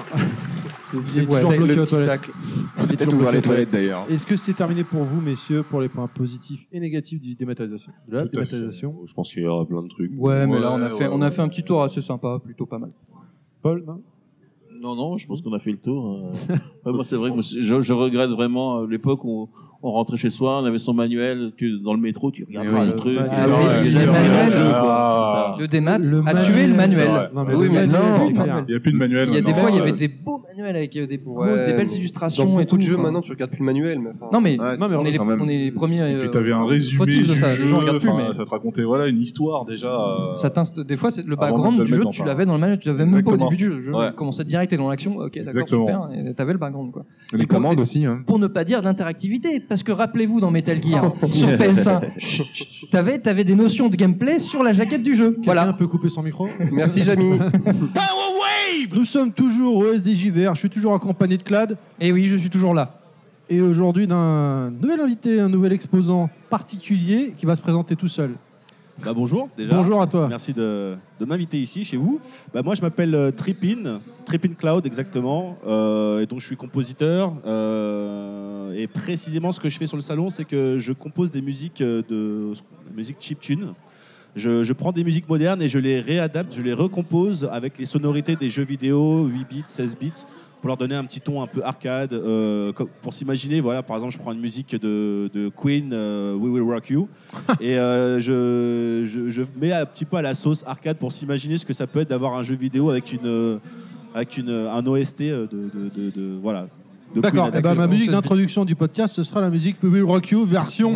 Très bien. Ouais, après, j'ai du Nirvana, Smell Like Teen Spirit. euh, j'ai, Non, non, euh, non, j'ai c'est pas très bien. mais Queen, ok, c'est si très bien. celle-ci, c'est un bon choix. Mais euh, c'est bien parce que finalement, c'est c'est du pixel art sonore. Oui, exactement. On a eu, on a eu, on a commencé euh, d'ailleurs cette journée, euh, voilà, avec Léa, donc euh, qui fait du pixel art De physique, tu vois, donc euh, avec des magnifiques tableaux, des magnifiques œuvres, on le rappelle. Et ouais, ta musique, effectivement, j'ai eu, parce que j'ai été écouter un peu, parce que bon, je, je rappelle, hein, Terry et, euh, et le, le Mont Faire-Valoir, il me vend tout et il me vend absolument tout très bien d'ailleurs. Grâce à lui, je connais plein de choses et à chaque fois, donc je rentre chez moi, je dis bon, ok, mise à jour, c'est parti. bien. Et donc j'ai eu l'occasion d'écouter euh, deux trois de tes sons et c'était vraiment sympa.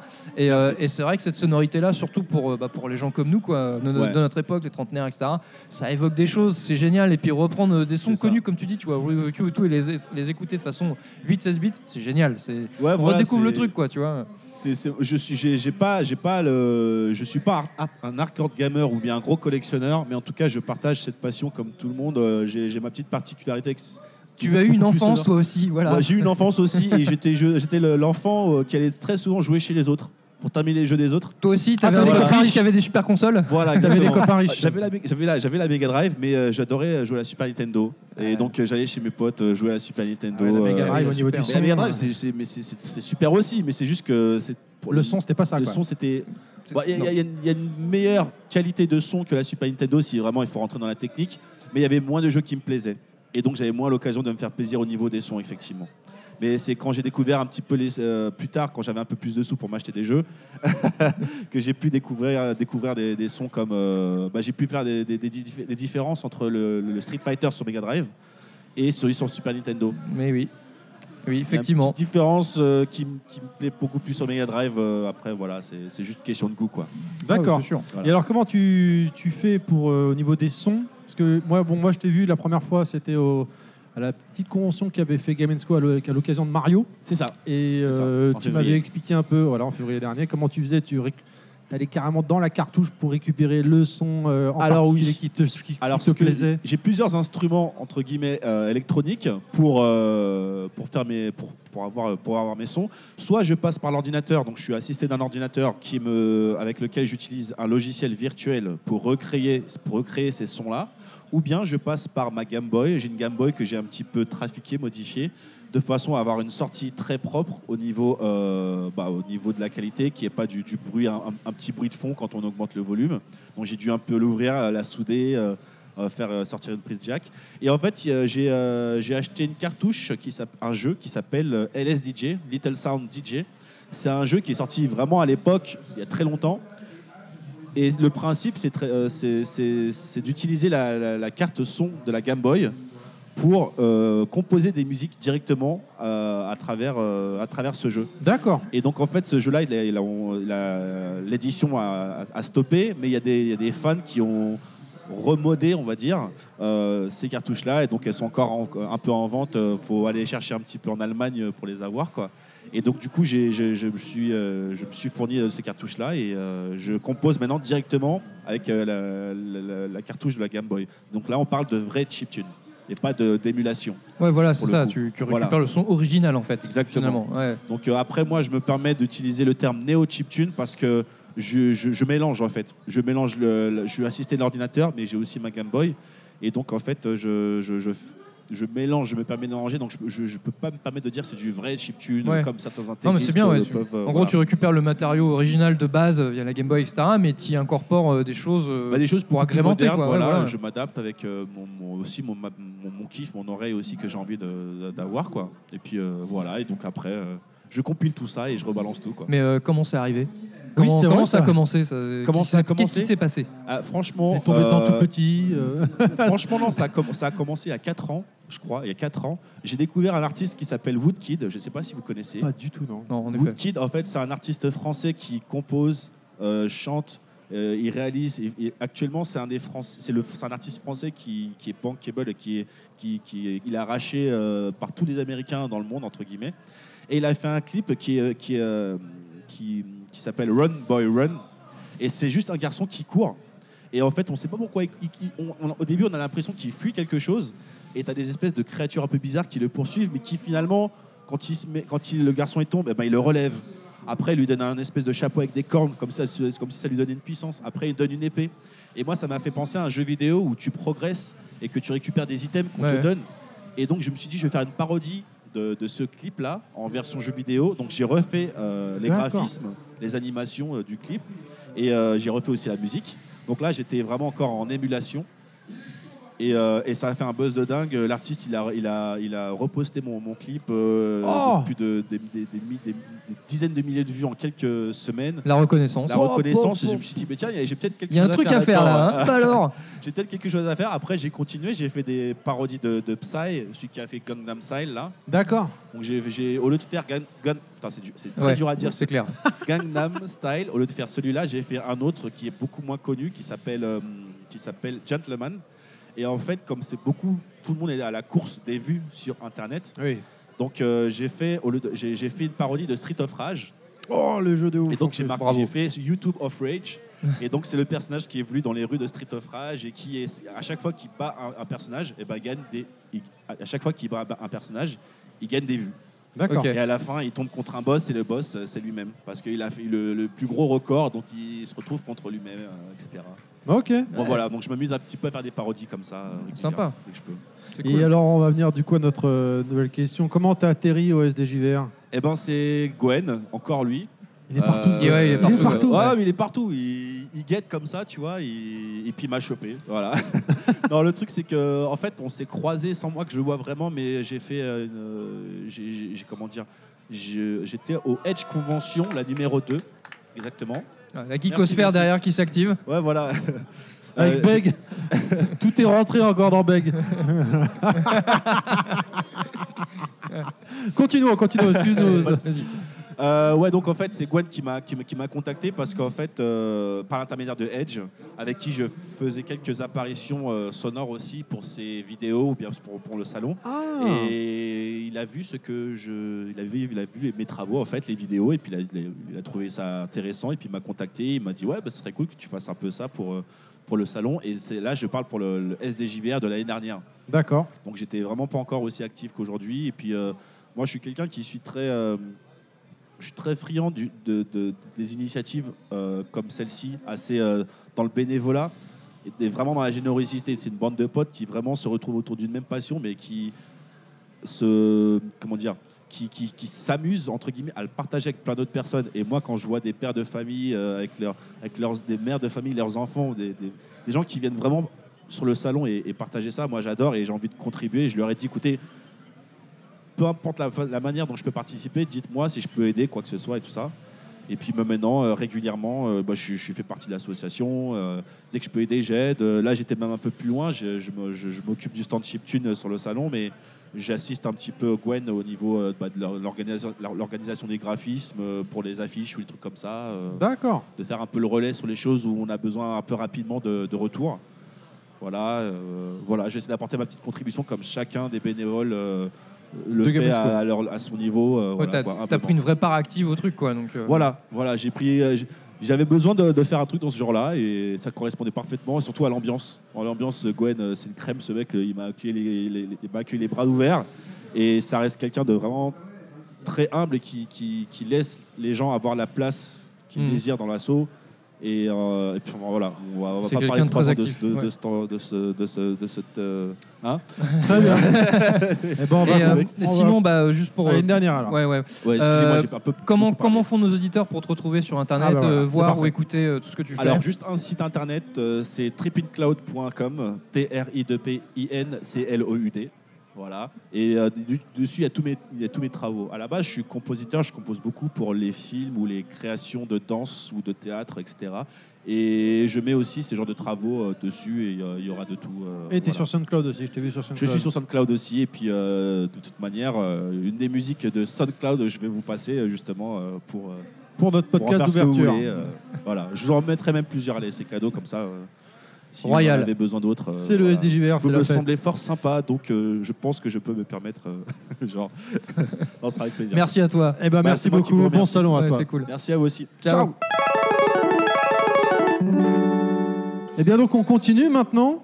On est là avec euh, un monsieur qui a de l'or dans les mains également parce qu'il fait des trucs de fou. On en a parlé dans notre dernier podcast. On a la chance de l'avoir cette fois avec nous. Monsieur Ramadi. Bonjour Ramadi. Bonjour. Alors, Salut. Salut. Toujours Clad, toujours Terry. Est-ce que tu peux te présenter un peu, savoir euh, dire un peu euh, qu'est-ce que tu fais avec Alors moi tes- je réalise des, euh, des bornes d'arcade, de jeux vidéo un petit peu à l'ancienne. Je suis un passionné de- d'arcade depuis tout petit.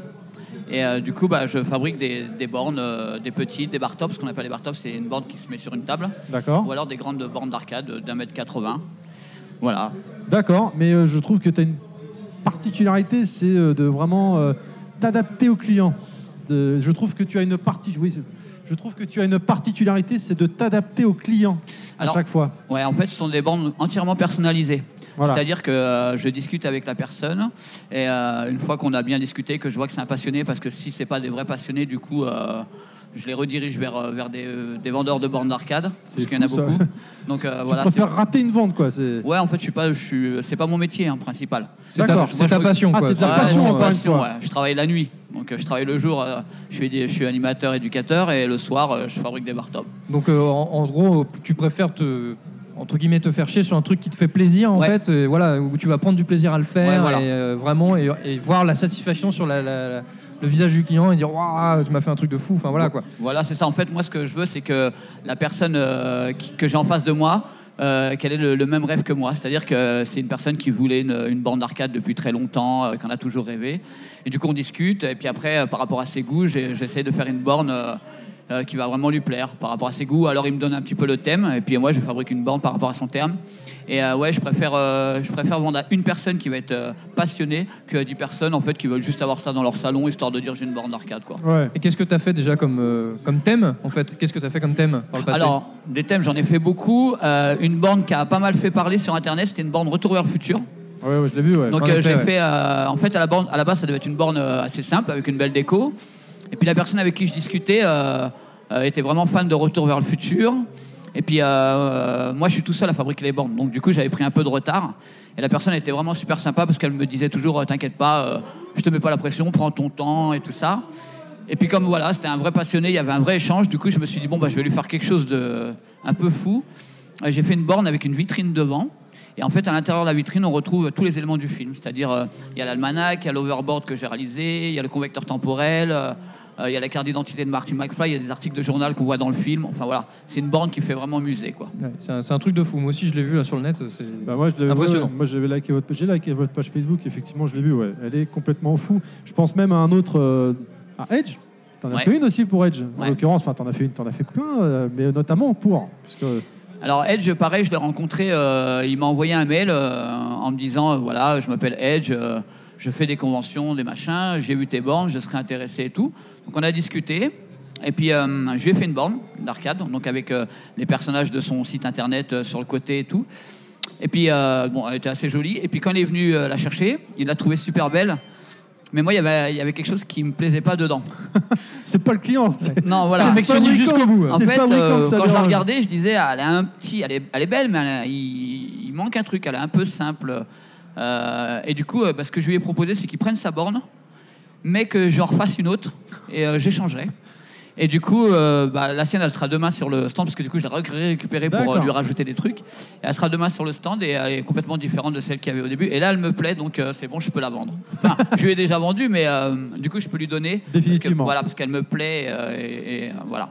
Mais quand je lui ai vendu la première fois, je sais pas, en la regardant juste avant de lui donner, en même temps que je, enfin, au moment où, il l'en- où j'allais l'emballer, bah, je sais pas, je la regardais, je me suis dit en fait, elle aurait pu être plus belle encore. Donc manquait du coup, un bah, truc, quoi. ouais, j'ai tout refait. C'est beau. C'est l'amour du travail bien fait. C'est c'est Ouais, magnifique. Ah, bah moi je pensais à Lucard hein, parce que tu as fait une board aussi pour Lucard euh, sur edge.fr. Michael Mm. Ouais. Euh, euh, Star Wars. Star Wars, exactement. Et je l'ai vu, effectivement, il me l'a montré. C'est vrai qu'elle est magnifique Mm. également, quoi, avec l'introduction de Star Wars quand il allume la borne. Enfin, Ouais. c'est vraiment, euh, on sent bien que tu t'adaptes au client et euh, c'est pour faire plaisir, quoi. Mm. C'est c'est plus de, de- de la passion qu'autre chose, quoi. Et j'en viens. Et, euh, et justement, là, on, on parle beaucoup là, de toutes ces bornes, etc. Mais bon, euh, tous ceux qui nous écoutent, ils ont que le son. S'ils veulent te retrouver sur le net et éventuellement voir à quoi ressemblent tes créations et que- comment, comment ils peuvent faire. Alors, on a un site internet qui n'est pas encore ouvert. Il est fini, mais euh, du coup, euh, on ne l'a pas ouvert parce que moi, j'ai déjà pas mal de travail. de j'imagine, commandes. ouais. J'ai des commandes en cours et tout. Et du coup, j'ai pas envie que. euh, Tu pas plus de commandes. Pas pour Non, le moment, en c'est- tout cas. Ouais, c'est pas. Ouais, voilà, c'est que en fait, j'ai pas envie de dire aux gens, elle sera prête dans deux mois, et qu'en fait, dans deux mois, je vais être en galère parce que du coup, je suis déjà en, train de faire plein. Du coup, on n'a pas ouvert de site internet, j'ai préféré pas l'ouvrir. Par contre, on a une page Facebook. Ouais, voilà. Euh, pour euh, satisfaire la curiosité de nos auditeurs. Voilà, c'est euh, alors pour trouver la page, il faut taper push S bouton. Ok. C'est push, push star bouton. Mais pareil sur la page, en fait, vous attendez pas à voir tous les jours des, des images de nos bornes et tout. C'est plus une, une page d'échange où euh, on parle beaucoup de jeux vidéo parce qu'on est des passionnés. Donc euh, on, on- on donne des petites infos sur les, sur les, sur les conventions, euh, sur l'actu du jeu vidéo. Et puis de temps en temps, on met des bandes qu'on vient de finir, on met des photos, des vidéos et tout ça. C'est très bien tu dis. Alors celle de HL, en fait, j'ai rencontré HL. moi, je l'ai à- vu en vidéo- je vu la vidéo de Ouais. l'Armise. Alors euh, ouais, celle de HL, en fait, je l'ai rencontré à Lille. Et puis euh, du coup, euh, on a discuté avec lui. Il était un super passionné.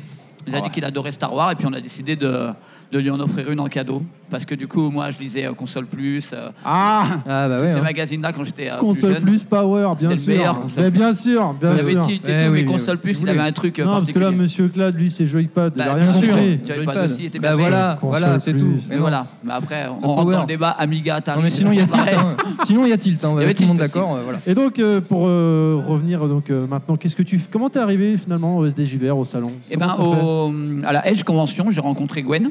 D'accord, le Donc, euh, vice-président du coup, de, de voilà, qui est venu voir mes bornes, il a trouvé ça super sympa. Moi, j'ai vu un peu son stand. euh, Il y avait un mec qui faisait des armures. euh, enfin, je trouvais ça super, euh, super mortel et tout. Puis il m'a parlé de son salon. Il m'a dit que c'était Arpajon. Et je sais pas pourquoi, moi, pour moi, Arpajon, c'était au bord de la mer. C'est où Ah, Arpajon sur mer. Voilà, j'ai confondu avec Arcachon. Donc je lui ai dit, ça faisait un petit peu loin et tout. Et il m'a dit que c'était dans le. Il m'a dit que c'était pas loin de chez moi parce que moi, je suis de Seine-et-Marne. D'accord. Et puis du coup, bah, je lui ai dit, bah écoute, je viendrai. Et puis euh, voilà, je suis venu. Donc j'ai ramené des bandes d'arcade pour que les gens puissent, euh, ils puissent jouer, hein, ils puissent s'éclater. Et puis j'ai ramené aussi l'Oculus Rift. Parce que du coup, du coup euh, le problème de l'Oculus Rift, c'est qu'on veut l'essayer dans des salons genre euh, Paris Games Week, il y a deux heures de queue avant de pouvoir le tester et tout. Et je me suis dit que dans des salons comme ça, c'était l'occasion pour que les gens ils puissent l'essayer sans attendre longtemps. Quoi. Alors moi, bon, je l'ai pas encore essayé parce qu'on n'a pas eu le temps depuis qu'on est arrivé. Mais à la Edge Convention, la dernière, j'étais venu et j'avais testé euh, justement grâce à toi Ouais. Locus Rift. Quelle version tu as là? Est-ce que c'est la dernière sortie, ça y est, ou pas Alors encore? non, c'est pas la dernière, la dernière version. En fait, moi, je l'ai commandé. Voilà, c'est ce que nous Mais disait du coup, euh, la date, elle a été repoussée parce que Oculus, il se retrouve débordé par euh, les commandes, ou alors débordé parce qu'il s'y attendait pas peut-être à en vendre autant, ou alors débordé parce qu'ils s'y ont mal pris, je sais pas. Mais ce qui fait que moi, du coup, j'aurai le casque fin juin. D'accord. Donc à la prochaine convention, je l'aurai, euh, j'aurai la version finale, et là, on pourra venir. euh, Eh ben c'est pas grave, je vais venir la retester tout à l'heure parce que j'avais testé la dernière fois la visite sous-marine Ouais. euh, en sous-marin qui était euh, hyper bluffant et euh, je veux revenir tout à l'heure parce que la dernière fois tu m'avais parlé qu'il y avait un jeu d'esprit un peu Mario Kart. Ouais, aussi. Euh, ou même euh, donc euh, ou même un jeu de drague. Mon pote la dernière fois qui était nul, il avait testé un jeu de drague justement. euh, je le tester, On peut tout faire en réalité virtuelle. Ça a de l'avenir. Ça a de l'avenir. On peut tout faire. Eh ben écoute, on, on va te remercier de nous avoir accordé quelques minutes. Bah, merci nous. à vous. Et euh, bon salon Merci à toi, et à Merci, bientôt. à bientôt. Bonne continuation. Ciao. Merci, au revoir. Et nous voici de retour sur ce mer- merveilleux salon euh, Arpajon, le SDVGR. Euh, donc Le avec quoi Level Max, SD, SD, VGR. SDJVR. Ouais, Ok. J'ai du mal. Vous savez quelle heure il est là? Ah, ça y est, C'est cuit. Ça va être, la nuit va être longue. Intérêt. Bref, euh, surtout qu'on sera avec Yoshi, ça va être chaud. Bon, alors bref, on va faire une petite parenthèse, sinon euh, ça, ça va mal finir. Non, on va revenir à des choses plus sérieuses. Euh, donc on est euh, toujours là, Level Max, et on a une réputation à, à défendre. Parce que c'est vrai que dans le Level Max, on- ouais. une réputation, on parle souvent de versus fighting. Et du coup, on se sentait obligé d'interviewer bah, des gens qui sont dans le versus fighting et qui n'est plus ni moins que la team au pif. Si ça c'est pas un pseudo, Timo Pif, c'est Ouais. comme Bagro Point. Ça, ça, en tout cas, ça en dit long. hein. Le mec qui comprend pas, euh, bon, je pense qu'il est pas à la page. Bonjour messieurs. Bonjour. Bonjour. Bonjour. Ouais. Allez-y, présentez-vous l'un après l'autre, je vous en prie. Qui en Euh, premier, à qui Koji. honneur Allez. Alors, c'est moi le premier. Euh, Maxime, alias euh, Cookie Punchy. Donc, euh, dans la team au pif depuis euh, le début et le SDJVR depuis euh, la deuxième année, je crois. Donc, euh, je- d'abord dans le SDJVR par- gr- euh, via euh, l'équipe qui était déjà existante. Je suis venu me greffer dessus et euh, depuis, j'ai pas arrêté de. bah, j'ai pas arrêté de- de- de- d'aider pour les éditions. participer, etc. Et donc, on s'occupe, nous, avec cette équipe du pôle versus lighting, effectivement. Et voilà, donc on, on s'est plutôt bien implanté Ok. en, en Essonne. Euh. Ensuite Bonjour, moi c'est Romain. J'adore ta casquette, euh, Merci. Romain. Romain alias Kinkazé. J'ai rejoint la Team Opif euh, très récemment. Suite à un salon que j'ai fait, vu que je suis dans l'association depuis euh, ouais, la deuxième année aussi, comme euh, Kugi. Après, voilà, en- de fil en aiguille, on a fait les autres, euh, les autres événements. Et après, j'ai- c'est là où j'ai rencontré la team au pif. Et ça a l'air d'être des gars bien, donc je me suis dit, ouais, pourquoi pas essayer de tenter euh, l'aventure avec eux. Et euh, honnêtement, j'en suis pas déçu encore, c'est pas mal. Cool. Voilà. Alors moi c'est Kevin alias Very Bad Face. Donc moi je suis l'un des fondateurs de la team. Donc euh, c'est moi qui est. euh, C'est pour ça que tu as la, la casquette Timo. Voilà, il y a que moi qui l'ai. Hein, hein, voilà. En gros, tu Euh, t'imposes, c'est moi le patron. Voilà, c'est moi, c'est moi le boss. Donc, du coup, c'est moi qui, qui ai créé le site. euh, donc, on a, on a un site timopif.fr. Euh, c'est moi qui gère les réseaux sociaux et toute la communication de la team. Voilà.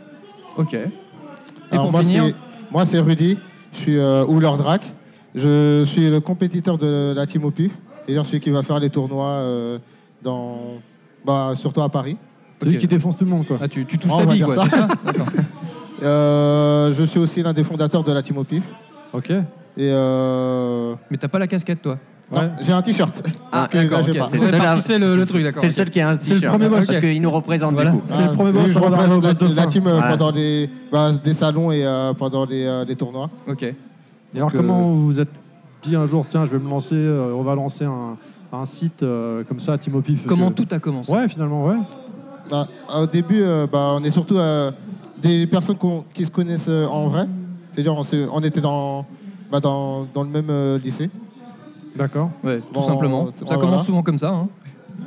Et euh, on voulait faire, euh, bah, et surtout, on voulait faire euh, une team pour. euh, bon, au début, on voulait faire une team pour un tournoi. On n'avait pas trop de nom pour la team. On a choisi au, bah, au pif. Ah oui. Moi, j'aime bien, moi. Donc euh, après, euh, bah, on a gardé le nom pour, euh, pour après avoir quand on avait un, plus grand groupe et tout. Et euh, après, bah, pour le site et euh, tout ce qui est réseaux sociaux, c'est Kevin qui a, qui a eu plus l'idée pour tout ça. Donc, parce euh, que je voulais, euh, je voulais pousser euh, la chose plus loin, donc euh, j'ai lancé le site euh, dans lequel on propose euh, des tests de jeux indépendants, euh, des guides. euh, Tout sur le versus fighting? Non, pas tout, parce qu'on joue à beaucoup de jeux au pif. euh, donc euh, un jeu indépendant versus fighting, euh, du LOL. euh, vraiment. Ouais, j'ai vu euh, vous, stre- vous streamez aussi sur Twitch, j'ai vu? oui, voilà, on a un stream aussi, donc euh, là on stream de tout, quoi. C'est, euh, vraiment, il n'y a, il y a pas de thème euh, prédéfini. Quand il y a euh, du versus fighting, c'est plus souvent moi qui le fais. Voilà, il y en a, il y en a qui sont plus, euh, plus sur du versus que d'autres. euh, Ok. voilà. D'accord. Et comment vous avez atterri au SDJVR alors? Ah bah au départ, oui, vous étiez tous les, tous Bah, les deux dans c'est surtout l'association. que, voilà. surtout que Kujipanchi et Lordrax font partie de l'association, ouais. donc euh, du coup, euh, du coup cette année, bah, Et du coup, comme ils avaient besoin d'un support pour tout ce qui est organisé, partie un peu versus, etc., ils ont, ils ont fait appel à vous, quoi, c'est ça? Ouais, ils avaient- il y a deux ans, il avait besoin. C'était Nessu, il nous avait demandé de l'aide pour euh, moi, moi et à, et à Kogi Banshi. Il nous a Nessuie le, Nessuie le sac ouais, c'est qui a perdu il tournoi écoutera Egli. pas, il écoutera pas. Et euh, bah, il nous avait demandé de l'aide pour euh, le tournoi. C'était à. C'était où déjà? Euh, Le Ah, salon. euh, le Bourret-sur-Juine. Où ça? Ouais. Ah, Bourré, ouais, j'y étais. ouais, ouais, il nous Bourré. avait demandé de l'aide pour faire euh, bah, les, so- les tournois et tout. Donc on était venus à ce moment-là. Ok. Et après, on avait bien aimé, donc euh, on est resté dans l'association. Et du coup, comment ça se passe, là, par exemple, aujourd'hui, là, euh, par rapport à tout ce, qui, tout ce qui tourne en tournoi et autres, l'organisation, tout ça, ça se passe comment? L'organisation euh, pour le SDJVR Par rapport à votre partie, en fait. À Par rapport à la Team au pif, Ouais, euh, voilà, ouais. le partenariat Le partenariat, c'est euh, simplement que nous, on a notre nom écrit euh, dans les partenaires. Ce qui est déjà pas mal. Et oui. Et du coup, on fournit euh, des lots euh, pour, euh, pour les tournois, des lots assez conséquents quand même. Il y a un stick, un casque. Voilà, et nous, ça nous donne une visibilité euh, un Ouais, peu. c'est cool. The Stick, quoi. c'est lourd, stick qu'on stick, peut ouais. plus trouver euh, actuellement euh, sur Internet. C'est très compliqué de l'avoir. Moi, je l'ai, mais c'est bon. voilà. Moi, je l'aurais même pas si je gagne le tournoi. Voilà. Non, lui, il est interdit. lui. Bah, demain sur, sur Street 5, parce qu'aujourd'hui on enregistre, on est samedi. Mais demain, il y aura, à mon avis, des gros joueurs qui vont, débouler, qui vont débouler à chaque fois. Chaque année, il y a quand même quelques joueurs. euh, Ouais, des bons joueurs l'année dernière. Ouais, voilà. Donc, à mon On avis. va euh, voir cette année s'il y en a. Peut-être je le ferai, je sais pas. Bon, je sais que je gagnerai pas les lots. Et peut-être je le ferai quand même. On verra. D'accord. Si, si on n'a pas trop de tournois à gérer, je le ferai sûrement. Ok. Claude, une question? Euh, ouais, bah, euh, on parle tournoi, on parle versus fighting, etc. Il y a quand même une, une grosse date à venir, euh, notamment le mois prochain. C'est le Stunfest. Vous avez- on, va, on va vous voir là-bas ou pas? Est-ce que vous serez présent d'une manière ou d'une autre? entendu. Ah, Alors le Stunfest. Ouais. Euh, moi, je vais au Stunfest. Ouais, je vais tu vas- essayer d'y aller. Et tu vas- Je vais surtout euh, pour, euh, pour faire Street Fighter et Mortal Kombat. Bon, J'aurais fait Pokken s'il y avait Pokken. Lequel de Street? Parce qu'il y a le 3-3, il y a le 5. Non, Pokken, euh, le jeu. Non, non, mais Street Fighter. Tu m'as Ah, dit- je tu faire le dit- 5. Le 5 uniquement, Ouais. d'accord. Je vais voir si euh, je trouve une personne pour faire le 2 contre 2. Après, euh, ouais, sinon je vais faire Mortal Kombat. Je vais rester euh, les 3, jours là-bas. Nous aussi, on y va cette année pour la première fois. Et oui, Level Max va couvrir l'événement. N'importe quoi. on y va comme ça en tant que spectateur. C'est génial ça. Ouais, c'est pas mal. Beaucoup de choses à couvrir, ouais. Ouais, c'est clair. Euh, donc ouais, bah, c'est cool, super. euh, bah, euh, voilà, parfait. Euh, Terry, tu as quelque chose à rajouter peut-être? Pour moi, c'est bon. euh, c'est bon. À ce moment, dernière chose, où est-ce qu'on vous retrouve donc votre euh, site internet et votre page Alors- Facebook et Twitter? Alors du coup, euh, notre site euh, timopif.fr et on est sur Twitter, sur Facebook et, euh, et, no- et on a notre stream sur Twitch. euh. Il n'y a que à taper Timopif sur Google où Tout on, nous trouve, euh, on nous trouve euh, tout de suite. Et bien, bientôt, normalement, il devrait avoir aussi un, euh, une suite du site où il y aura mes projets de développement informatique. Mais je- quand, quand on l'aura mis en ligne, Ça, en termes, tu veux dire en termes de, de contenu du site, vous avez des projets spécifiques ou ça tourne toujours entre bon, bah, Twitch, euh, stream euh, vidéo, etc. Ou vous avez des projets spécifiques ou peut-être que c'est encore dans les cartons euh, Non, juste, euh, Bah, juste on dans est- la forme. On est parti de pas grand chose, donc on va voir euh, où ça nous amène déjà. Ouais, il y a Comme des nous. tranquilles quoi. Ouais, Tout comme ça, nous. ouais. On est parti de pas grand chose. Et on est toujours pas grand chose. Très bien. Autant que faire se peut. Eh ben, on va conclure avec ça. Alors, messieurs, merci à vous et bon Ouais, salon. merci d'être Merci venus. à vous. Merci. Bon courage. Ciao. Ciao. On va terminer. J'ai quelques petites questions pour vous, messieurs. Comment voyez-vous l'avenir du jeu vidéo vis-à-vis de la dématérialisation? Bah, moi, je, je, je, je prends la parole parce que j'ai envie. Moi, je dirais comme Kunyaman tout à l'heure. En fait, je pense que l'avenir, c'est euh, l'avenir, c'est le streaming de la démat. Tout va se faire sur des serveurs. On, pourra, on pourra jouer n'importe où, euh, sur n'importe quelle console, à n'importe quel endroit. On n'aura rien du tout, même dans les disques durs. Tout va, tout va se passer comme ça. Je pense que c'est ce qui va arriver dans les prochaines générations de consoles. Peut-être. Je sais pas. Je suis pas dans. Je sais pas. Peut-être que Paul Cuisset a peut-être son, son, son mot à dire, mais je pense aussi que c'est- c'est c'est plus comme ça. On va se tourner plus vers ça. Donc même plus dis- de, de disques durs remplis, ça sera que par des serveurs. Ce sera comme Netflix en fait. Exactement. Oui, mais voilà, si on habite dans la Creuse, comment on fait Tu vois, enfin après d'ici là, ouais, j'imagine qu'on aura tous des connexions puis à la fibre. euh, T'as toujours l'interface, mais, hein. euh, Pas la creuse, pas la creuse. Faudra Non, toujours non, que t'aies une manette, creuse. une console, enfin quelque chose pour, euh, pour l'utiliser quoi. Tout ça. Ce sera Non, non, ça sera non. Ce sera Ça- comme ça une sera box. vocal. Ouais.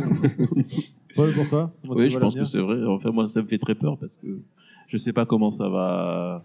Le, le, le, le- le- comment dire Il y a plein de problèmes avec les droits, les machins, le, le, le fait de de plus finalement voir son jeu. Enfin, c'est des choses qui.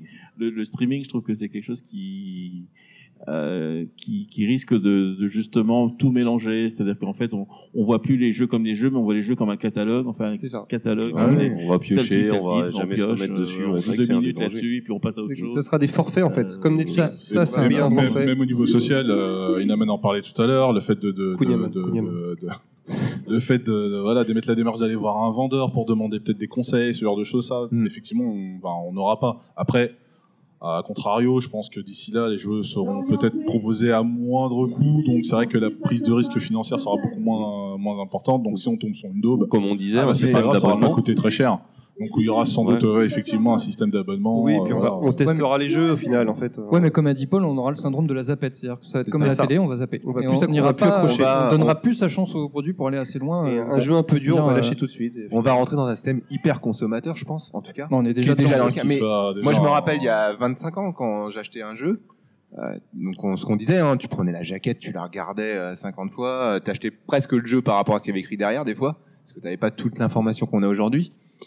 Aujourd'hui, c'est complètement différent. Enfin, en tout cas, pour mon expérience personnelle, c'est que maintenant, je passe d'un jeu à un autre. euh, ils sont, les, les prix sont beaucoup moins chers. Très vite, ça passe en version platinum, voire 15 euros.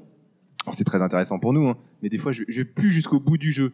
Quand on passera à la dématérialisation complète, au streaming, etc., j'ai peur qu'on passe vraiment de d'un jeu à l'autre, qu'on zappe, voilà, et qu'on et qu'on perde un peu cette euh, moi cette, cette convivialité que j'avais un peu avec le jeu il y a il y a 25 ans. Voilà, Oui, je parle un peu comme un vieux, mais euh, Non, mais c'est vrai un peu que- l'idée quoi. Oh, c'est Après, ce il qui faut t'arrive. voir, il faut voir aussi le, le- le- le- je, je vais faire, moi, je vais faire le jeune, tiens, l'avocat du diable. Non, il faut voir aussi le côté positif euh, de ce, de ce, euh, de ce système. Je, je suis d'accord, je suis complètement d'accord avec les côtés négatifs, mais il y a aussi le fait de pouvoir justement euh, euh, découvrir des surprises. Euh, C'est ça. moi, justement, par euh, par ces systèmes-là, que ce soit là, je l'expérimente au niveau de la musique, mais euh, des fois, je me mets à prendre des albums que jamais j'aurais pris. Et puis des fois c'est une bonne surprise et je l'écoute en entier et j'ai découvert quelque chose. Ça pourra aussi être un des effets positifs. Je pense qu'il y aura, il y aura beaucoup d'effets pervers. Malheureusement, je vous rejoins beaucoup là-dessus. Mais il y a quand même ce, côté euh, avoir accès à, avoir accès à tout quand on sait se, quand on sait se servir de ce pouvoir, ça peut être très bon. Mais ce syndrome-là, il a commencé. Regarde des analyses grâce à Internet. Euh, Il y a eu des analyses sur les, avec les trophées, etc., ou les, les G-scores qu'on a là, sur les jeux. Game ils, Score. ont, ils, ont, ils, ont, ils ont analysé, ils ont vu le nombre de personnes qui finissent en moyenne les jeux. C'est c'est entre 20 et 30 quoi. T'as 60% des joueurs qui ne vont pas jusqu'au bout, quoi. Je veux dire, euh, toi, Paul, en tant que créateur, tu, si on te dit que 60% des gens qui ont joué à Flashback, mettons, ils l'ont pas fini, c'est. Euh... Je l'ai jamais fini. Ah, moi, je l'ai fini, Mais hein. pourtant, il m'a marqué. compte le nombre de gens qui ont, qui ont fini le premier niveau, mais après j'arrête. C'est dommage quand même parce que tu investis, comme tu dis, comme tu l'as dit tout à l'heure, c'était une aventure, tu as beaucoup investi, etc. Et tu dis finalement, il y a beaucoup de gens qui ont zappé. Euh, Aujourd'hui, c'est ce qui arrive. parce que Ça arrivait beaucoup moins évidemment à l'époque de Super NES, etc. Parce que moi, j'avais un jeu tous les six mois, je le retournais. hein, donc, euh, et ça coûtait cher. Euh, ça coûte toujours cher aujourd'hui. Tu me diras, mais c'est vrai 435 qu'aujourd'hui, tu as dans cette surconsommation. euh, voilà, dès qu'il y a un autre jeu qui sort, bah vas-y, je, je jette celui-là et je passe à l'autre. Et du, du coup, on se retrouve avec des gens qui finissent plus, qui jusqu'au bout. Il y a, plus d'attachement en fait, et ça c'est. euh, et je pense qu'au niveau du développement, bah, juste en face, bah, forcément, euh, l'équipe de développeurs qui voit ça en face, euh, je pense que ça freine littéralement leur créativité du coup. Ils disent mais attends mais euh, Bah, j'ai je- mis, deux ans à développer mon jeu et il est même pas apprécié à sa juste valeur. Je te rejoins tout à fait. D'ailleurs, c'est marrant parce que ça me fait, ça me rappelle une interview d'un développeur de Hitman, euh, le Hitman donc euh, avant, pas celui qui est sorti donc en, en épisode, Celui de- de qui, qui disait, il parlait du dernier niveau qui était apparemment, j'ai- j'ai- je l'ai pas fini le jeu parce que je suis pas un super fan de Hitman, je le reconnais, et qui disait que le dernier niveau ils avaient mis beaucoup d'efforts parce qu'ils voulaient faire un truc qui finissait en apothéose, etc. Mais qu'il y a eu un débat entre eux à ce moment-là en disant mais euh, pourquoi on se fait chier? Parce qu'on sait très pertinemment que à peine la moitié des gens iront jusque là quoi. Et, euh, du coup, ça fait débat euh, chez eux quand même. Quoi. Alors après, quand je vois le format épisodique effectivement un peu le nivellement par les bas technique de certains aspects de Hitman là, qui sort par épisodique, et que je vois cette interview-là, je me dis, bah, est-ce qu'il n'y a pas une relation de cause à effet? Est-ce qu'il n'y a pas un découragement d'une certaine catégorie de, de personnes pour se dire, bon, bah voilà, pourquoi s'embêter à aller jusqu'au. Enfin, à Bah, faire a- les choses comme on les faisait avant. vois, Il y a des, y a beaucoup de, débats fiction, quoi. justement sur, euh, je crois que même Kojima en parlait, euh, sur le fait d'avoir des expériences depuis que le voir le- des expériences courtes comme quelque chose de positif, parce que c'est vrai que on- par la presse on a été formaté à euh, la note durée de vie Euh, et euh, oui donc euh, vous, vous me perturbez là. Qu'est-ce qui se passe Mais d'ailleurs, c'est c'est très intéressant direct. que Yoshi me fascine. euh, en régie, on me, on me dit dans l'oreillette, Gwen me dit dans l'oreillette, il faut- il faut avancer parce qu'on va Ok, devoir bah, je, bientôt fais- la je place. finis très vite sur ça. Voilà. Et, euh, et oui, la durée de vie, euh, la durée de vie, euh, c'est souvent un- un- une durée de vie courte, c'est souvent considéré comme quelque chose de négatif. Mm. Mais euh, je pense qu'à l'avenir, ça peut être vu comme quelque chose de plutôt positif. hein. Moi, moi, maintenant, en tant qu'adulte, j'ai beaucoup moins de temps pour jouer, et pourtant, j'aime toujours ça. Et euh, c'est ce que j'ai aimé dans le format épisodique. Tu te poses pendant deux heures. Et tu as eu une expérience qui est plutôt satisfaisante et complète et qui appelle à une suite, mais euh, mais c'est un des c'est un des bons effets. Moi, je trouve. Moi, je vois ça de manière positive. Euh, Bah, la, le- la baisse, de- la durée de vie qui, qui peut être considérée comme basse. Le peu de Bah, temps que tu as, tu le consacres à un jeu. Ouais, Comme moi. enfin, au, cas, Oui, au mais cas- tu- au cas par cas, ouais, c'est vrai que tout le monde y trouve son compte en fait. Finalement, voilà, tu parlais du format épisodique.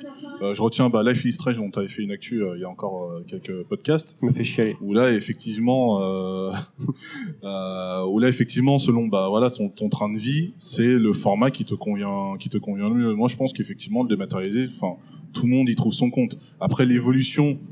Bah, on aime ou on n'aime pas, mais c'est vrai que voilà, c'est c'est un train On y que viendra, on n'aura pas le voilà, choix. c'est un train qu'on même voilà, hein, que faut se rendre à l'évidence, c'est un train qu'on ne pourra pas arrêter. Très jolie image, j'aime beaucoup. beau, oui. On me dit, Gwen me dit vraiment dans l'oreillette qu'il faut qu'on avance. Pour vous, le prix idéal d'un jeu triple A en dématérialisation, ce serait combien? Honnêtement, dans les 50, je plus. Dans les 50 euros. Ouais, 45-50 Si on se base ouais, sur, une, euh, sur une fourchette de prix 60-70 euros magasin, il faudrait que ça soit entre 40 et 50 euros.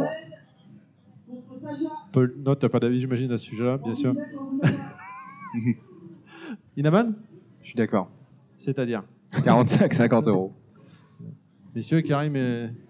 Ah bah, euh, moi, j'ai envie de 45, garder mon boulot, donc euh, pas moins cher qu'en physique. je suis désolé. En tant que consommateur, évidemment, je suis d'accord avec vous. Il faut que ce soit moins cher, mais euh, bon, euh, non, j'ai envie de garder, j'ai envie de mettre encore à manger dans mon assiette. Donc, euh, je suis désolé, les gars. Mais... Tout pareil, mais oui. Bah oui, mais Oui, bon, c'est vrai euh, que vous deux, ça- euh, voilà, ça nous arrangerait pas, mais bon. Alors, Ou alors, enfin, juste pour finir, les jeux globalement baissent. C'est-à-dire que au lieu d'être vendus 70 euros en physique et en, et en démat d'ailleurs, c'est le cas, ils sont vendus à 45, 50 euros. D'accord. Ce serait déjà plus raisonnable. C'est sûr. Comment la dématérialisation est vue par le grand public pour vous? Il y a tout. Hein. On commence à l'accepter. de Si on tout. se faisait un autre podcast. je pense qu'ils n'ont pas le choix. On va l'accepter au fur et à mesure. C'est euh, à part quelques collectionneurs, mais je pense que ça, on y viendra. On n'aura pas y choix. viendra. Donc, je, euh, je- je pense qu'en France, on avait un petit peu de. euh, Il y avait, je pense qu'il y a un frein, je sais pas, ça doit être culturel, je sais pas quoi, à la, à la, à la dématérialisation, mais là, ça y est, on a passé le cap, je pense. On- en tout cas, ouais, oui, effectivement. Très bien. Euh, dans combien de générations de consoles on sera au tout dématérialisé? Il y aura 16. plus de CD, il y aura plus rien, ce sera directement. euh, Bah, la- moi, la prochaine, je pense. La Bah, sur prochaine, durée d'une console, on on est dirais quoi sur d'après. 6-7 ans à peu près sur la durée de vie d'une euh, console. Ah, ils annoncent beaucoup, ils nous annoncent Ah, que ce sera euh, plus court, ce, ce, ce, ce Ah, cycle-là. Peut-être ouais, si on est peut-être sur parle 5 d'une ans. nouvelle PS4 déjà. Est-ce que ça existera en fait? Paul, t'as un avis à ce sujet-là, non? 100% T'en penses quoi? Ça va arriver aussi, mais bon, après quand? Difficile à Moi, je dirais deux, deux alors, Ah, générations. Deux générations, les alors, Madame dans, dans Soleil. une, euh, dans une dizaine d'années, du coup. Ouais, ouais, ouais, moi je vois bien deux générations. Attendez, attendez. Pardon, Paul Dans, dans deux générations, je pense pas que dans la pro- prochaine, ça sera encore. Ça sera encore un peu juste Possible, mais ouais, peut-être.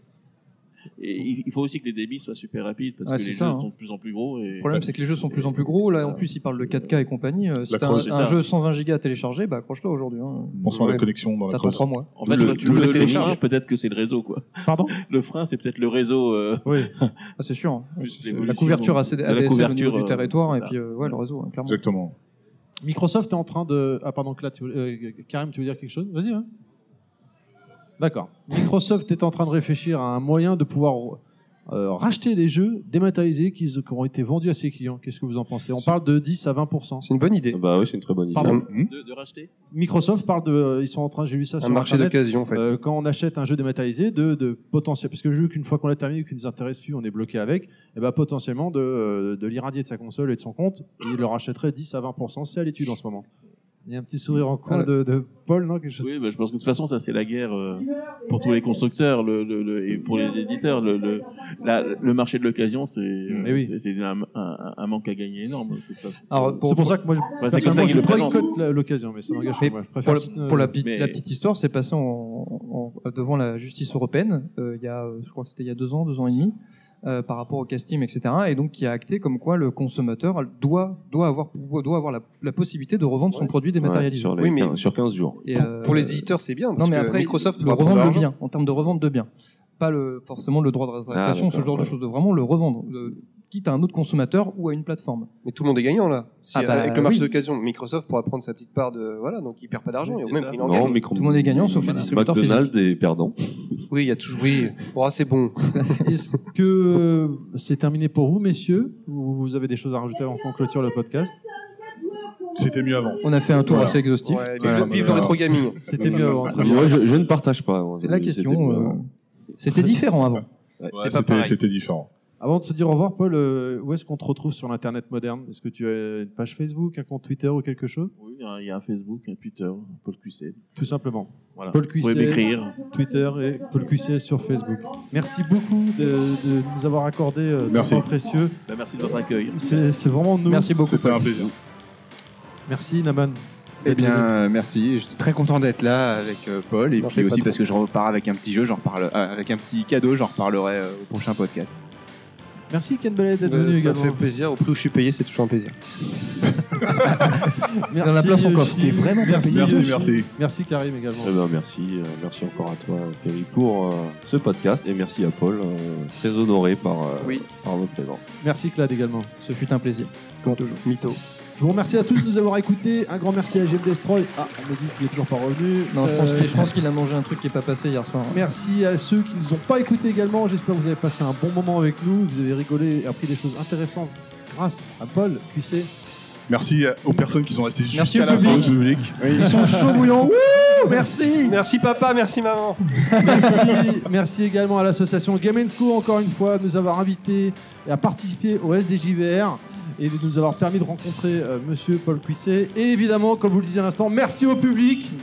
Je vous rappelle que Merci à la Geekosphère. merci Ouais. à la Geekosphère. Exactement, tu as raison de nous Merci avoir à la euh, ouais, première fois sur stream sur Twitch. Je vous rappelle qu'on a un compte Twitter Terry underscore level underscore max. Vous pouvez réagir au hashtag les podcasts de level max. Euh, nous sommes disponibles sur SoundCloud, iTunes et Hardis. Et également, on a une page Facebook.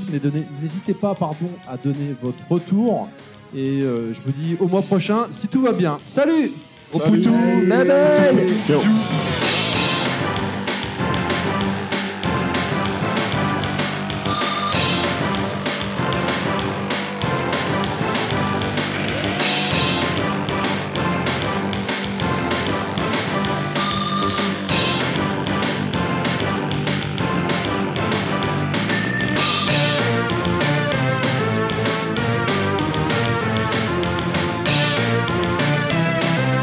To bonus stage. Et bien voilà, j'espère que ce podcast vous a plu. C'était un podcast, euh, comme vous avez pu le voir, particulier, puisqu'il était donc en deux parties. Une partie principale et les petites pastilles de podcast.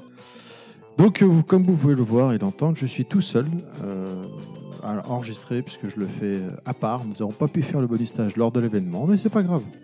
Ça me paraissait intéressant de faire comme ça. Je voulais en fait euh, juste tout simplement vous remercier. Nous avons différents retours de gens qui nous écoutent. Et euh, c'est vrai que ça fait plaisir. Euh, c'est parti d'une connerie à la base, d'un délire. Aujourd'hui, on s'amuse de plus en plus. On voit bien que ça vous amuse, ça vous plaît. Et c'est motivant, j'ai envie de dire, de, continuer l'aventure, de s'amuser. Level Max va avoir un an en mai. Quand vous écouterez ce podcast, il aura un an. Euh, donc on est ravis. Vraiment, je tenais vraiment à vous remercier tous. Je pense par exemple à euh, Manjimaru de, des podcasts Sega Legacy qui régulièrement il repartage notre podcast euh, sur sa page Facebook. C'est très gentil. Ou encore à Nostalgeek, un YouTuber. Je ne sais pas si vous connaissez Nostalgeek, qui est vraiment un YouTuber super sympa, qui a également une page Facebook et également, bien sûr, sur YouTube, Setsuna, mon ami Setsuna qui régulièrement euh, partage également nos podcasts. C'est très gentil à lui. Et même toute la communauté, enfin, euh, qui nous écoute, la communauté de Edge.fr, qui régulièrement sur le site de Edge.fr euh, me donne leur retour, euh, que ce soit en termes, ils sont d'accord avec nous, pas d'accord avec nous. C'est toujours très intéressant. De toute façon, on est tous là pour la même chose, le jeu vidéo, la passion. Bon voilà, merci vraiment, merci beaucoup à vous tous. Je tenais également une dernière fois à remercier encore Game Co, sans qui bah, ce podcast n'aurait pas pu avoir lieu, parce que c'est eux qui ont, plus particulièrement Gwen, qui a réussi à, à- avoir euh, comme invité d'honneur Monsieur Paul Cuisset et Jean-Marc Desmolly pour le samedi, malheureusement le dimanche. On en reviendra en détail prochainement, on vous expliquera un peu plus tout ça. Mais en tout cas, merci à Gwen. Gwen qui vraiment, je tenais vraiment à le faire remarquer, qui est euh, quelqu'un qui s'investit beaucoup dans ce qu'il fait. Et euh, il demande rien en retour, le mec. Il est là, il s'investit, il fait. Je veux dire, euh, il s'est beaucoup investi de sa personne lors des préparations, les mois d'avant, sur le SDJVR, mais également pendant le podcast, pendant le, pardon, n'importe quoi, le salon, le SDJVR, où il était partout.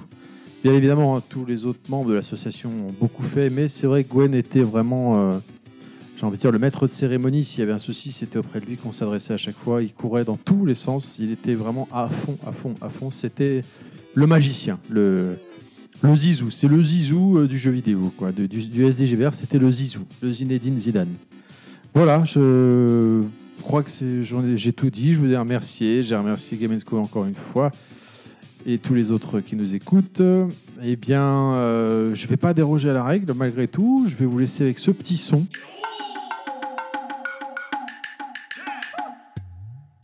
qui tease le prochain podcast. Sur ce, je vous souhaite euh, une bonne fin de journée, bonne fin de soirée, peu importe quand vous l'écoutez. Et je vous dis comme d'habitude, euh, au mois prochain, si tout va bien, enjoy, c'est level max. I know that you'll be back.